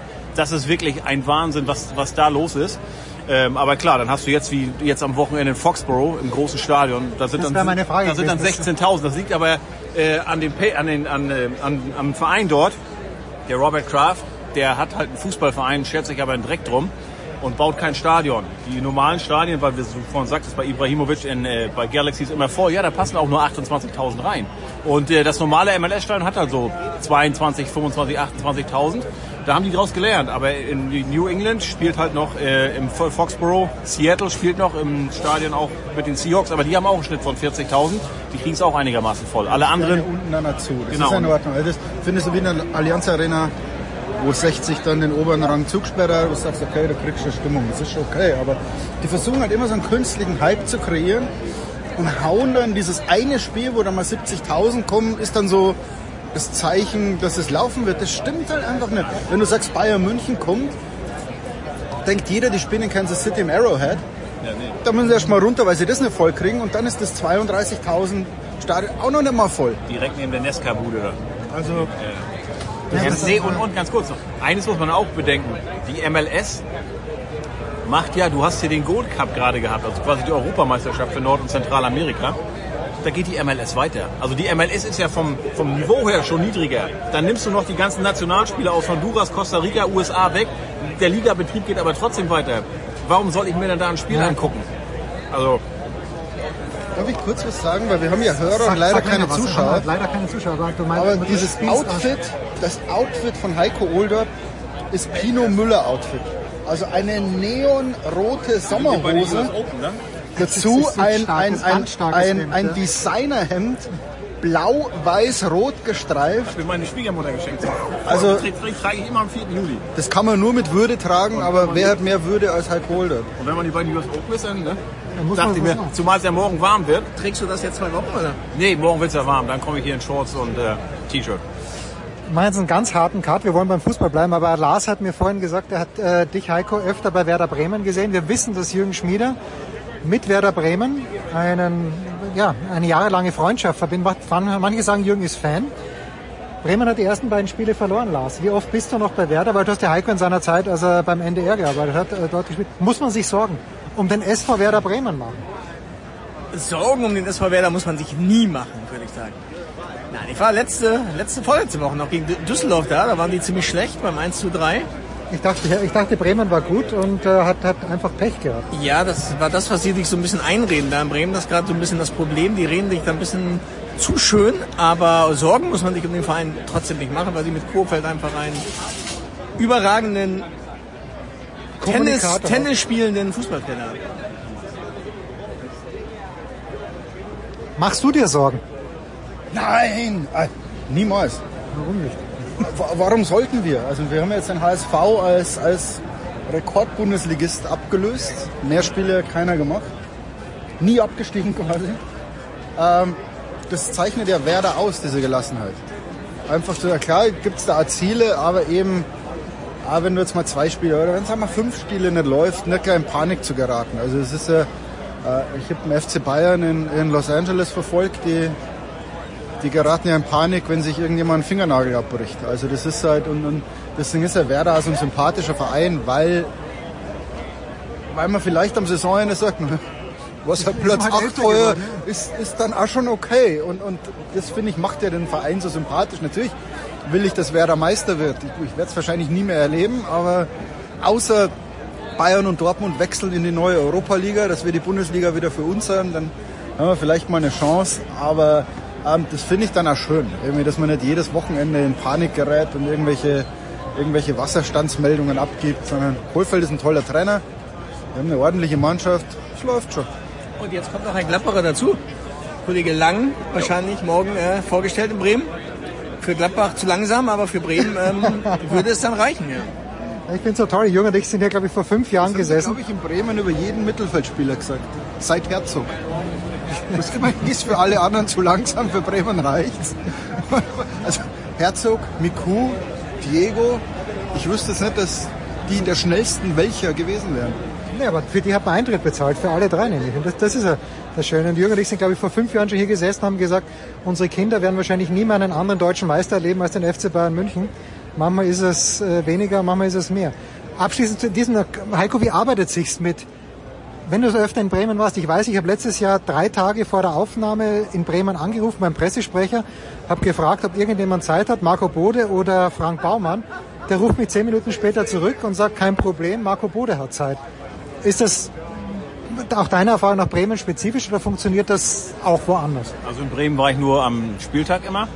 Aber ich habe vom NDR natürlich mitbekommen, wenn da für die NDR 2 Bundesliga-Show Kofeld oder so an Frank Baumann angefragt wurde, halt um die Show beginnt um 15.05 Uhr, 15.30 Uhr gehen die Spiele los. Da war immer einer am Mikro. Also sprich live noch dann zugeschaltet, bevor dann der Ball rollte. Das ist bei anderen Vereinen äh, komplizierter, nennt keine Namen. Aber das ist, ich glaube, das kennt man auch aus Bremen. Ne? Wie Jürgen schon sagte, da fällt man, äh, da gerät man nicht so schnell in Panik. Da ist ja auch irgendwie so ein, so ein kleiner, gesunder Kosmos. Man kennt sich, man äh, vertraut an, äh, einander.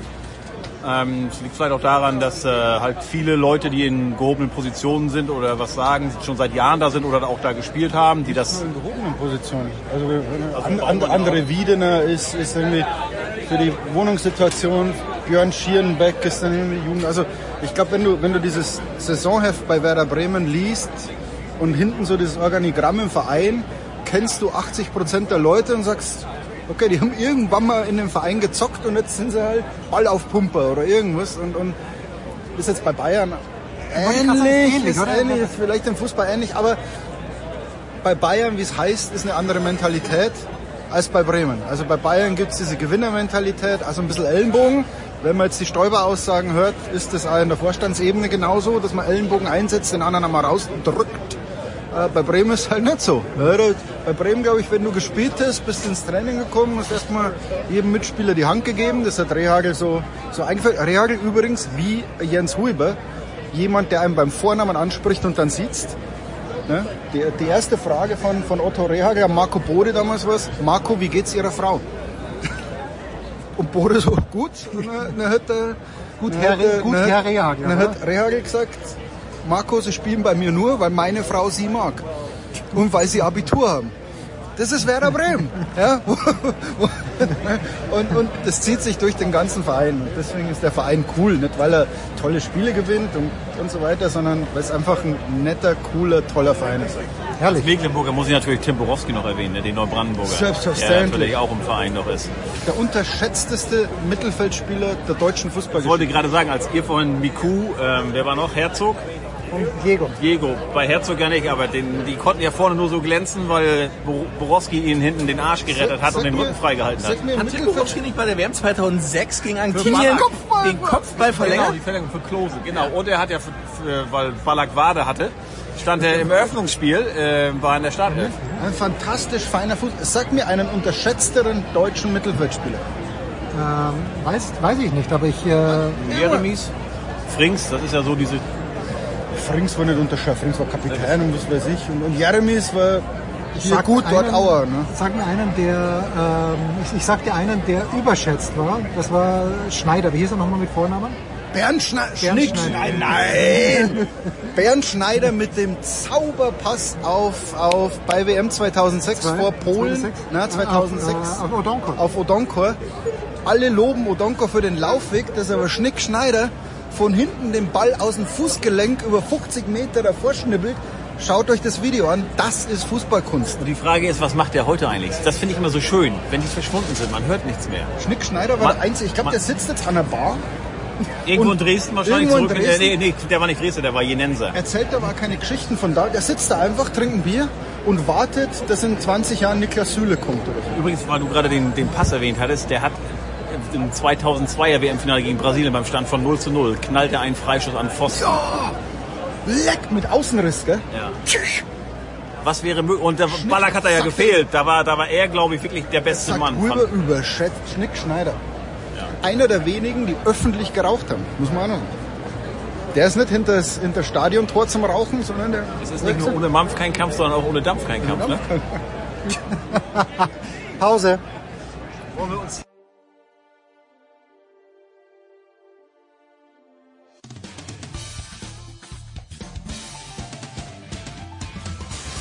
Hallo, hier ist Roger Fedor. Ihr hört Sportradio 360.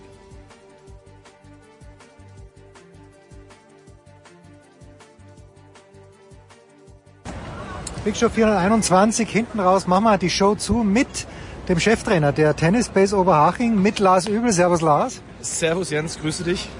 Du bist hier nicht nur, nein, schon eigentlich in, in dieser Funktion, eben jener Funktion, aber eben auch als Betreuer von Cedric Marcel Stäbe Darf ich sagen, dass ich doch ein kleines bisschen überrascht war, dass er gegen Filip Renovic gewonnen hat? Du wahrscheinlich nicht. Doch, ich war auch überrascht.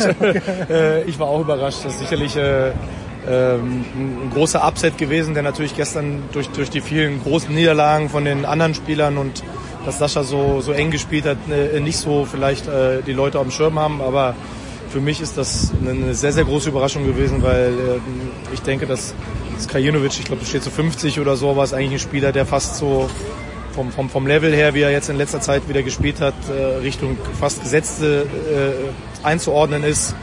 Und ähm, darum war das ein, Sieg, über den ich mich sehr, sehr freue, aber der, der war nicht eingeplant. Ja. Ganz, ganz starke Leistung von Cedric, der ja auch im Start schon gut gespielt ja. hat. Dort hat er mehrere Matches hintereinander gut gespielt. Darf man, kann man das irgendwie vergleichen? Was ist da Mehrwert? Ja, man, man muss natürlich erstmal gucken, wo, wo steht Cedric gerade oder wo kommt er her? Cedric hat im April wieder angefangen nach anderthalb Jahren. Davor hat er in Australien gespielt. Äh, 2018 das letzte Mal und da konnte, war er eigentlich nicht konkurrenzfähig. Da war das Handgelenk schon schlecht. Das heißt eigentlich 2017 ähm, hier wahrscheinlich in New York das letzte Mal richtig gespielt. Äh, in Antwerpen gegen, gegen das hieß war das Handgelenk auch schon schlecht. Das heißt, da, da kommt ein Spieler, der fast zwei Jahre nicht, nicht competed hat, ja, und der fängt im April wieder an und äh, der hat kein Selbstvertrauen oder beziehungsweise äh, vielleicht ein mentales Selbstvertrauen, aber kein spielerisches.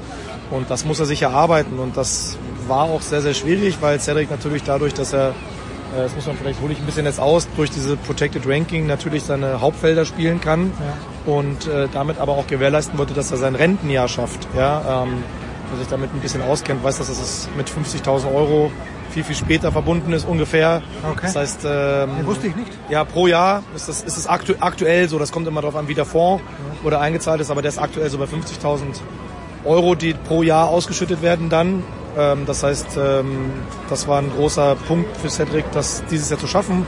Da braucht man zwischen sechs und acht ATP-Hauptfelder und ähm, eine gewisse Anzahl von Punkten, um, um, um da eligible zu sein, in die Rente zu kommen.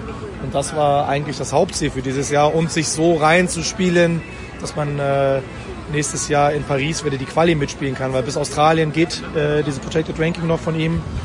Und ja, darum war das schwierig, weil du natürlich auch mit extrem hohen Level anfängst, was, was wir Trainer jetzt auch nicht un unglaublich gut fanden, sondern ja, wir eigentlich erst dachten, fangen wir mal ein paar Futures an und ja, kriegen ein paar Matches. Ähm, und darum war das schwierig. Das Handgelenk war am Anfang auch nicht gut. Und dann aber seit Umak, da hat er gegen Vesely knapp verloren, seitdem geht's besser und dass es dann im Start natürlich so läuft, das war auch überraschend. Ob, ich das jetzt mehr einordne als hier, das ist eine tolle Leistung. Der hat vorher noch nie ein Finale beim 250er gespielt, darum äh, ordne ich wahrscheinlich die, das Finale in Start höher ein als in die Runde. Er hat gegen Ramos Vinoyas verloren, der dann die Woche drauf in Kitzbühel auch sehr, sehr gut gespielt hat. Du hast es angesprochen, es gab ein großes Favoritensterben am Dienstag. Da hat natürlich jeder, es gibt zwar jede Niederlage wahrscheinlich andere Gründe, beim Dominik, der war sicherlich nicht ganz fit, äh, aber, oder siehst du einen Trend in irgendeiner Art und Weise. Wenn ich nur mal aufzähle, Felix verliert ganz glatt gegen Shapovalov, habe ich überhaupt nicht kommen gesehen. Batista gut hatte ich fürs Halbfinale gesetzt. Kachanov hat sehr gut gespielt die Wochen davor. Mhm. Was hast du gesehen, wenn du was gesehen hast? Ja, ich habe jetzt natürlich nicht ganz so viel gesehen. Ich habe das Match von Kukushkin gegen Bautista gesehen, äh, einfach zwangsläufig, weil Cedric danach gespielt hat. Da habe ich relativ viel gesehen. Ähm, hab, hab Rublev gegen Tsitsipas gesehen im Fernsehen in ganz, der Umkleide. Ganz, Match, ganz tolles, ja, ganz tolles Match gewesen, ne, wo ich sage, ähm, das würde ich jetzt mal rausnehmen, weil das war eigentlich, fand ich, ein, ein hohes Niveau. Tsitsipas hat das nicht, hat nicht schlecht gespielt. Äh, Dominik, äh, wie du schon gesagt hast, war sicherlich körperlich nicht, äh, nicht hundertprozentig äh, da. Ob das der richtige Weg ist, dann hier zu spielen für einen Spieler, der eigentlich hier mitspielt, um Halbfinale oder Finale spielt, das muss er selber entscheiden. Da bin ich aber ja, zu weit weg. Ähm, aber einen Trend sehe ich jetzt nicht. Ähm, äh, ja, man sieht einfach, dass das Feld nach den ersten drei, vier äh, offen ist. Äh, Sascha hat auch Probleme aktuell, wenn, wenn halt das Selbstvertrauen nicht ganz so hoch ist, ähm, ist das Feld nach, den, nach, nach drei, vier Spielern einfach sehr, sehr offen und das zeigt sich halt die Woche auch wieder. Sascha hat überragend begonnen gegen Albert, hat sehr, sehr gut gespielt, verliert dann aber wieder die Sätze drei und vier. Selbst, ist das nur das Selbstvertrauen? Bei ihm, weil spielen kann er ja. Ja, ähm, ich muss ehrlich sagen, ich habe jetzt nicht viele Matches von Jossa gesehen. Äh, er, er, wirkte relativ locker die Tage vor dem Match und mhm. gestern, wenn man dann in einer Umkleide sieht, dann ist, merkt man doch schon, dass eine gewisse Anspannung auch äh, zu erkennen ist. Das, das heißt, man sieht schon, dass da im Kopf einiges äh, äh, abläuft, denke ich. Und äh, er hat, glaube ich, selber gesagt, äh, dass er sehr, sehr gut gespielt hat. Das hat der Kohle mir auch gesagt. Der war dann kurz beim Match gesagt, Sascha sehr gut gespielt. Und ich glaube, dann, dann ist eine Kleinigkeit, die vielleicht im dritten Satz dann nicht so, nicht so funktioniert oder es nicht so läuft oder dann vielleicht auch sagst, okay, heute will ich unbedingt mal in drei Sätzen rüberkommen über so eine Runde, weil das natürlich auch irgendwo im Kopf drin ist. Diese ganzen Fünfsatz-Matches, die er da gegen an Anführungsstriche äh, äh, schlechtere Spieler spielt, und dann, dann kriegst du irgendwie ein blödes Break oder hin und her und dann, dann, ja, dann geht man vielleicht einen Schritt zurück, schlägt nicht mehr ganz durch. Und dann ist ein Albert natürlich auch ein brutal ekliger Gegner, der dich dann einfach viele Bälle spielen lässt und dich äh, vor Aufgaben stellt. Und wenn du halt dann nicht super selbstbewusst bist, dann ist es halt ein schweres Match. Montagnachmittag habe ich dich gesehen, bist du neben Michael Kohlmann zwischen den Plätzen, ich meine es waren acht und neun, gesessen. Auf meinem Platz hat Dominik Köpfer gespielt, auf dem anderen Philipp Kohlschreiber. Den Kohli, den siehst du eigentlich täglich in der Tennisbase Oberhaching. Stefan Feske war zuversichtlich vor dem ersten Match gegen Pui. Kohli verliert es in vier Sätzen.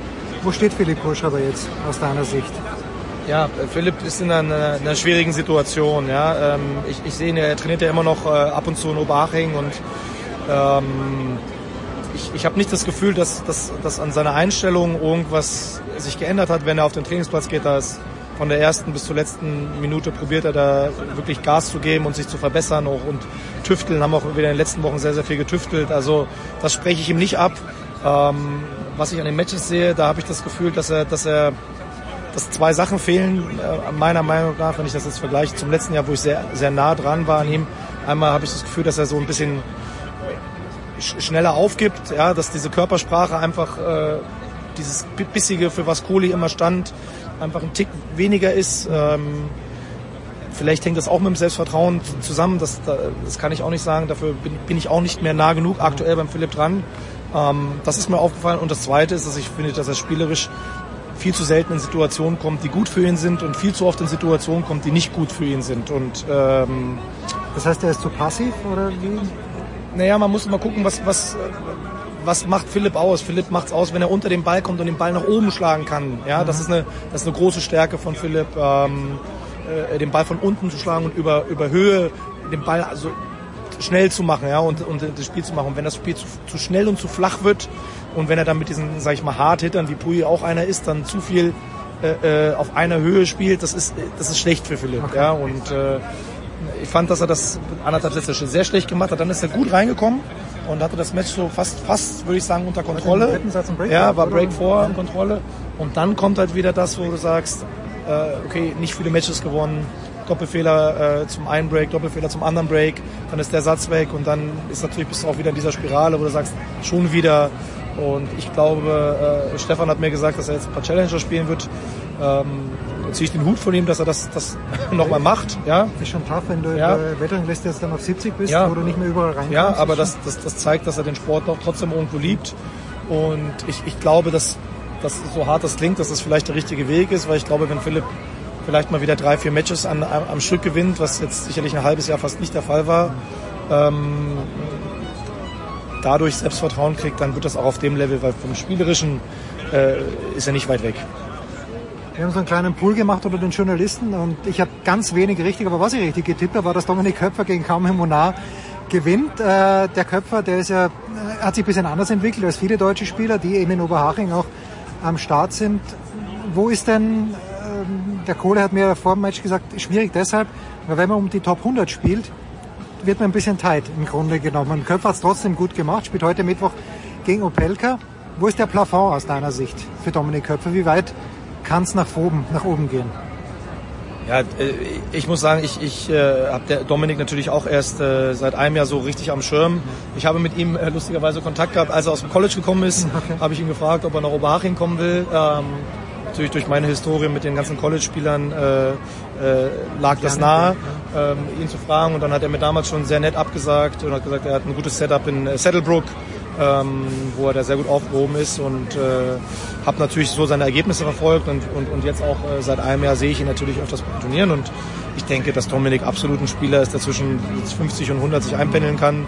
Ähm, wie weit es dann nach oben geht, wird man sehen. Aber Dominik hat eine Sache, der wird jeden, jedes Match mit einer gleichen Energie spielen und äh, mit einem relativ gleichen Level.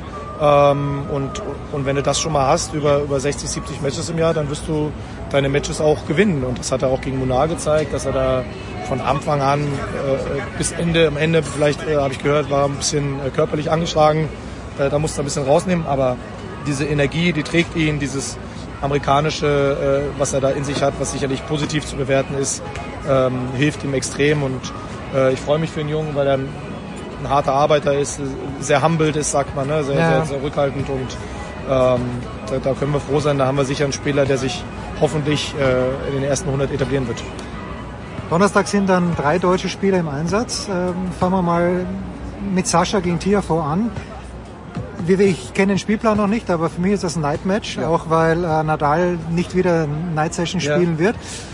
Ähm, ich glaube 2-1 steht in der Bilanz für Sascha. Für mich kann er das Match nicht verlieren, im Grunde genommen, weil Tiafo auch nicht so gut gespielt hat. Aber du bist der Experte. Ja, kann ich nicht verlieren. Äh, äh, Gibt's kann nicht, nicht ja. verlieren, gibt's nicht. Ich glaube, dass es eine super Bühne für Sascha ist, um so ein bisschen zu sagen, ja, äh, euch zeige ich jetzt, was ich, was ich, was ich noch drauf habe. Ich denke es genauso wie du. Der wird äh, sicher in dem großen, in der großen Schüssel morgen Abend spielen. Ähm, und das ist eigentlich eine schöne Bühne für ihn, um zu sagen, okay, mich zu präsentieren und zu sagen, okay, äh, äh, labert mich nicht alle voll, was ich für ein Scheißjahr hatte. Ich, ich spiele, kann auch gut Tennis spielen. Das ist, finde ich allgemein bei Sascha wird das so ein bisschen vergessen. Der ist Nummer 10 im Race Race, ja, und, und jeder hat das Gefühl, der hat kein Match dieses Jahr gewonnen. Das äh, ist, ist, nicht zusammen, ist, nicht ja. ganz, ist nicht ganz fair. Sicherlich nicht äh, ein Jahr, das deinen Ansprüchen entspricht. Da wird, wird jeder zustimmen, aber ganz so schlecht, wie das die Leute machen, ist es nicht. Ähm, man muss natürlich auch beim Sascha sagen, der Anspruch ist einfach unglaublich hoch geworden mittlerweile. Aber für morgen würde ich mich sehr freuen, wenn er da äh, eine, Bombe mal reinwirft in das Stadion, eine sportliche Bombe und, ähm, und da ein richtiges Feuerwerk abbrennt und den schlägt. Das glaube ich, das kann ihm einen schönen Schub geben für das Turnier. Dein Spieler, Cedric äh, Marcel Stebe spielt gegen Marin Cilic, hat hier gewonnen 2014, hat jetzt auch keine überragende Saison, ist aber halt immer noch Marin Cilic. Was muss der Cedric machen gegen Marin? Ja, ähm, so wie du es gesagt hast, ne, es ist äh, sicherlich nicht mehr der Marin Cilic von 2014 aktuell, ähm, aber es ist trotzdem Marin Cilic und Marin Cilic in New York ist sicherlich auch ein, äh, ein Spieler, der sicherlich vielleicht nochmal eine, eine Nummer besser ist. Man weiß relativ genau, was man kriegt, das ist äh, äh, äh, klar, der wird sehr, sehr gut servieren und sehr, sehr hart von hinten spielen und probieren, über, durch Cedric durchzukommen. Und es ist, es ist ganz einfach, wenn er das schafft, der Cilic, wird er das Match gewinnen. Und ähm, wenn er das nicht schafft, weil auch bei ihm vielleicht die Konfidenz oder eine Situation irgendwie entstehen, ähnlich wie bei Zverev gegen Albot, sage ich jetzt mal so, wo du sagst, okay, das läuft dann in irgendeinen Momenten nicht so für Cilic, wie es ist, dann muss Cedric ready sein und sagen, okay, jetzt, jetzt geht vielleicht was und diese Chance nutzen. Ähm, dann hoffe ich, dass er, ich fange jetzt mal klein an und sage mal, hoffe ich mal, dass er einen Satz Satz gewinnt gewinnt, und, äh, und, und, und äh, wie sagt man so schön, we go from there. Ja? So, bei Struffi hoffe ich auf mehr, ehrlicherweise. Zum einen, also Struffi spielt gegen John Isner, auch vielleicht ein Kandidat für ein spätes Match. aber Jetzt spielt der Isner nach seinem Ermüdungsbuch nicht mehr ganz so gut, finde ich, wie die letzten Jahre. Hat im Sommer auch, wo er normalerweise immer überragend durchzieht, nicht so viel gewonnen. Und bei Jan Lennart läuft es eigentlich sehr gut in diesem Sommer. Aber er hat, äh, glaube ich, hat er gesagt, dreimal gespielt gegen Isner, dreimal verloren. Wo siehst du den, den Struffi jetzt in diesem Moment und vor allen Dingen auch morgen gegen Isner? Also äh, ich fange mal an, wie ich den Struffi aktuell sehe. Aktuell finde ich, dass Struffi eine ganz, ganz tolle Entwicklung hat. Ähm, ähm, dieses Team mit, mit, mit Uwe und Carsten, äh, die, diese Aufstellung, die seit Jahren äh, äh, praktisch äh, funktioniert, trägt jetzt ihre Früchte und äh, da kann man allen dreien äh, mit dem Management, das dahinter, glaube ich, auch einen guten Job macht, äh, nur gratulieren und äh, absolut verdient, äh, dass Struffi da in den Top 30 kratzt und ich würde mich freuen, wenn er das, das schafft. Ähm, also das ist die grundsätzliche Einschätzung äh, zu, zu Struffi. Zu dem Match morgen, ja, es ist, äh, ist ein bisschen wie, wie Cilic, vielleicht ist, ist, ist er nicht ganz so gut wie Cilic, aber auch ein Spieler, der hier natürlich hier in den Night Sessions äh, äh, unglaubliche Erfahrung hat und äh, das Heimturnier ist und wenn man weiß, wie, er, wie, wie Isner sich auch pushen kann, würde ich äh, sicher sagen, Isner ist, ist der Favorit. Ähm, aber ähm, wenn man weiß, wie, wie Struffi aktuell mit solchen Situationen auch umgeht oder umgehen kann, dann habe ich da keine Angst, dass Struffi da äh, zurückstreckt und äh, den Kopf einzieht, sondern der wird äh, mit allen Waffen, die er, die er im Schläger hat, ähm, wird er da rauskommen und wird sicher, sicherlich die ein oder andere Brett, sage ich mal, schön verlegen. Und da würden auch die ein oder anderen O's und A's vom Publikum kommen, weil die Leute vielleicht Struffi nicht so kennen und äh, da wird auch eine ganz schöne Macht gegen Isner dagegen kommen und ich hoffe, die Macht ist groß genug, um den zu schlagen. Tja, und wir wissen ja, Philipp Koschauer hat hier gegen Isner immer sehr, sehr gut gespielt und auch ein paar Mal gewonnen. Die abschließende Frage ist natürlich wie immer die schwierigste. Wir wissen von Michael Kohlmann, dass er gerne sich als Atlanta Brave verkleidet und ins Baseballstadion ja. geht. Ich weiß, ihr wart am letzten Freitag gemeinsam dort. 14 Innings gespielt. Und äh, Kohle meinte, du äh, bist dann eher auf der Seite der Mets. Ist das, sind die Mets dein Team? A. B. Wo kommt diese Leidenschaft für, für Baseball her? Und warum? C. Ist der Sportskamerad Cars in einer Fantasy League mit, äh, mit was ist Marty Fish, Andy ja, Roddick. Das ist ja. ganz schwierig. Also, wo, woher kommt die Leidenschaft, welches Team und was weiß der Cars, was ihr nicht wisst? Ja, ähm, äh, auch das ist eine ganz lustige Story. Ich bin zum Baseball mal gekommen, dass ich, ich war mit meinen Eltern mit, äh, als ich 18 geworden bin, das ist 1998 im Amerika-Urlaub und zufällig waren wir in Miami und dann haben die Florida Marlins damals oder hießen die noch, ja. haben die Meisterschaft gewonnen und meine Eltern haben mir ein Ticket geholt äh, für dieses Spiel oder mussten leider auch mit mir mit, wo sie keine Ahnung hatten und äh, so bin ich irgendwie zum Baseball das erste Mal gekommen und dann ist diese Leidenschaft so ein bisschen oder verfolgt vielleicht ein bisschen grob. Und dann bin ich mit Michael vor, weiß ich nicht, sieben, acht Jahren hier mal gegangen, weil er gesagt hat, komm Lars, lass uns mal zum Baseball gehen, die Braves spielen. Und, äh, okay. und dann war es einfach so, dass ich gesagt habe, einfach nur um gegen dich zu sein, bin ich für die Mets. Ähm, und damals war das, waren beide Mannschaften richtig schlecht. Ähm, und äh, so und auch ein Spiel jetzt äh, Anfang Ende August, Anfang September, wo dann ganz klar ist, spielst du um die Playoffs oder nicht. Und beide Mannschaften mal raus, aber ähm, ja, seitdem bin ich so bei den Mets hängen geblieben okay, und äh, spricht nichts dagegen. Und äh, verfolge das und gehe natürlich jedes Jahr, wenn es, wenn es die Chance ergibt, bei dem Turnier hier sehr, sehr gerne zu den Mets mittlerweile. Äh, dadurch, dass Michael, dass beide Mannschaften auch in der gleichen Division spielen, ähm, trotzdem, es ging ja um was. Trotzdem, wir, ja. Und aktuell ist es so, dass, dass beide Mannschaften, äh, die Braves ein bisschen besser als die Mets spielen, aber beide um die Playoffs eigentlich spielen. Und das war eigentlich ein äh, tolles Spiel, dass leider die Braves dann nach 14 Innings 2-1 gewonnen Bist haben. Bist du bis zum Ende geblieben? Nein, wir sind nach 11 Innings gegangen. Das war dann, glaube ich, halb zwölf. Ja, und das waren dann, wir waren dann vier Stunden in dem Ding drin. Das war am ersten Tag, äh, als ich angekommen bin. Und Kasi, ja, Kasi ist natürlich ein absoluter Sportverrückter. Ne? Wer ihn kennt, weiß das. Hat und wahrscheinlich auch eine NHL-Fantasy. Äh, bin, bin ich mir ganz sicher. ja, würde sagen, er wird jede Fantasy League spielen, die es gibt. und äh, ja, Kasi ist halt ein Experte, was äh, hingegen zu Michael und mir, der sich in der ganzen Liga mehr, mehr oder weniger auskennt. Ich glaube, ähm, äh, Michael und ich kennen uns in der National League äh, okay. ganz gut aus, aber Kasi ist da natürlich verrückt und führt, glaube ich, sogar gegen die ganzen Amerikaner sein Fantasy-Spiel an und äh, sagt auch, er wird das gewinnen.